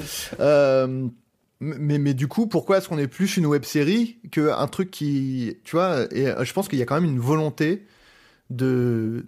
Encore une fois, tu vois, de hiérarchiser et tout. Et ce qui est assez. On en revient un peu à ce truc de. Ce même état d'esprit que de dire c'était mieux avant, tu vois. C'est toujours vouloir. euh, vouloir dire non, non, non, mais moi c'est, moi c'est mieux. Au lieu de dire, mais regarde les choses dans leur ensemble et puis choisis euh, indifféremment euh, ce qui te plaît, ce qui est bien, ce qui est pas bien. Et pourquoi est-ce qu'il faut absolument mettre des frontières, des barrières et tout euh. Moi, il y, a des- il y a des acteurs comme euh, qu'on a vu beaucoup sur Internet, comme Julien Pestel, que je trouve géniaux, euh, hyper talentueux, tu vois. Et, euh, et, et, et je suis sûr que pour, pour l'avoir vécu moi euh, un, un peu, euh, il souffre de l'étiquette Internet, j'en suis sûr, quoi. Alors que c'est un, il est, euh, il est euh, génial, quoi. Mhm. Ouais, très clairement. Mais il y avait- il y avait le même problème avec le, le stand-up la- quand ça a commencé, que les gens qui faisaient de l'humour euh, classique Exactement. trouvaient que le stand-up c'était un peu euh, bidon et ils aimaient bien chier dessus. Et maintenant, je trouve qu'il y a le problème inverse, que de ceux qui font du stand-up qui vont chier sur ceux Oui. qui font du sketch. Tu, fais, En ah, tu fais des personnages, ah, super, hein, tu mets une perruque, pauvre con. voilà, c'est passé d'un extrême à un autre en fait. Euh. ouais. Et puis, il y a même le truc de. euh, quand on faisait jouer euh, la comédie à des gens qui venaient de la scène, il y avait aussi un petit mépris. Enfin, tu vois, jouer la comédie genre au cinéma et tout, il y avait un peu, oui, non mais attends, il vient de la scène, il va en faire des caisses et tout machin. Puis en fait, tu te rends compte qu'il y a des, les plus, des énormes stars du cinéma qui venaient du stand-up, donc il a fallu revoir sa copie un peu. Tu vois, des Eddie Murphy, euh, Robin Williams et tout, qui venaient du stand-up. Donc tu fais, ah merde, en fait, il joue bien. Bon, bah, on va chier sur quelqu'un d'autre finalement, quoi. Et c'est toujours un peu le même schéma, et euh, bah, un peu comme moi avec ma vie perso, euh, personne ne se pose pour prendre, tirer des leçons de, de ces erreurs, quoi, tu vois. Alors tu peux te dire, mais attendez, systématiquement on chie sur des gens, et après on se rend compte que c'était une erreur de leur chier dessus, est-ce qu'on n'arrêterait pas de faire ça? Et en fait, non, personne ne, personne ne le fait. C'est comme les Robin des Bois disaient dans l'épisode qui était du, du Floodcast, qui disaient que quand ils étaient à Canal+, on disait ah c'est pas les nuls, et que quand ils sont partis, on disait au suivant ah c'est pas les Robin des Bois. Donc on chie toujours sur celui qui vient proposer quelque chose de nouveau. La nouveauté, c'est ça. C'est comme quand on quand les gens euh, changent l'interface de Twitter, ils déplacent un bouton, les gens disent quoi? Mais quelle merde par rapport à l'ancienne interface. Et puis le lendemain ils font attendez c'était comment déjà? Il était où le bouton avant? J'ai totalement oublié. Euh, c'est toujours pareil, quoi. C'est ce refus de la nouveauté. Il y a personne qui se dit, eh, si on arrêtait de faire ça, parce que à chaque fois c'est une erreur. Bon, je cherche. désolé, je suis tombé sur la page hallucinée de, de Groom et je lis un commentaire qui dit On essaie de nous faire rire, mais nada, car l'humour y est trop faible et il n'y a pas une once de réalisme dans tout ça. Ce qui est génial parce que vraiment le mec il se dit Non, attendez, je suis allé dans plusieurs hôtels je n'ai jamais vu un seul robot. Donc euh, une étoile, désolé. C'est ça le problème. Il n'y a pas de robot dans les hôtels. ouais, ouais, non. Putain, j'essaie de... Attends, saison, épisode, merde. Oh, il n'y a pas les épisodes. Bon, allez, tout le monde s'en fout de notre série. Personne n'a pris la peine de mettre les épisodes. Euh, pas. en vrai, oui, il y a un peu l'épisode de... Il y a un peu l'épisode Robotel que moi j'aime bien parce que c'est... Bon, je cite un épisode que j'ai écrit, mais c'est celui que j'ai en tête. Euh... Puis tu rappes dedans aussi, donc c'est c'est ça aussi, hein. Non, mais bah, bah ouais, en fait, il y a plein de thèmes. Euh. En fait, ce que j'aimais bien, bah, c'est un peu comme euh, défense personnelle, c'est-à-dire que quand, euh, tu sais, dans la, salle d'écriture, on... tout le monde donnait des idées. en fait, bon, pour expliquer un peu aux gens, dans une série, souvent, il y a la trame A, la trame, enfin la story A, story B et story C. La story A, c'est l'histoire principale qui va se dérouler dans la série.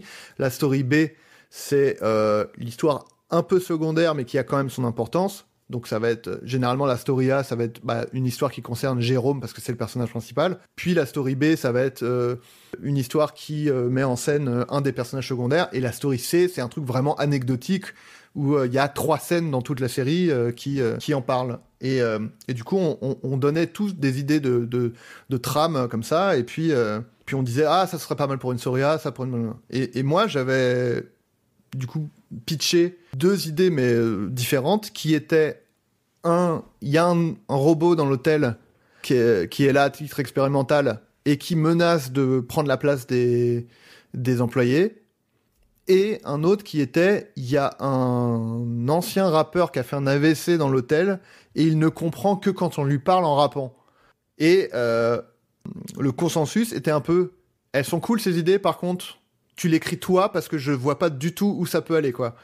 Et du coup, moi, j'étais trop content de, non seulement de pouvoir les écrire, mais de les foutre dans le même épisode et d'en faire euh, ce qui est devenu euh, l'épisode Robotel. Alors, je dis pas que c'est le meilleur, mais j'ai vraiment aimé l'écrire. Et parce que bah ça regroupe plein de trucs qui me plaisent comme bah le rap et les robots. Et même juste ça d'ailleurs. Et donc c'était j'ai bien bien aimé l'écrire. Et puis j'y avais euh, j'avais eu le retour d'un ingénieur qui m'avait dit euh, ah il est super cet épisode et tout. Je m'étais dit ah j'ai été pertinent aux yeux d'un ingénieur donc euh, c'est cool. Je, je suis pas totalement passé à côté du sujet quoi j'attends juste qu'un rappeur valide l'épisode et c'est bon mais il y avait Mister V qui m'avait mais c'était sur le tournage qui avait dit ah pas mal hein je fais OK, ouais, OK. Sympa quand même. à fond. J'invite les auditeurs à aller voir la série Groom. Donc il y a deux saisons sur YouTube, tout est gratuit euh, et vous avez de quoi faire. C'est ce binge watch très bien.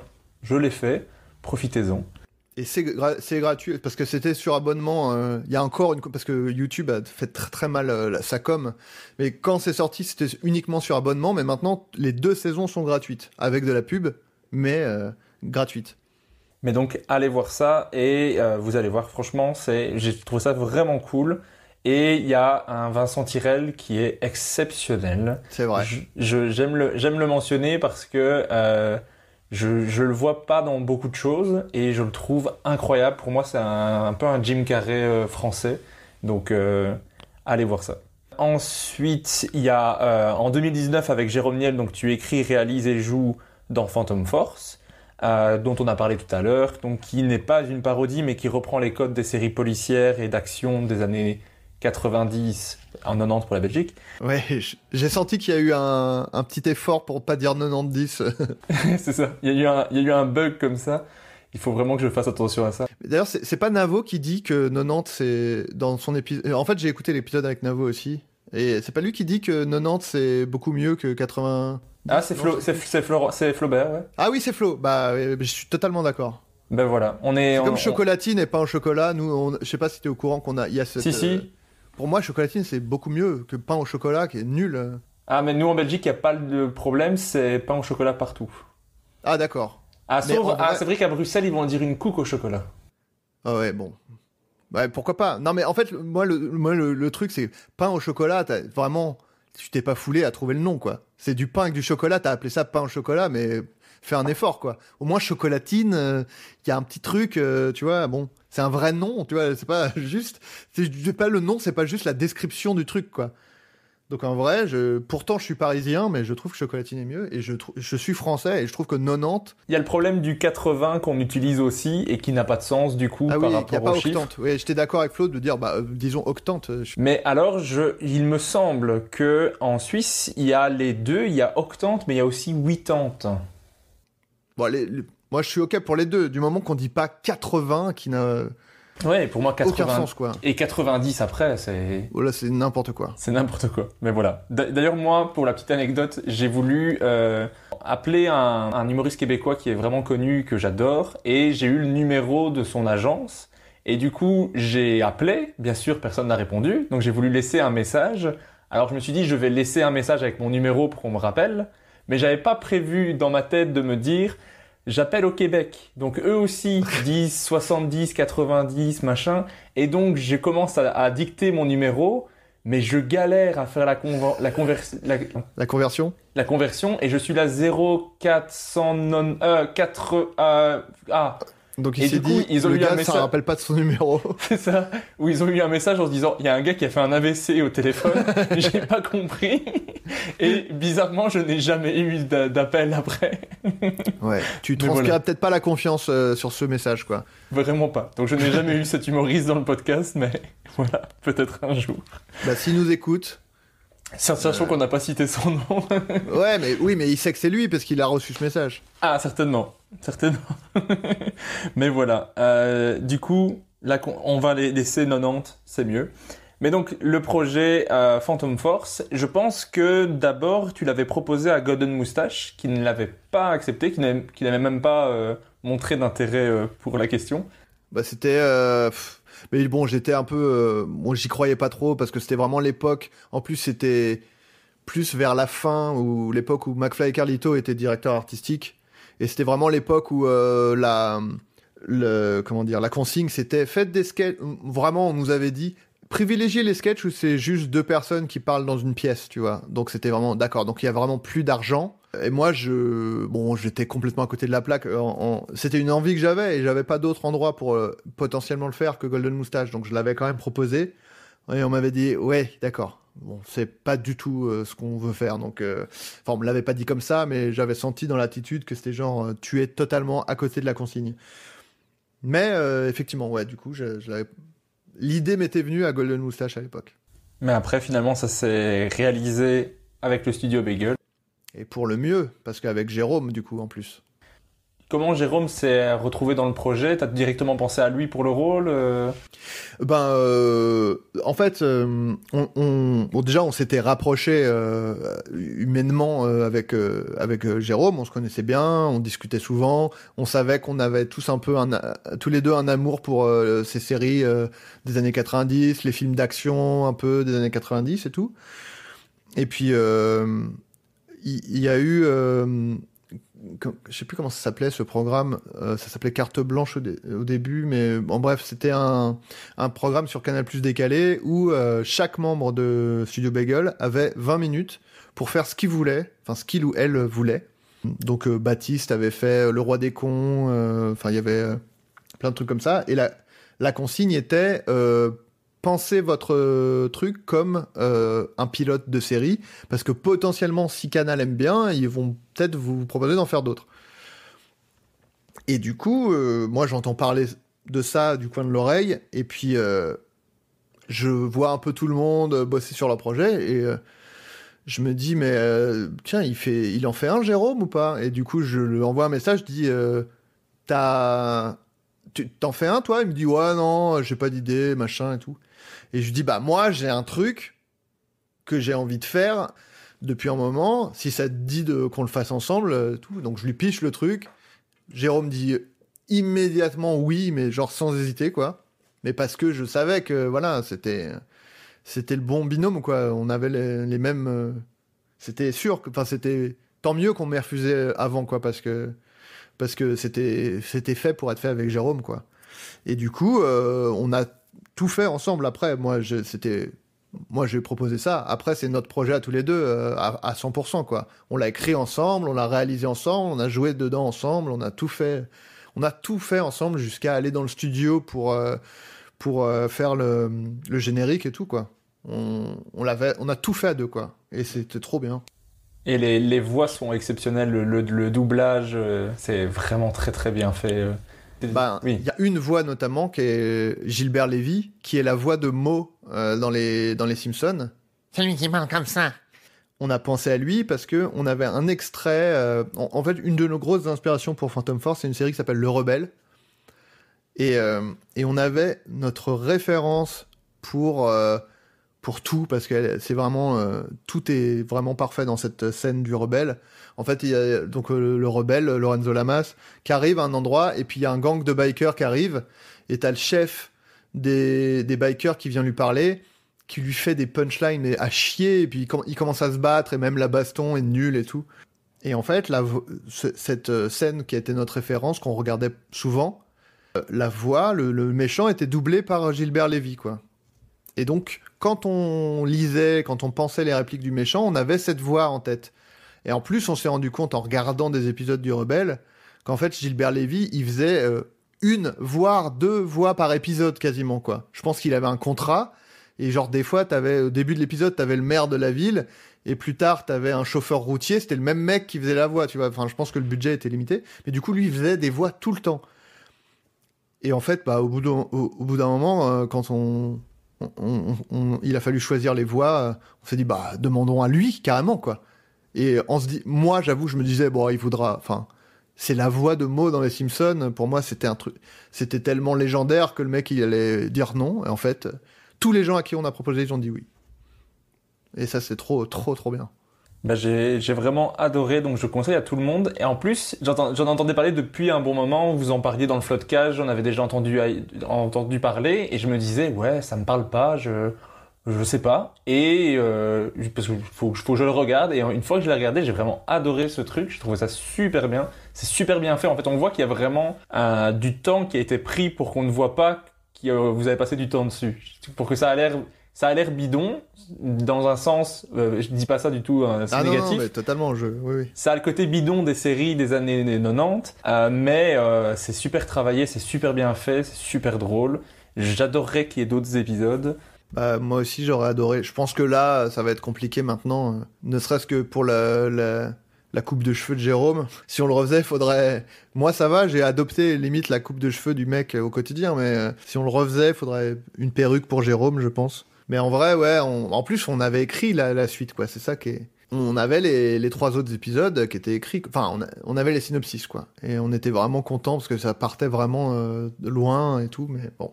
Donc pour les, les milliardaires qui nous écoutent, on a besoin d'un budget pour filmer la série, pour payer les acteurs, pour euh, Racheter les droits à racheter les Canal. droits à Canal et pour faire des très belles perruques de qualité pour les C'est acteurs. ça. Et en Voilà. vrai, franchement, racheter Canal, carrément, comme ça, voilà. Vous allez voir Bolloré, vous, vous- limite, vous vous cotisez entre plusieurs milliardaires, vous rachetez Canal à Bolloré, et voilà, ce, ce- ce sera très bien.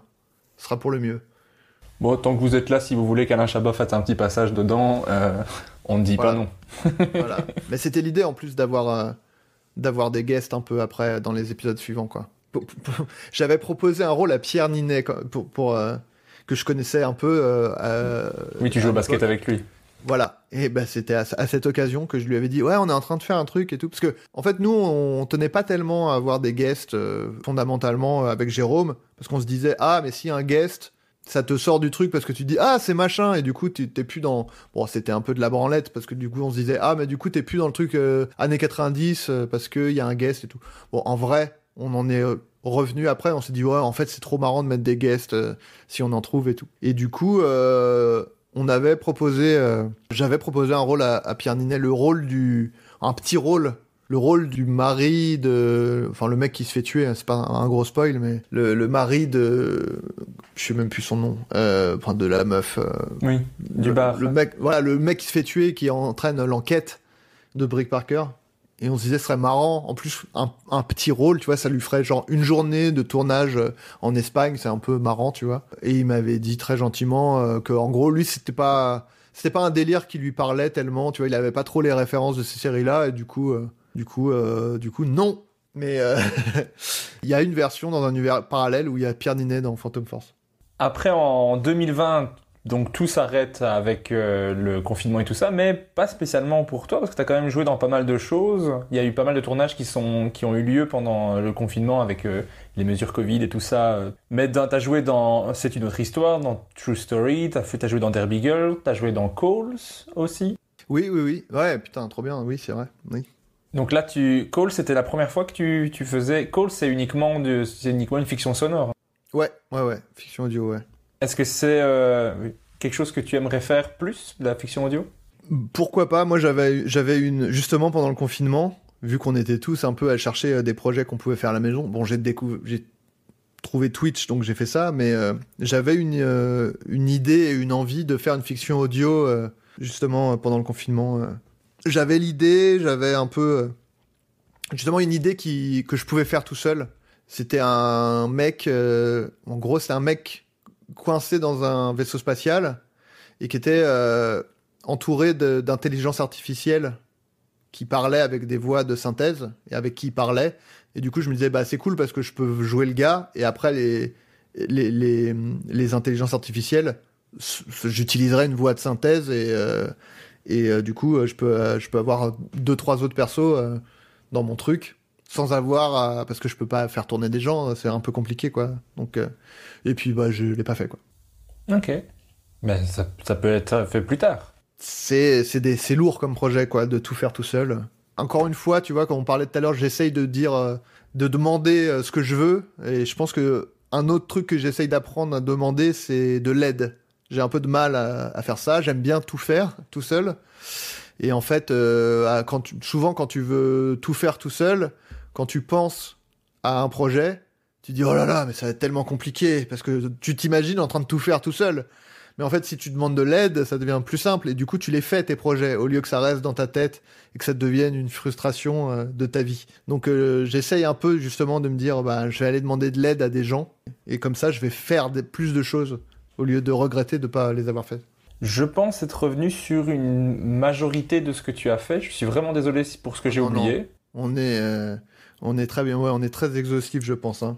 Alors, j'ai j'ai des petites questions un peu plus générales concernant l'humour avant de passer au name dropping si j'ai encore un petit peu de temps à te prendre. allez, ouais, ouais, ouais.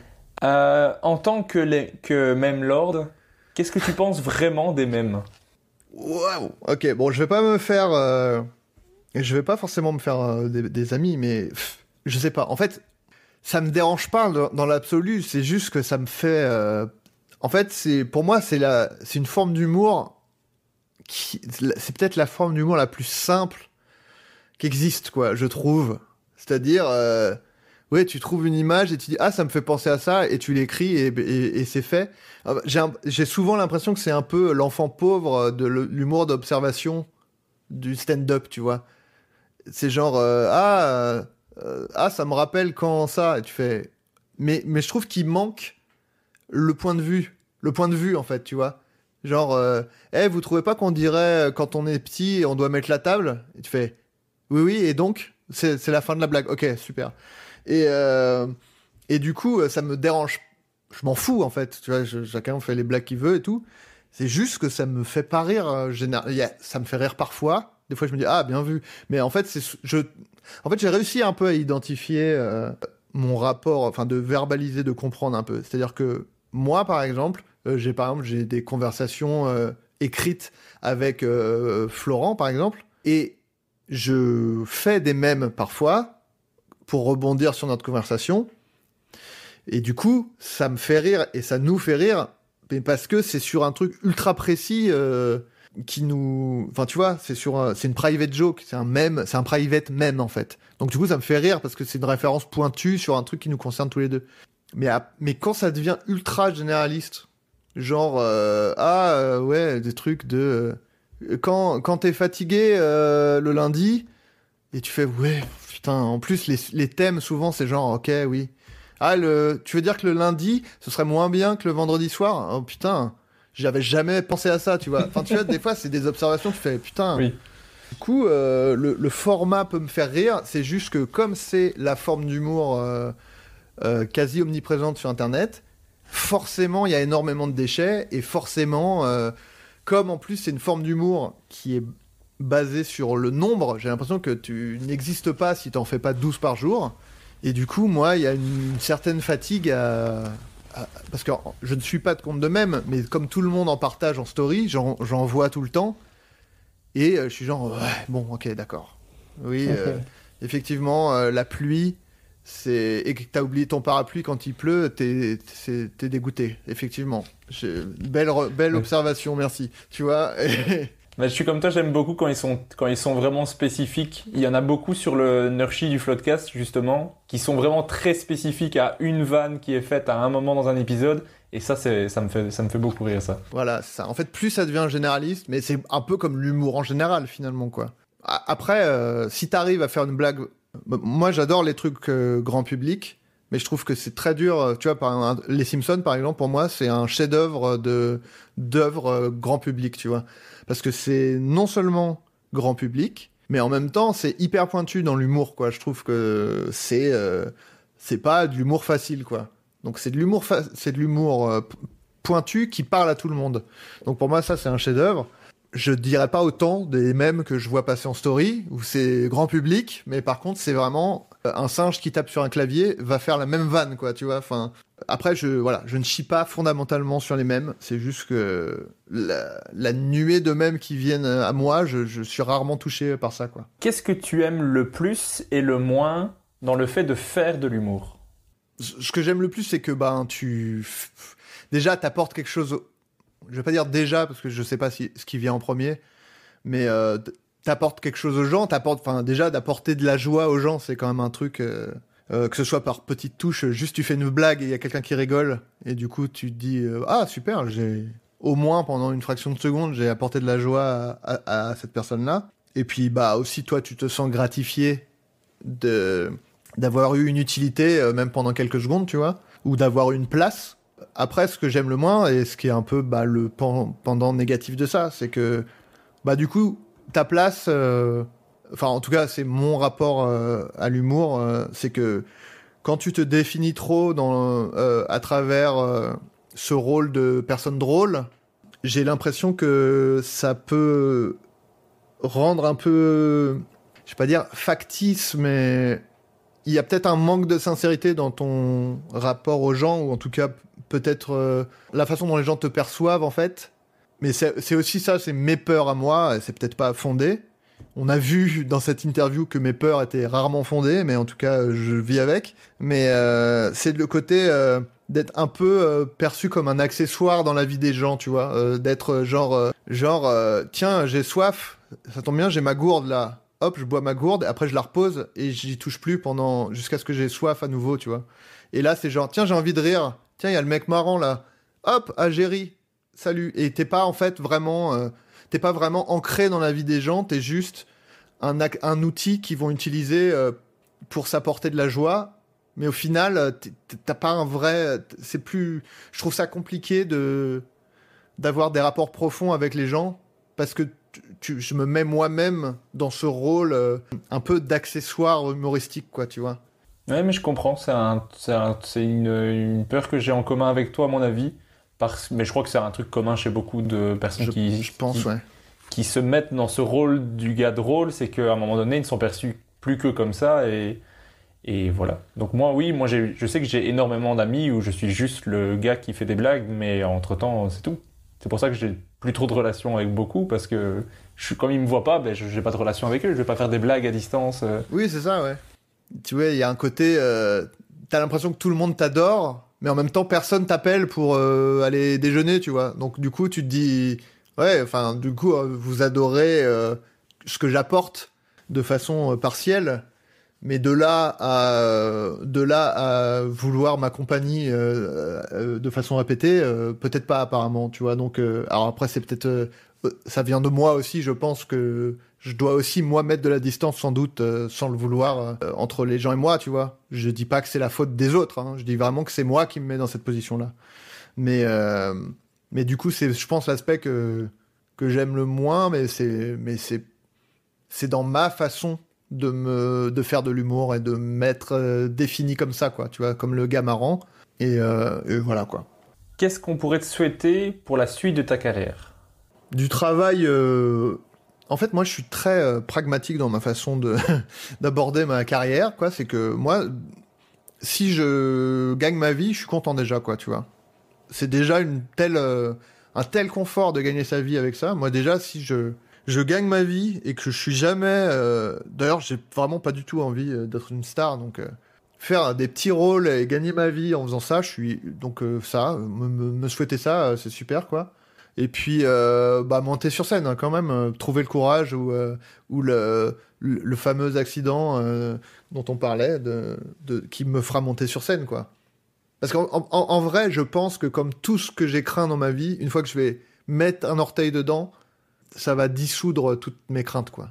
Et je vais me plonger dedans. Je j'en suis quasiment persuadé mais mais j'ai dû c'est ce- toujours ce premier pas que j'ai du mal à faire dans un- même tous les domaines même les, dans ma vie privée et tout quoi Ben, je, je te souhaite d'arriver à faire ce premier pas. bah merci Et si tu es sur scène, je, j'aimerais le voir. On va pouvoir passer à ce que j'appelle l'interview name dropping. Donc Ah, là, je ça te c'est demande. dur ouais Ça, c'est dur, oui. je te demande à chaque fois de me donner un humoriste, euh, homme, femme, québécois, américain, euh, peu importe, mais tu dois te limiter à une seule personne pour la première partie. L'humoriste le plus sympa que tu as rencontré. Ah putain. En fait, moi j'ai un problème.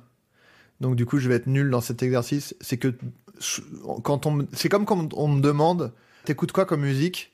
Le, vide intersidéral se fait en moi, quoi. Je ne sais même plus ce que j'écoute comme musique, tu vois. Et euh, alors que je suis sûr que c'est des réponses que je me suis déjà formulées, tu vois. Je me suis dit putain, lui, lui, il est quand même particulièrement sympa. Mais quand on me le demande, putain, il y a vraiment un problème d'interface dans mon cerveau il y a un bug. Mais euh, comprends, généralement, ça revient euh, dans plusieurs heures, tu vas te dire oui, c'était lui. eh oui. Mais l'interview sera finie. Euh, L'humoriste le plus sympa, putain, je réfléchis. euh, je sais pas. euh. Bah, en vrai, y a, on peut dire Yacine Bellous, mais même Yacine Bellous, des fois, t'as envie de dire, t'es trop, t'es trop gentil là. Enfin, genre, tout va. Des fois, Yacine, t'as l'impression qu'il te rassure alors qu'il y a pas de problème, tu sais. Il est genre, il essaie de te mettre à l'aise alors que t'es déjà à l'aise, tu vois. Euh, mais du coup, je pense que c'est voilà une telle volonté de, de, de, mettre bien les gens que des fois t'en dis non mais c'est bon, ça y est, on a atteint le, le stade de confort est déjà atteint depuis 15 minutes, t'inquiète pas, tout va bien. Mais euh, non, ouais, bah écoute, je vais dire ça, j'ai- peut-être une autre réponse, ça me reviendra peut-être comme le truc était censé me revenir peut-être et que j'ai complètement déjà oublié, donc ça me reviendra jamais. Mais c'est Yacine est très souvent cité comme l'humoriste le plus sympa. Et l'ayant eu dans le podcast, euh, même si tout le monde a été super sympa, Yacine, c'est juste exceptionnel. Ce jeu- c'est ça, ça ressort énormément. L'humoriste qui t'inspire ou qui t'a inspiré le plus Euh, bah, en vrai, je l'ai cité tout à l'heure, mais euh, euh, Bigard à l'époque, en vrai, ça a été une vraie révélation, quoi. Je, je veux pas, il m'inspire plus maintenant, hein, du tout. mais le choc, le choc de quand j'étais gosse de de, de, découvrir. En plus, euh, en vrai, euh, il faisait du stand-up, euh, Bigard, euh, à, l'époque où personne vraiment faisait ça, quoi. C'était plus des gens qui faisaient des persos et tout. Lui, il est arrivé, il dit bah non non, c'est juste moi qui raconte un truc et tu fais waouh. Et puis ouais, ce truc de, du sarcasme là, ça m'avait ça m'avait vachement marqué. Mais sinon, actuellement, je sais pas. Après moi, j'ai un peu un truc où c'était un peu la même chose quand je faisais de la BD. Je me disais toujours, il faut pas chercher l'inspiration. Tu vois, si tu veux faire de la BD, va pas chercher l'inspiration dans d'autres BD en fait, parce que tu vas. Tu, pour moi, c'est un peu comme manger la merde de quelqu'un, tu vois. Tu, tu, tu manges un truc qui est déjà digéré dans le domaine dans lequel tu as envie de faire un truc. Donc va plutôt regarder un truc dans un autre domaine qui va être plus de la matière brute par rapport à ce que tu as envie de faire. Et du coup, toi, tu vas faire l'exercice de l'adapter à la BD ou à la scène, ou etc.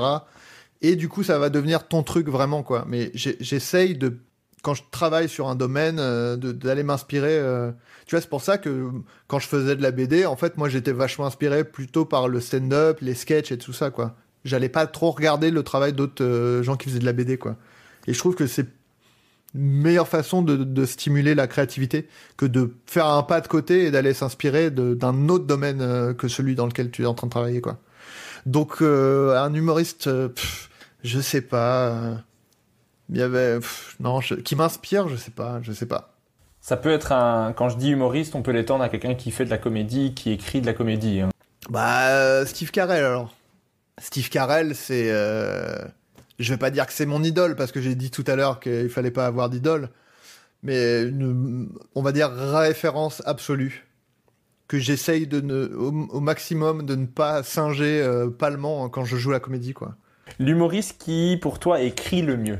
L'humoriste qui écrit le mieux. Euh... Euh... ah, c'est dur, c'est tellement dur. En plus, je suis, je, je suis, je suis plus trop calé. J'ai j'ai un peu. À une époque, j'étais à fond dans le, stand-up et tout. J'ai un peu. En fait, je sais pas si je peux dire une personne, mais on va croire que je tourne en rond. Mais euh, moi, euh, The Office. euh, Alors, il y a plusieurs auteurs, tu vois. Mais ça a été une, bah, encore une fois une claque puis aussi quand même bah aussi une inspiration enfin un truc de il y a une telle une telle finesse et puis une, façon de faire de l'humour qui était un peu jamais vue aussi euh, enfin pas trop vue en tout cas. Donc euh, ouais je peux dire je suis pas trop dans le thème tu vois mais je peux dire euh, les auteurs de The Office quoi. Puis il y, avait Dan Harmon aussi à une époque quand même aussi. Dan Harmon qui même si au bout d'un moment, Rick et Morty, en fait, ce que j'aimais beaucoup chez Dan Harmon, c'était le côté à la fois le, bon équilibre entre euh, marrant et malin. Et je trouve que c'est un équilibre qui est dur à avoir parce que je, je décroche très vite quand euh, le, le côté malin prend le pas. Parce que tu te dis, ouais, t'as oublié d'être drôle en fait, juste dans ta, ta blague sur les équations à trois inconnus. Euh, juste, t'as oublié qu'il fallait que ce soit une blague en fait. Et euh, tu as l'air très intelligent, mais voilà.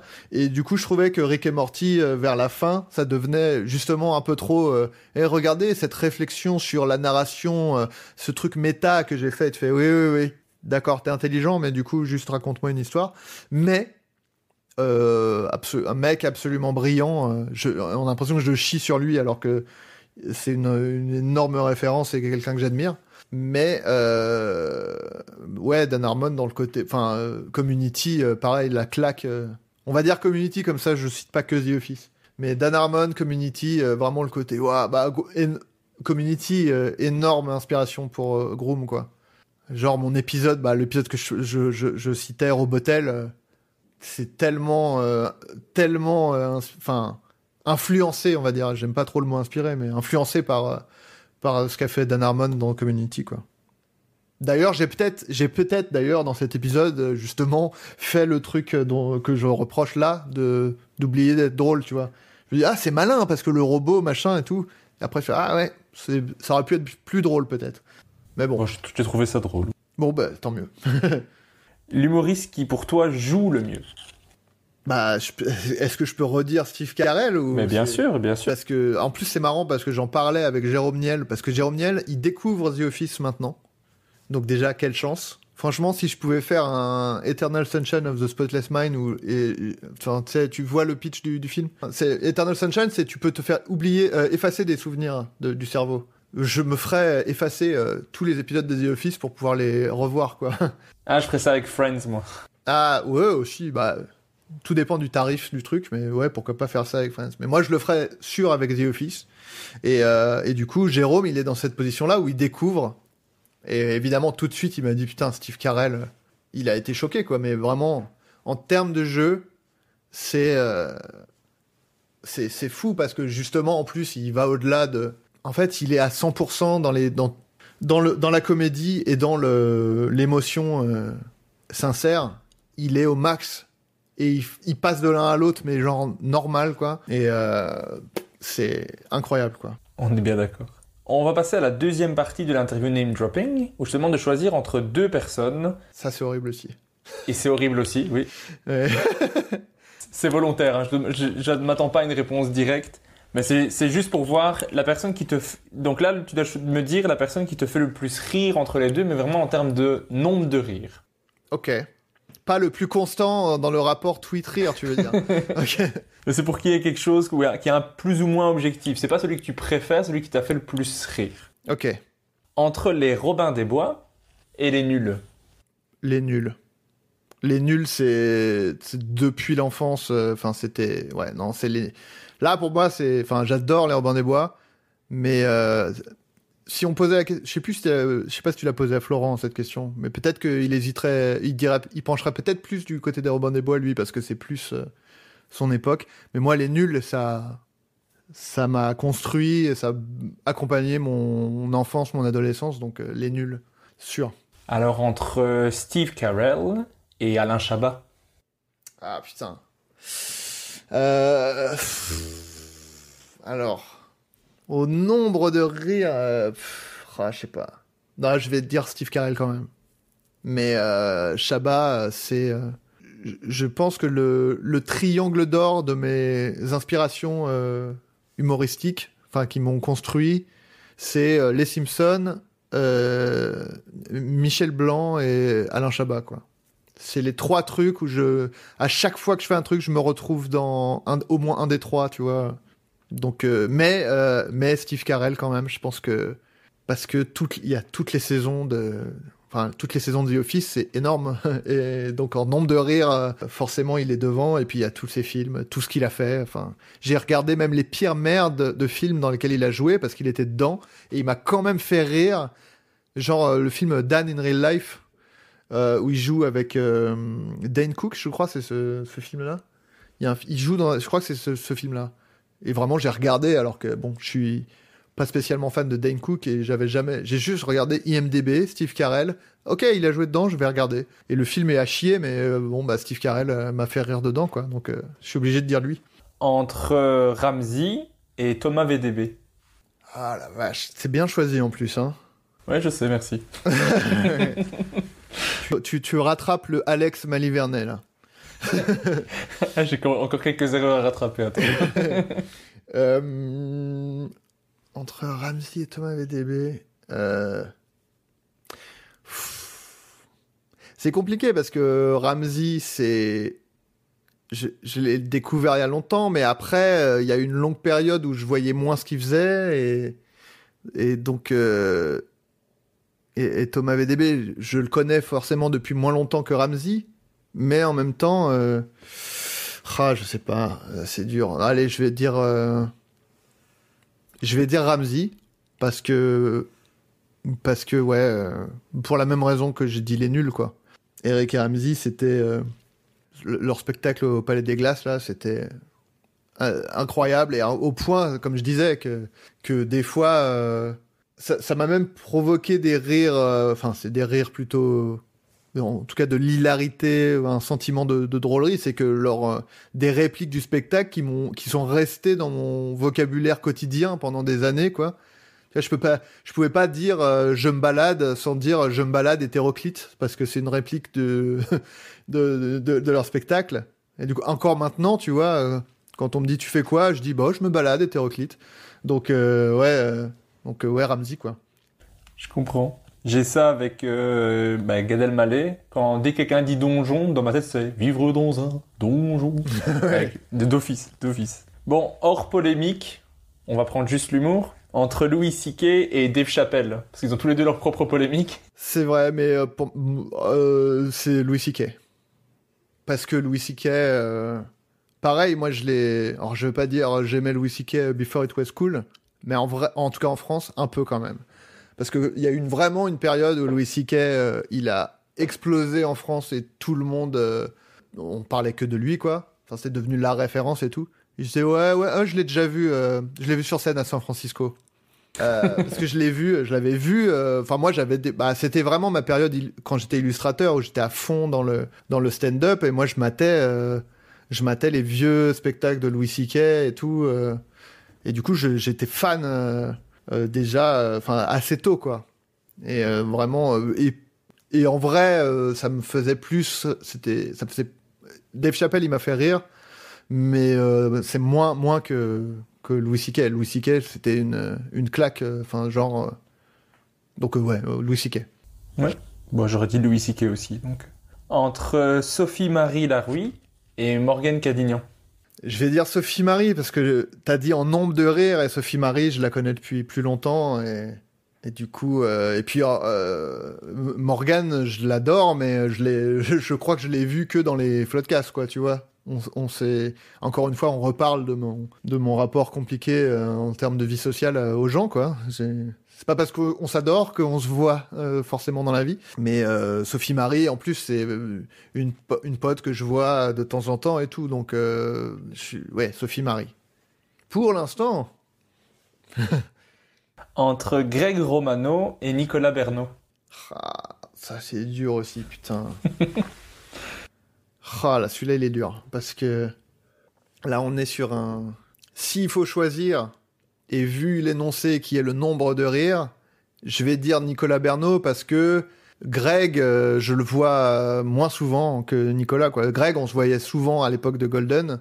Mais c'est vrai que depuis, euh, on s'est pas vu beaucoup. On s'envoie un peu des messages de temps en temps. Mais c'est vrai que je vois plus souvent Nico. Et du coup, euh, et même Nico, je l'ai vu, il est, il est apparu plus tôt dans ma vie parce que je, je l'ai rencontré pour la première fois. C'était François Descraques qui faisait des soirées chez lui où on, regardait des, nanars. Et du coup, on regardait tous ensemble et on faisait des blagues et c'était marrant. Et euh, j'avais rencontré Nicolas Bernot là-bas parce que euh, c'était avant euh, Golden, hein, je pense, si je me trompe pas. Et on avait sympathisé, on avait bien accroché tout de suite. Il m'avait même raccompagné chez moi en voiture, ce qu'il m'avait proposé, ce qui était hyper sympa. Du, coup- il est là depuis plus longtemps dans ma vie et il est là plus fréquemment et du coup, Nico. Et ils me font beaucoup rire tous les deux, hein, mais euh, voilà, si on si on doit rester sur le côté mathématique du truc, euh, c'est Nico. Et un petit dernier choix entre euh, Florent Bernard Bien sûr. et Jérôme Niel. Ah l'enfoiré, putain. Ah, voilà, il fallait que je me fasse insulter à un moment donné, sinon c'est- ouais. c'est pas le name dropping. Non, mais bon, en vrai, euh, c'est Flo, quoi. Enfin, je sais que Flo, lui, il a, il a dit oh les deux. euh. Donc euh, voilà, Florence, si t'écoutes, moi, je n'hésite pas. Non, non, mais non, mais en plus, tu l'avais, je suis pas sûr que tu l'avais formulé euh, en termes de nombre de rires euh, pour Florent, quoi. Donc c'était un peu plus. euh, Moi, si je dois, je crois que t'avais juste dit celui qui te fait le plus rire. Ouais, mais je, je crois que je, je- je crois que je l'ai précisé, mais que je l'ai peut-être retiré du Ah, montage, c'est possible. d'accord. Parce que je le dis à chaque fois, mais des fois ça se- je le coupe euh, parce que on a compris ce que je voulais dire. Ok. Non, mais en fait, c'est bah Flo, euh, forcément. enfin, en- déjà, d'une part, je vois pas beaucoup les gens dans la vie, et Flo, je le vois toutes les semaines. Donc forcément, en termes de rire, c'est. Et puis, euh, et puis Flo, euh, bah oui, non seulement on se voit toutes les semaines, mais le reste de la semaine, on s'envoie des messages tout le temps. euh, dans le but de se faire rire parce qu'on a le même, euh, on a la même obsession. Donc euh, forcément, euh, bah c'est oui, c'est la, c'est la personne qui me fait le plus rire et la personne que je fais, le, enfin que moi je fais le plus. Pas, je veux dire, de mon point de vue, je veux dire, parce que parce qu'on parle tout le temps, euh, donc on, forcément. euh, Et la toute dernière question de chaque podcast, c'est qui est-ce que tu aimerais entendre dans le prochain épisode? Euh, bah Morgane Cadignan, tu l'as reçu ou pas? Pas encore. Je lui ai demandé, mais j'ai pas eu de réponse pour le moment. Ok, bah je je lui glisserai un mot si tu veux parce que Bah, je veux bien. Bah parce qu'en fait, moi, je l'avais. Je l'ai découverte dans. le- Généralement, quand j'écoute un podcast où c'est des interviews, j'écoute les gens que je connais parce que ça m'intéresse. Et, euh, et j'écoutais euh, les, gens qui doutent de Fanny Ruet et j'avais. Je vois, je la connaissais pas du tout, Morgane, à l'époque. Et je me dis, bon, allez, j'écoute, je, je sors de ma zone de confort, j'écoute quelqu'un que je connais pas. Et je m'étais vachement. euh, Enfin, ça m'avait vachement plu euh, ce qu'elle disait, quoi. Et euh, d'ailleurs, c'est pour ça que j'avais dit à Flo, ah, euh, ce serait cool d'inviter euh, cette meuf dans le Floodcast et tout, parce qu'elle est, elle a l'air cool et marrante et tout. Elle a en plus un discours sur l'humour que je trouve intéressant dans le côté. Enfin, j'avais beaucoup aimé en tout cas dans les les, gens qui doutent ce qu'elle avait dit, et ce qu'elle avait aussi un peu redit dans le Floodcast, qui était le côté non, mais moi, si l'humour ça marche plus, j'ouvre un bar en Guadeloupe et je suis aussi contente, quoi, tu vois.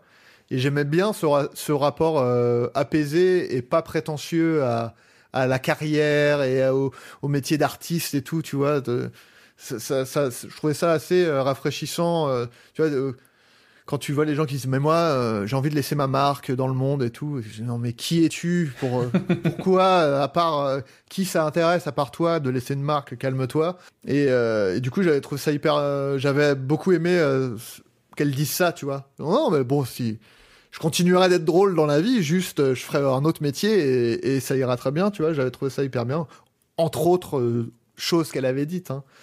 Et du coup, euh, je trouverais ça cool de, de- de l'entendre. Bah, moi aussi. Bah voilà, bah, je, vais, je vais lui envoyer un message pour lui dire de, de venir. C'est très gentil. Ça me ferait très plaisir de la recevoir. En tout cas, merci beaucoup. Tu as répondu à toutes mes questions. Tu as vraiment pris beaucoup de temps pour le faire. Donc, merci beaucoup. Bah, avec grand plaisir. C'est passé. euh, on a enregistré 4 heures quand même, et c'est passé, euh, c'est passé très vite. Donc, euh, donc merci. C'était un ça- très agréable moment. Bah, merci beaucoup. Et merci à tous ceux qui ont écouté.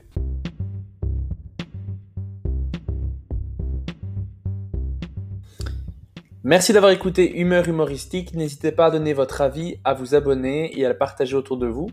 Si vous avez détesté, écoutez le suivant. Il sera mieux. Bisous.